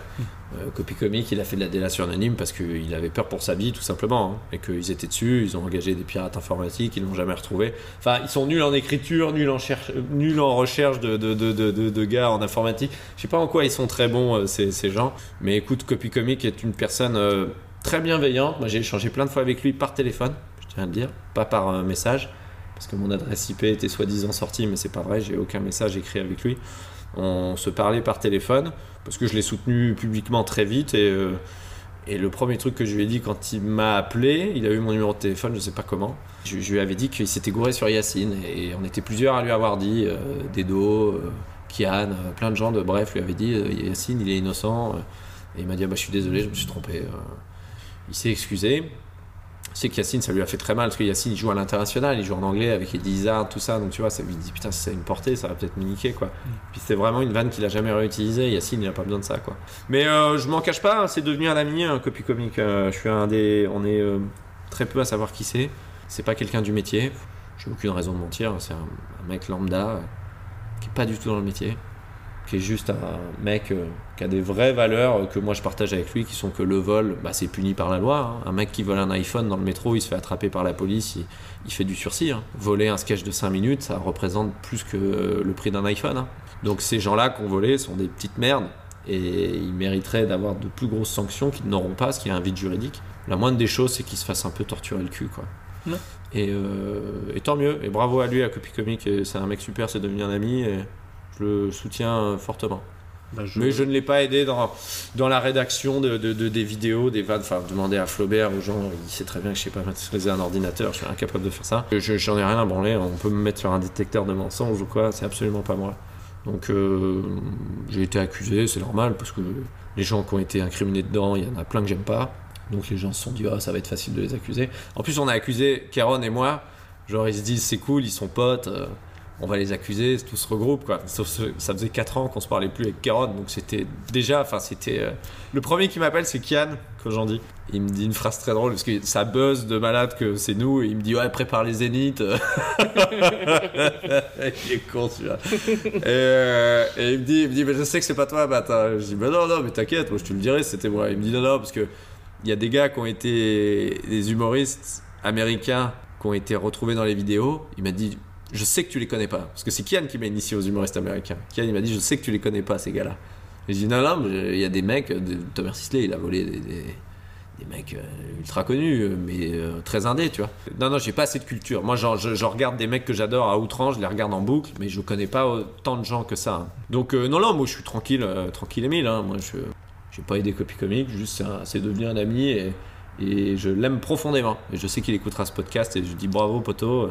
Il prend un peu de recul là, mais attention. Ah ouais, j'espère qu'il écoute. Si tu écoutes, euh, Il écoute, il écoute tout. bah merci. Non, mais c'est juste que c'est un gars qui a, qui a- qui a- qui a regardé énormément d'humoristes dans des petites salles, euh, dans des grandes salles, qui, a vu plein de gens démarrer à des ni- niveaux différents de carrière. C'est juste qu'il s'est rendu compte de, de mecs qui jouaient des vannes, de gars qu'ils avaient- qu'ils- qu'il avait vus dans des petites salles, qui disaient mais quoi faire quoi Comment faire pour défendre ces gars-là Et il, se trouve qu'après, c'est pas un regroupement d'humoristes ou quoi, c'est juste que maintenant il a une telle renommée et tout, il y a des gens qui lui ont formé. Mais tu sais, mais même moi, hein, il m'a dit, euh, m'a dit, je suis très transparent avec toi. Il y a des gens qui m'ont dit que tu avais volé des trucs. On avait un sketch ressemblant, Verino, Mustapha Latraci et moi sur les pigeons. Il m'a dit, j'ai des mails de, euh, de gens euh, qui m'ont dit que tu avais volé tel et tel truc. Euh, Je lui dit, bah écoute, si tu veux euh, voir les dates et tout, machin, il n'y a pas de souci. Euh, à contrario, il y a un humoriste qui m'avait volé un sketch au Jamel Comedy Club. C'est la deuxième fois que je lui parle. C'est la deuxième fois que je lui parle. Il met un tweet. Je me souviens, il met je recherche le sketch du sport de Baptiste Le Caplin. Et moi, je vois le truc passer. Je fais ah bon, bah, peut-être que j'ai fauté. euh. Je lui ai écrit un message, un MP. C'est un des rares messages que je lui ai envoyé. Et je lui dis c'est quoi le sketch? Il me dit ah bah voilà, je te le dis, tu t'es fait voler un sketch par tel humoriste. Je donne pas son nom, mais Jamel Comedy Club, c'est un sketch sur le sport où il a volé un très bon passage de Jerry Seinfeld et il y a une vanne à moi dedans. Et il m'a demandé, euh, il me montre le sketch, ah bah je savais pas qu'il me l'avait volé. Il me dit est-ce que tu aurais la vidéo originale de ce passage? Et donc j'ai dit je, je l'ai pas sur moi, je vais demander. J'ai demandé à la production télé de l'époque de plier en quatre et on m'a envoyé tous les DVD sauf celui-là. Donc je sais pas si l'humoriste avait pris euh, le soin avant de récupérer le truc et voilà, je pense pas. Il me manquait que celui-là. Donc j'ai dit mec, je suis désolé, je peux pas t'aider. euh, mais si j'avais pu fournir la vidéo, je l'aurais fait, hein, je l'aurais donné. hein. Mais euh, tu vois, même quand j'ai pu l'aider concrètement, j'ai pas pu le faire parce que j'avais pas ce sketch, une vanne où je lance un javelot. Et c'est un humoriste qui me l'a piqué. Euh, mais voilà, tu vois, après il y a des gens, euh, tu vois, il y avait- ça, qu'est-ce qu'il y avait aussi comme vanne? Non, je crois qu'il y avait, c'était que les pigeons à Paris. Mais avec Verino, on se l'était dit d'ailleurs, c'est marrant parce qu'avec Verino, on se connaît bien, on s'était croisés. Il me dit, bah, tu fais, tu fais la vanne de. Il m'avait dit la vanne du pigeon, est-ce que tu l'as mise dans ton DVD Et je lui ai dit, non, je je l'ai pas mise dans le DVD. Il m'a dit, ah, ça t'embête, moi j'en ai une un peu ressemblante. Et il me l'a fait, un, gag, euh, voilà, c'est que les pigeons à Paris, ils prennent la confiance, tu vois. C'était pas la, même vanne, c'était pas le, au mot près du tout. hein. Mais l'idée était semblable. Et j'ai dit non, bah vas-y, fais, je l'ai- je l'ai pas mise dans le DVD. Et tu vois, il m'a dit si c'est dedans, je veux pas passer après et tout. Je dis non, vas-y, il a aucun problème. Tu vois, là, euh, Sébastien Marx aussi, il y a, quelqu'un qui est venu me voir en, en Belgique et qui m'a dit Ah, Sébastien Marx, il a, euh, il a une vanne aussi où sa fille voit un nain dans un restaurant et dit Regarde un lutin. Et moi, j'ai un passage où ma fille a croisé un nain dans la rue avec, euh, avec, euh, avec moi. Et je lui ai dit Ah, bah, euh, on me l'a dit, je te le dis. Il me dit non, moi c'est juste ma fille socialement, elle me met dans des situations confortables et il y a cet épisode et c'est une vanne. Tu vois. Et je dis bah moi je fais ça, après je fais ça, je, je, je je développe le truc. Il m'a dit non mais t'inquiète, merci de me l'avoir dit, c'est cool, c'est normal. Euh. Mais ça c'est arrivé plein de fois. hein. Alexis Macquart, il était venu me voir aussi en 2010. Il me dit oh, on a la même vanne toi et moi, euh, ça me fait chier, j'aimerais bien que tu l'enlèves. Je lui dis c'est quoi la vanne? Il me dit ouais, je dis euh, dans Titanic, il pouvait tenir à deux sur la planche. Et je dis d'accord, mais tu développes derrière? Il me dit non, je dis juste ça. Je dis bah Alexis, je, me suis fait l'observation à 12 ans quand j'ai vu le film. Enfin, tout le monde, enfin au collège, je me souviens, c'était mes premières vannes. Il pouvait tenir à deux sur la planche. C'est une vanne d'observation. Après, ce que tu en fais derrière, ça dépend. Et comme moi, je le développais, je lui dit, Oh, je suis désolé, je, je vais le garder. Quoi. Il m'a dit, ok, bon, bah. Mais tu peux avoir Oui. des similitudes. Ça, ça, arrive. ça, ça arrive, oui. Quand tu es sur l'humour d'observation, tu peux. Mais comme je vois la défense de Gad de dire, euh, ouais, on a les mêmes trucs, euh, on observe les mêmes choses, on peut pas déposer la vie. Oui, sauf que quand c'est tout le temps toi qui trouves la même idée après, tout le temps, hein, t'es jamais avant. hein. À un moment donné, euh, on n'est pas dupe, hein. puis on sait hein, voilà, que t'es un voleur. Tu l'as dit toi-même, il l'a dit. Hein. Je peux- il peut pas m'attaquer pour diffamation. Il a dit qu'il avait volé. Ok. Donc, euh, J'avais pas, vu- pas vu qu'il il avait a dit qu'il a volé dit- une minute. Il avait dit qu'il avait une minute, ouais. Que. Stephen Wright. Ok, oui. Il a dit sur une seule minute. Il y a- Ouais, c'est une minute, c'est bien, ça va, c'est une minute, c'est cool. Donc euh, ça va. Mais je pense que très, très sincèrement, évidemment qu'il a plus volé que ça. Quand t'as volé une minute, j'étais pas un grand tricheur à l'école, j'étais très mauvais en mathématiques, mais j'ai rarement fait, j'ai j'ai pris une réponse. J'ai volé une réponse à un devoir une fois, mais je l'ai pas refait. Tu voles suffisamment de réponses pour te rapprocher de 10 sur 20. Tu te fais pas gauler, Il y a des grandes chances que tu recommences. il y a des grandes chances que tu recommences. C'est clair. Mais on va revenir sur toi. Qu'est-ce que tu aimes toi le plus et le moins dans le fait de faire de l'humour, vraiment dans le métier de- d'humoriste Ce que j'aime le plus, c'est les, les séances d'écriture avec Flaubert. J'ai adoré ce moment-là. Et euh, être au démarrage d'un spectacle, te, te, tap- te, te taper vraiment tous les soirs sur scène, à essayer de- de- d'améliorer chaque mot, une virgule, un truc. J'adore ça, j'adore le, le process. Il y a peu de choses que j'aime pas. Ce que j'aime pas, c'est euh, peut-être euh, toujours ce truc quand t'es en, en tournée, qu'une date est moins bien remplie que d'autres. Tu te dis, bon, je, je suis pas l'humoriste le plus connu de France, hein, donc c'est normal que je remplisse pas des zéniths. hein, euh, je, le ferai peut-être jamais. Hein, puis c'est pas, pas une fin en soi, c'est pas grave. Mais quand t'arrives dans une ville où c'est pas rempli, j'aime pas le côté de dire.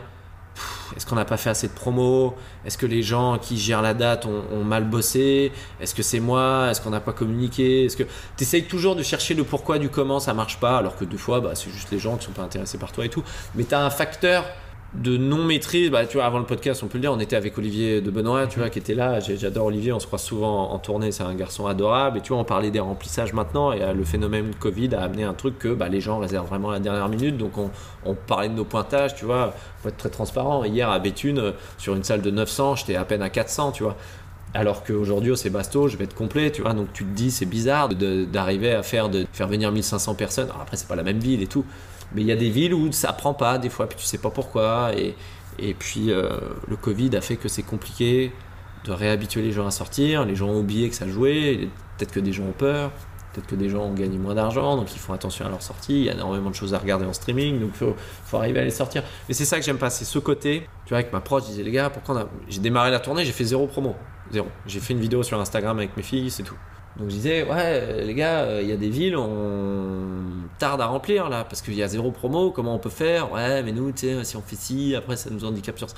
Ça, ça me fait chier. Ce côté-là me fait chier. euh, c'est le truc chiant. Parce que à l'arrivée, euh, t'es tout seul sur scène. Donc après, je suis très fier de ce troisième spectacle. C'est clairement mon préféré des trois, donc je suis content de le jouer, même s'il y a 200 personnes dans une salle de 1000. Ce qui me fait juste chier, c'est quand je démarre, j'aime pas que les gens se disent Ah, c'est un peu vite, ça va être un peu glauque. J'ai peur que les gens, ça les. ça anesthésie un peu le- le- la motivation des gens. Enfin, le- le- le- l'entrain des gens. Oui, Il y a un truc de Ah merde, il y a des vides, c'est chiant. Ouais, t'arrives dans une salle, tu te dis, ah, il a pas rempli. T'as cette réflexion C'est pas, c'est pas, non, parce que après, faut pas être dupe. Des, des humoristes qui remplissent euh, sold out partout, il y en a très peu en ce moment. Hein. T'as, Jérémy Ferrari, t'as Jeff Panaclock, euh, t'as Paul Mirabel à Paris, euh, Florence Foresti, Florence. c'est- c'est- Donc c'est- il y a des phénomènes de, de- de gens qui remplissent grave. La concurrence dans l'humour, au début, tu regardes, tu dis, putain, l'enculé, il a fait plus. au début. Mais, très vite, je m'en suis détaché de ça. J'ai pas une volonté farouche d'être numéro un, je le serai jamais, je m'en fous en fait. C'est tellement dur de passer du temps à écrire son spectacle, à. C'est mes rires. Les rires que j'ai, je les ai tous mérités. Parce que j'ai tous été les chercher euh, avec mes vannes, mes idées, avec celles de Flaubert, avec les gens avec qui je travaille. C'est des rires euh, sains. C'est pas de la contrefaçon, c'est pas du marketing, c'est pas. euh, J'ai ce que je mérite. Je pense que j'aurais pu avoir plus si j'avais fait des émissions télé, plus de trucs, si j'avais été plus malin à certains moments, j'aurais pu remplir plus. Mais c'est pas grave. J'ai un public de fidèles. Et en vrai, je préfère 2000 places pour moi. Au-dessus de 2000 places, ça commence à être compliqué euh, pour aller choper les gens. T'as toujours des gens un peu euh, en carafe. Au-dessus de l'Olympia, pour moi, c'est trop grand. Voilà. Et l'Olympia, déjà, quand t'es au fond du balcon, tu vois, l'Olympia, j'aime bien jouer à 1800. Tu vois, C'est très précis hein, ce que je te dis. hein. Mais le balcon du fond, déjà, il commence à voir pas beaucoup, donc ça me gêne toujours un peu. Mais, mais les vraies belles salles, les vraies salles incroyables, les salles, le théâtre féminin à Bordeaux, c'est des soirées incroyables. là-bas, C'est 1000 places, c'est. Cirque Royal à Bruxelles, j'aime beaucoup. Ouais, c'est très bien le Cirque Royal à Bruxelles aussi. Je l'ai jamais fait en solo, mais après, t'as toujours envie de voir des. T'as envie de faire des palais des sports parce que t'as as, l'argent qui va avec, tu gagnes très bien ta vie et tout. Je le ferai jamais, mais ce que ça implique comme force nerveuse, comme stress, comme. euh, Puis t'es toujours sur un fil de. Bah, y a rien de pire que d'avoir une salle de 4000 où t'as 2000, quoi. C'est très dur, hein, des, des salles euh, où tu commences à bâcher. Moi, tu vois, j'ouvre j'ouvre des zéniths, j'en fais, j'en fais pas beaucoup, mais je les fais en Formule Club, tu vois, c'est, c'est 2500 personnes dans une salle de 5000, mais c'est configuré pour. Au début, euh, voilà, on dit juste, on prévient, c'est 2500 personnes. C'est génial, c'est énorme, 2500 personnes. 2500 personnes, c'est énorme, c'est, c'est toute la ville où j'ai grandi. Il faut pas oublier ça. Moi, je me souviens encore de, bah, il y a 45 personnes, on a refusé euh, mes premières salles, il y a des gens par terre, c'est. Moi, ma plus grande fierté, c'est, de- c'est- j'ai blindé l'Olympia, tu vois, j'ai fait, des belles salles en tournée, j'ai fait les Zéniths avec Jérémy Arnaud, mais ma plus grande fierté de, d'humoriste qui remplit, c'est d'avoir rajouté des chaises au Bataclan. Là, ce jour-là, je suis dans la salle et je vois les ouvreuses qui sont adorables couvrent la- un truc sous la scène et qui sortent des chaises. Je dis, c'est quoi? Bah, faut rajouter des chaises au bar. Waouh, putain, j'étais comme un ouf. Il fait putain, waouh. Mais c'est pas grand chose, hein. C'est, euh, c'est 1000, 1002, je crois, 1002, un truc comme ça, 1200 places. Mais t'as fait. euh, putain, on a rajouté des chaises, quoi. Et plusieurs soirs. Je dis, waouh. C'est cool. Ouais, c'est trop bien. Ça, ça c'est des vrais. Puis c'est des trucs simples. Faut... Parce que c'est trop dur. Ça, ça varie trop, tu vois. Faut pas s'attacher à des. Parce que sinon, t'es malheureux. Tu, tu regardes des mecs faire des grosses salles. Tu te dis pourquoi je le fais pas? Tu vas toujours te dire. Alors que je suis tout un internet insatisfait sur plein de trucs. Là-dessus, c'est. Kiffe les gens qui viennent.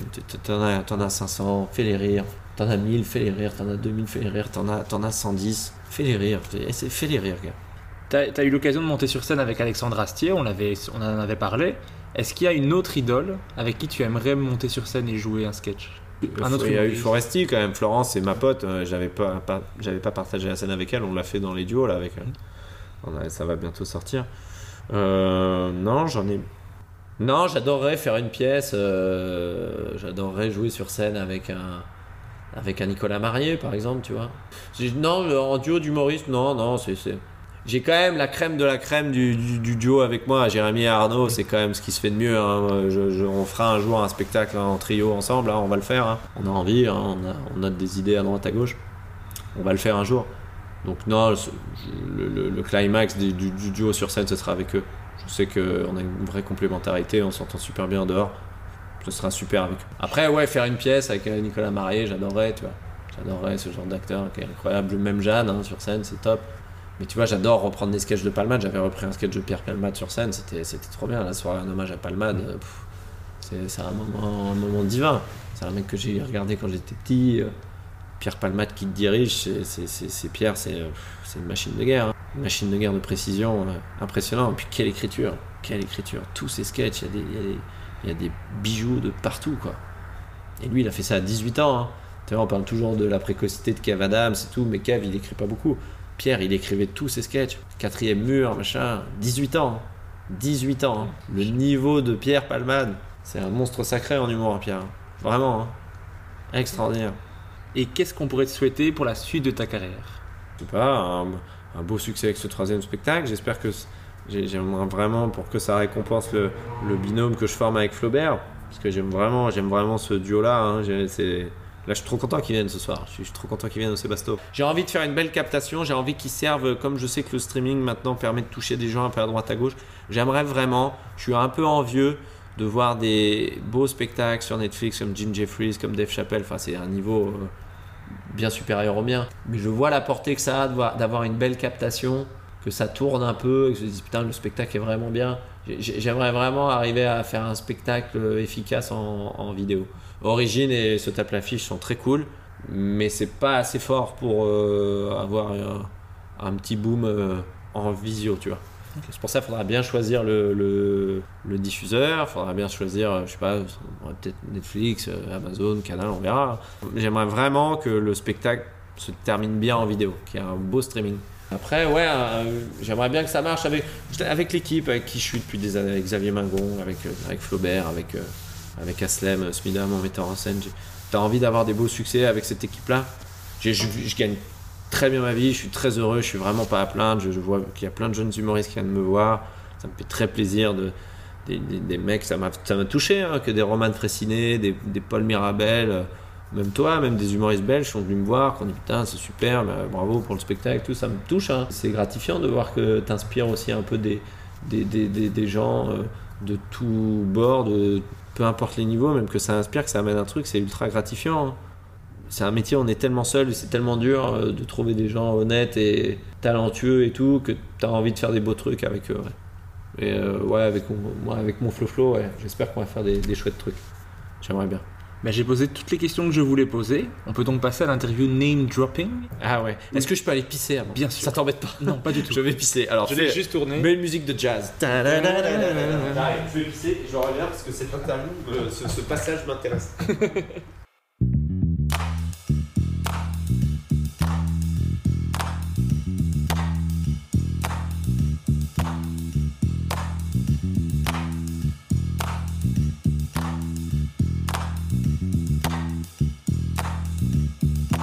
Alors vas-y, name dropping. Putain, là je suis chaud, chaud bouillant, gars. Alors, je vais te demander à chaque fois de me donner un nom Je d'humoriste. suis obligé de dire un des deux. Non, là, il y a d'abord une première partie où je te demande de donner un humoriste. D'accord. Tu peux, choisir- tu peux aller dans tout ce que tu veux, français, québécois, américain, ce que tu veux, mais à chaque fois tu dois te limiter à une seule personne. L'humoriste le plus sympa que tu as rencontré. Eddie Izzard. L'humoriste qui t'inspire ou qui t'a inspiré le plus. Eddie Izzard. L'humoriste qui écrit le mieux. Haroun. Haroun de très loin et c'est un très bon ami et fier d'être, fier d'être euh, ami avec ce gars-là. J'adore Haroun. C'est vraiment un, auteur incroyable. Mais vraiment, euh, dans les trucs d'actualité qu'il écrivait et tout, comment il réagit, il est, super fort. Et j'ai vu sa progression, Haroun. Haroun, il a fait une de mes premières parties en 2008. Et c'est un monsieur, je tiens à dire, je tiens à le saluer parce que 2008-2009, on se croisait sur les scènes. Il avait fait ma première partie une fois. Il faisait un sketch euh, un peu de personnage et tout, très absurde, très drôle, très noir. Il est parti, il a fait un reset, il a, il a, il s'est verrouillé pendant 3-4 ans, un bon 4 ans. hein. Et euh, je l'ai vu en loge au Zénith de Toulouse. euh, Il faisait des, il n'avait pas été convié à un festival d'humour et il était euh, remis en backstage. C'était assez euh, tragique. Haroun, il est reparti à zéro vraiment et c'est vraiment à saluer parce que c'est un mec euh, qui a failli euh, être euh, tombé dans les bas-fonds euh, et, et il était vraiment mis de côté. J'ai vu des humoristes très très connus le mettre un peu de côté et j'ai vu qu'il disait rien, il baissait la tête et puis il est revenu euh, tout en haut en bossant. Un- J'adore ce mec, c'est un, super gars, Haroun. Ok, mais j'adore aussi. C'est un des humoristes que j'aimerais le plus recevoir, donc si tu écoutes, Tu en parlerai, t'inquiète pas. Grand, grand, grand auteur. Qui a mis plusieurs spectacles complets disponibles sur YouTube, donc allez voir ça, c'est Ouais, vraiment génial. Euh, L'humoriste qui pour toi joue le mieux? Dieu donné. Indiscutablement. Et en écriture, c'était. euh, après Haroun, c'était lui. Dieu donné, mais Dieu donné euh, jusqu'à. euh, c'est pas pour me, pas me mettre à dos la communauté juive. hein. Euh, je regarde encore Dieu donné très régulièrement, mais je m'arrête à. Sandrine, je l'ai pas beaucoup vu. Je crois que j'arrête un peu avant. Après, c'est le sketch du cancer est un sketch cultissime. C'est une des plus belles euh, œuvres euh, scéniques, humoristiques qui a été écrite euh, dans l'histoire de ce pays. Dieudonné, en incarnation de personnage, il est incroyable. Quel dommage. Enfin, je, je dirais que ça. Quel dommage d'être figé sur ses idées euh, complètement connes. T'es tellement plus, tellement plus talentueux que ça, mec. T'as tellement de sujets. Et quand il a fait le cancer, me mais mec, t'es capable de faire ça sur ce sujet? Mais fais des spectacles entiers sur la mort, sur le, sur le deuil, sur, euh, sur. Mais fais ça Arrête Je suis son metteur en scène, tu dis plus juif, tu dis plus Auschwitz, tu dis plus quenelle, tu dis plus au-dessus c'est le soleil. Arrête Fais autre chose C'était une prise d'otage après, quoi. C'était, mais pourquoi tu fais ça? Pourquoi tu fais ça? Et même les médias, ils sont cons les médias. Moi je l'ai dit à plein de gens. Ils disent ouais Dieu donné, tu te rends compte? Mais arrêtez d'en parler Vous le servez, arrêtez vous, vous le mettez sur la place médiatique, ça le sert.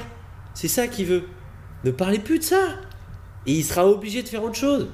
Et les racistes anonymes, t'as vu la qualité de ce sketch, Oui. la fine équipe du 11, Avec tous les personnages. Hitler dans le bunker, le, le, le journaliste euh, des Fer 3 Île-de-France, mais des sketchs, mais incroyables. Mais le sketch du cancer, c'est vrai que c'est une pépite. c'est Incroyable, le sketch incroyable. du cancer. Incroyable. C'est vrai. Avec Pablo Mira, avec euh, Kian, avec euh, Alexandre Astier. Et à un moment donné, on, s'est regardé, on dit bon, euh, quand on nous demandait en sortant de la salle, tu peux signer une pétition pour Diodo Tu dis, mais c'est pourquoi la pétition? Bah, signe pour Diodo, c'est pour le soutenir. Je dis, bah euh, non. Il y a un de, son, ses gars qui bossait pour lui, il dit, ah, toi, t'es avec Arthur, toi. Je dis, bah ouais, alors? Ah, c'est pour ça que tu veux pas signer? Je dis, non, je veux pas signer parce que je veux pas signer un truc, je sais pas ce que c'est, moi. Je dis, je m'en branle, je, je m'en fous. hein. Et Haroun m'avait dit ça. Il me dit, l'humour, c'est pas euh, se mettre à dos la communauté, machin, parce qu'il y a ce gag, euh, cette phrase, Ah, je vais pas faire des vannes sur les juifs, sinon je suis blacklisté. L'humour est un des seuls métiers où t'es pas obligé de sucer la terre entière pour y arriver. Si t'es marrant, si t'es marrant, la salle sera pleine et ça marchera pour toi. T'as zéro besoin d'avoir telle personne avec toi, de gratter tel truc, tel truc. Évidemment, t'as des émissions télé, des fois ça peut. Mais si t'es marrant, t'es marrant. Si t'es marrant, tu vas très bien gagner ta vie avec ce que tu fais. Donc faut détendez-vous les jeunes. Si vous avez envie de parler de trucs sur scène, euh, démonter tel ou tel patron de télé parce que c'est marrant, faites-le. Faites-le. S'en fout. Si vous êtes marrant, votre salle sera pleine. Mais faut être marrant, intelligent, faut pas faire comme. Diodo, c'était trop à la fin. Moi j'avais été à son best-of au Palais des Sports quand il avait fait monter Forisson sur scène. C'était une, une prise de Ah, tâche. gars, là, ouais, c'est quoi ça? Ah oui, voilà, je fais ça parce que ça va jaser, ça va remplir. Là, c'est trop, là. Là, franchement, c'est abusé, quoi. Contente-toi à l'humour. Mais oui, mais non, mais après, il fait ce qu'il veut, mais Tu vois, j'étais dans la salle, je me disais, mais mec, qu'est-ce que, qu'est-ce que tu me fais là T'es pris en otage. C'est qui lui là? J'ai rien à branler de ça. Fais- fais- Fais-moi ton best-of, je suis venu voir ton best-of. Fais-moi euh, me pisser dessus. Un humoriste qui t'a surpris dernièrement. Soit quelqu'un que tu connaissais pas du tout et que t'as découvert, soit quelqu'un que tu connaissais mais qui t'a impressionné par le, le niveau qu'il a pris. Émeric Lompré. J'ai adoré son spectacle. J'ai été euh, trop agréablement surpris du spectacle, je m'attendais pas à ça. J'ai adoré le spectacle d'Émeric Lompré. Ok. Bah, je l'ai reçu dans le podcast aussi. Ah oui Écoutez, oui. Alors, j'ai eu du mal à lui faire répondre aux questions au premier degré parce qu'il ne peut pas s'empêcher de faire des blagues. Donc, euh, c'était l'épisode. m'a- J'ai beaucoup ri, mais disons que j'ai pas beaucoup appris de choses sur lui. J'ai vraiment beaucoup ri. Son spectacle est très drôle. Et maintenant, on passe au choix entre deux humoristes. Donc, je te donne deux noms d'humoristes et tu dois me dire lequel te fait le plus rire entre les deux sur scène. Et tu peux justifier ou pas. Bon, bien sûr, je le précise à chaque fois, tous les humoristes que je cite sont que des gens qui ont un talent incroyable. Je les adore tous. Euh, mais le but, c'est de voir qu'est-ce qui, toi, te touche un peu plus. Et bien sûr, j'ai pris des gens que tu connais pour te foutre dans la merde. Bah, évidemment. En premier choix, on est assez éloigné de toi, mais entre Louis C.K. et Dave Chappelle. Oh là là. Oh là là là là là. Là, tu m'amènes une tarte au citron meringuée et un banoffee, quoi. Et je dis pas banoffee parce que Dave Chappelle est noir, hein, je tiens à le dire. Euh, oh là là là là là là. Oh mec, je suis putain. Si je dois en choisir un. Qui te fait le plus rire En termes vraiment de quantité mec, de rire. C'est pas possible. c'est les deux. Pour moi, c'est les deux maîtres. Je dirais. Oh, je vais regretter la seconde. Bon, le- les plus gros fous rires que j'ai eu dans ma vie, dans la salle, c'est Louis C.K. Celui qui me fait le plus rire parce qu'il m'impressionne par l'intelligence, par son aura, par des choses qui fédèrent, c'est Dave Chappelle. Même si le dernier sur Netflix, je trouve que c'est le thème en trop sur les transgenres, je trouve que c'est trop. Il y a deux vannes stratosphériques et j'aurais aimé qu'il fasse plus de vannes. Mais Le tout dernier Closer Ouais. ou... Ouais. J'ai pas encore vu. euh, tu regardes, il y a des, des- des pépites extraordinaires, mais il, y a- il y a- c'est- c'est- il veut vraiment régler euh, des comptes avec la communauté trans. Dave Chappelle, euh, Dave, Dave Chappelle incarne le stand-up. L'attitude qu'il a, la facilité qu'il a. Dave Chappelle, Entre Jim Jeffries et Ricky Gervais. Jim Jeffries. Ouais, Ricky Gervais, j'adore, hein, très drôle. Ces deux spectacles sont super. Mais Jim Jeffries, euh, j'ai une. euh, il a écrit beaucoup, beaucoup, beaucoup de spectacles. Je l'ai vu euh, en show à Londres avec ma meuf. Dès qu'il y a un nouveau spectacle qui sort, on se les envoie à Castier. Il fait partie, je vois l'autre humoriste que tu vas m'amener après sur la table. Mais Jim Jeffries, euh, le sketch que j'aurais aimé avoir à raconter euh, dans ma vie, tu me dis s'il y a un sketch que tu veux inventer, c'est euh, le truc avec Maria Carré, où il est appelé pour jouer euh, chez Maria Carré. Ce sketch est incroyable. Entre euh, euh, Jérémy Ferrari et Arnaud de sa mère.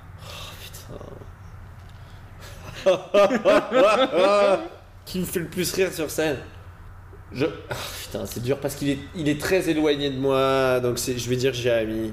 Mais bon, j'aimerais avoir la, la facilité d'incarnation scénique d'Arnaud de sa mère, qui est un comédien de scène extraordinaire.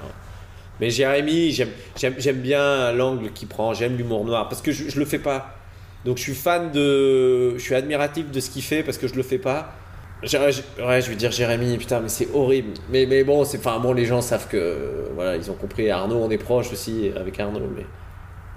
Mais, mais bon, bon, oui, je vais dire Jérémy, euh, Jérémy. Mais bon, après, aussi, en même temps, Jérémy produit plein de trucs, donc si je dis pas Jérémy, il va me, me niquer. Entre Kian Kojandi Ouais. et Alexandre Astier. Sur scène, sur scène. Oh, bah Cannes, le dernier spectacle de Cannes est super. Le dernier spectacle de Cannes, c'est vraiment, vraiment son meilleur spectacle. C'est chouette qu'il ait fait ça. Alexandre, c'est différent. Alexandre, il fait pas des, il fait pas des trucs pour être drôle. C'est ça qui est énervant aussi chez lui, c'est qu'il est brillant, brillantissime de drôlerie, mais il le fait pas pour être drôle. Donc c'est là où il est fort. Mais le dernier spectacle de Cannes, allez, on va dire ça. Oh, là, putain, mec, écoute, je, lâche les chevaux parce que c'est sinon je vais me prendre la tête là-dessus. Mais comment tu peux dire qu'Alexandre Astier est pas hilarant sur scène, quoi? Fou. Entre Bérangère Krief et Yacine Bellous. Oh, Yacine, je suis trop fan de Yacine. Sans rien jeter à Bérangère, que j'ai peu vu sur scène en fait, Bérangère. hein. Mais Yacine, euh, Yacine c'est, c'est, c'est un, un bonbon. Quand t'es en humour absurde, quand t'es en phase de, de réécriture de spectacle, tu recherches de l'inspiration, tu te dis putain, est-ce que je vais réussir à trouver ces folies au fond de moi? Qu'est-ce que je peux faire? Tu regardes Yacine Bellous, ça, ça te recharge, euh, ça te recharge pour plusieurs années. Yacine Bellous sur scène, c'est un bonheur.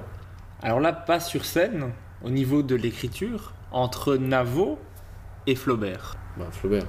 Après Navo, je l'ai dit, hein, j'ai écrit avec lui sur euh, le, on a collaboré avec lui sur euh, un projet avec Arthur.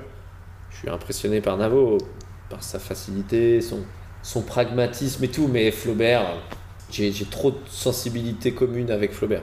C'est- puis j'adore ce qu'il écrit, j'adore euh, ses flotcages, j'adore euh, son scénario que j'ai lu, des trucs qu'il a fait, j'adore, j'adore. C'est Flaubert, Flaubert, ouais, Flaubert. Entre Manu Payet et Florence Foresti. Florence Foresti. Ouais. Manu, j'ai adoré son premier spectacle. Le deuxième, j'ai bien aimé. J'ai- Tout le monde préfère le, le deuxième au premier, j'ai l'impression. Mais le premier, je l'ai vu trois fois au Splendide. J'ai adoré Manu Payet. Mais bon, Florence, euh, ma Flo Flo, c'est... je vois comment elle bosse, je vois comment elle écrit, elle me fait rire. Elle est, elle est géniale, Flo. C'est, franchement, c'est la numéro un et tu comprends pourquoi. Tu passes cinq minutes avec elle, tu comprends pourquoi. Entre Haroun et Roman Fressinet. Haroun. Ah, mais j'adore Roman, hein. J'ai- j'aime la folie de Roman, j'aime ces délires de, de- qu'il a avec son co-auteur, ils sont vraiment, c'est un binôme vraiment marrant. Allez voir, c'est super quoi. Mais euh, bah, Haroun, j'ai cité Haroun, mais euh, parce que encore une fois, Haroun fait des trucs que moi je ne peux pas faire, donc je suis admiratif de ça. Roman, je peux m'en rapprocher, mais Roman, il a des trucs très bien écrits. Le sketch de pièces de, des pièces de 2 euros, c'est génial. Il a, il a plein de sketchs, plein d'idées de vannes, ils sont super. Mais J'aime bien Roman, parce qu'il a un style à lui. J'ai été voir Roman au Cirque Royal ici euh, il y a pas longtemps, début octobre. Incroyable. Ouais. J'étais sur le cul. Après 3 minutes du spectacle, je me suis dit, oh putain, je suis sur le cul. Et il y, y a même des moments où je riais pas parce que j'étais, Ouais. waouh, c'est tellement fort. Et j'ai pleuré de rire. J'ai adoré le spectacle. Ouais, le spectacle est super. Et Je travaillais le lendemain, mais j'ai failli me reprendre un ticket pour revoir le lendemain le spectacle pour me le refaire une deuxième fois. Ah ouais Je veux le DVD, je, je sais pas. Et je finis tous les podcasts avec toujours la même question. Qui est-ce que je devrais recevoir dans le prochain épisode? Haroun Haroun, reçoit Haroun. Ah, je vais lui en parler avec plaisir. Je vais lui en parler, t'inquiète pas. Ouais, ouais, il écoutera ça. Et, donc, moi, Haroun, je te- tu m'enverras. Quand le podcast sera prêt, tu me l'enverras. Je militerai pour qu'il vienne. Mais il le fera, je suis sûr. Je suis sûr parce qu'il aura des choses très intéressantes, très pertinentes, très intelligentes. C'est- un monsieur brillantissime, ce, ce Haroun. J'ai posé toutes mes questions. Il a juste fallu qu'on se voit deux fois pour Ouais, le faire. désolé. Mais j'ai adoré. Donc merci beaucoup d'avoir à répondu à Régis, tout ça. C'était vraiment cool. Merci beaucoup.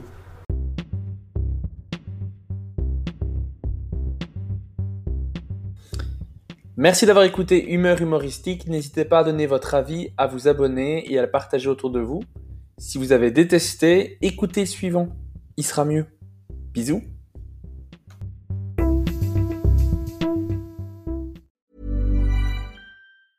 Mom deserves the best, and there's no better place to shop for Mother's Day than Whole Foods Market. They're your destination for unbeatable savings, from premium gifts to show-stopping flowers and irresistible desserts. Start by saving 33% with Prime on all body care and candles. Then get a 15-stem bunch of tulips for just $9.99 each with Prime. Round out Mom's menu with festive rosé, irresistible berry chantilly cake, and more special treats. Come celebrate Mother's Day at Whole Foods Market. Planning for your next trip? Elevate your travel style with Quince. Quince has all the jet setting essentials you'll want for your next getaway, like European linen, premium luggage options, buttery soft Italian leather bags, and so much more. And it's all priced at 50 to 80% less than similar brands. Plus, Quince only works with factories that use safe and ethical manufacturing practices. Pack your bags with high-quality essentials you'll be wearing for vacations to come with Quince. Go to quince.com slash trip for free shipping and 365-day returns. Hi, I'm Daniel, founder of Pretty Litter. Did you know cats tend to hide symptoms of sickness and pain? I learned this the hard way after losing my cat, Gingy. So I created Pretty Litter, a health monitoring litter that helps detect early signs of illness by changing colors, saving you money and potentially your cat's life. Pretty Litter is veterinarian developed, and it's the easiest way to keep tabs on your fur baby's health right at home. Go to prettylitter.com and use code ACAST for 20% off your first order and a free cat toy. Terms and conditions apply. See site for details.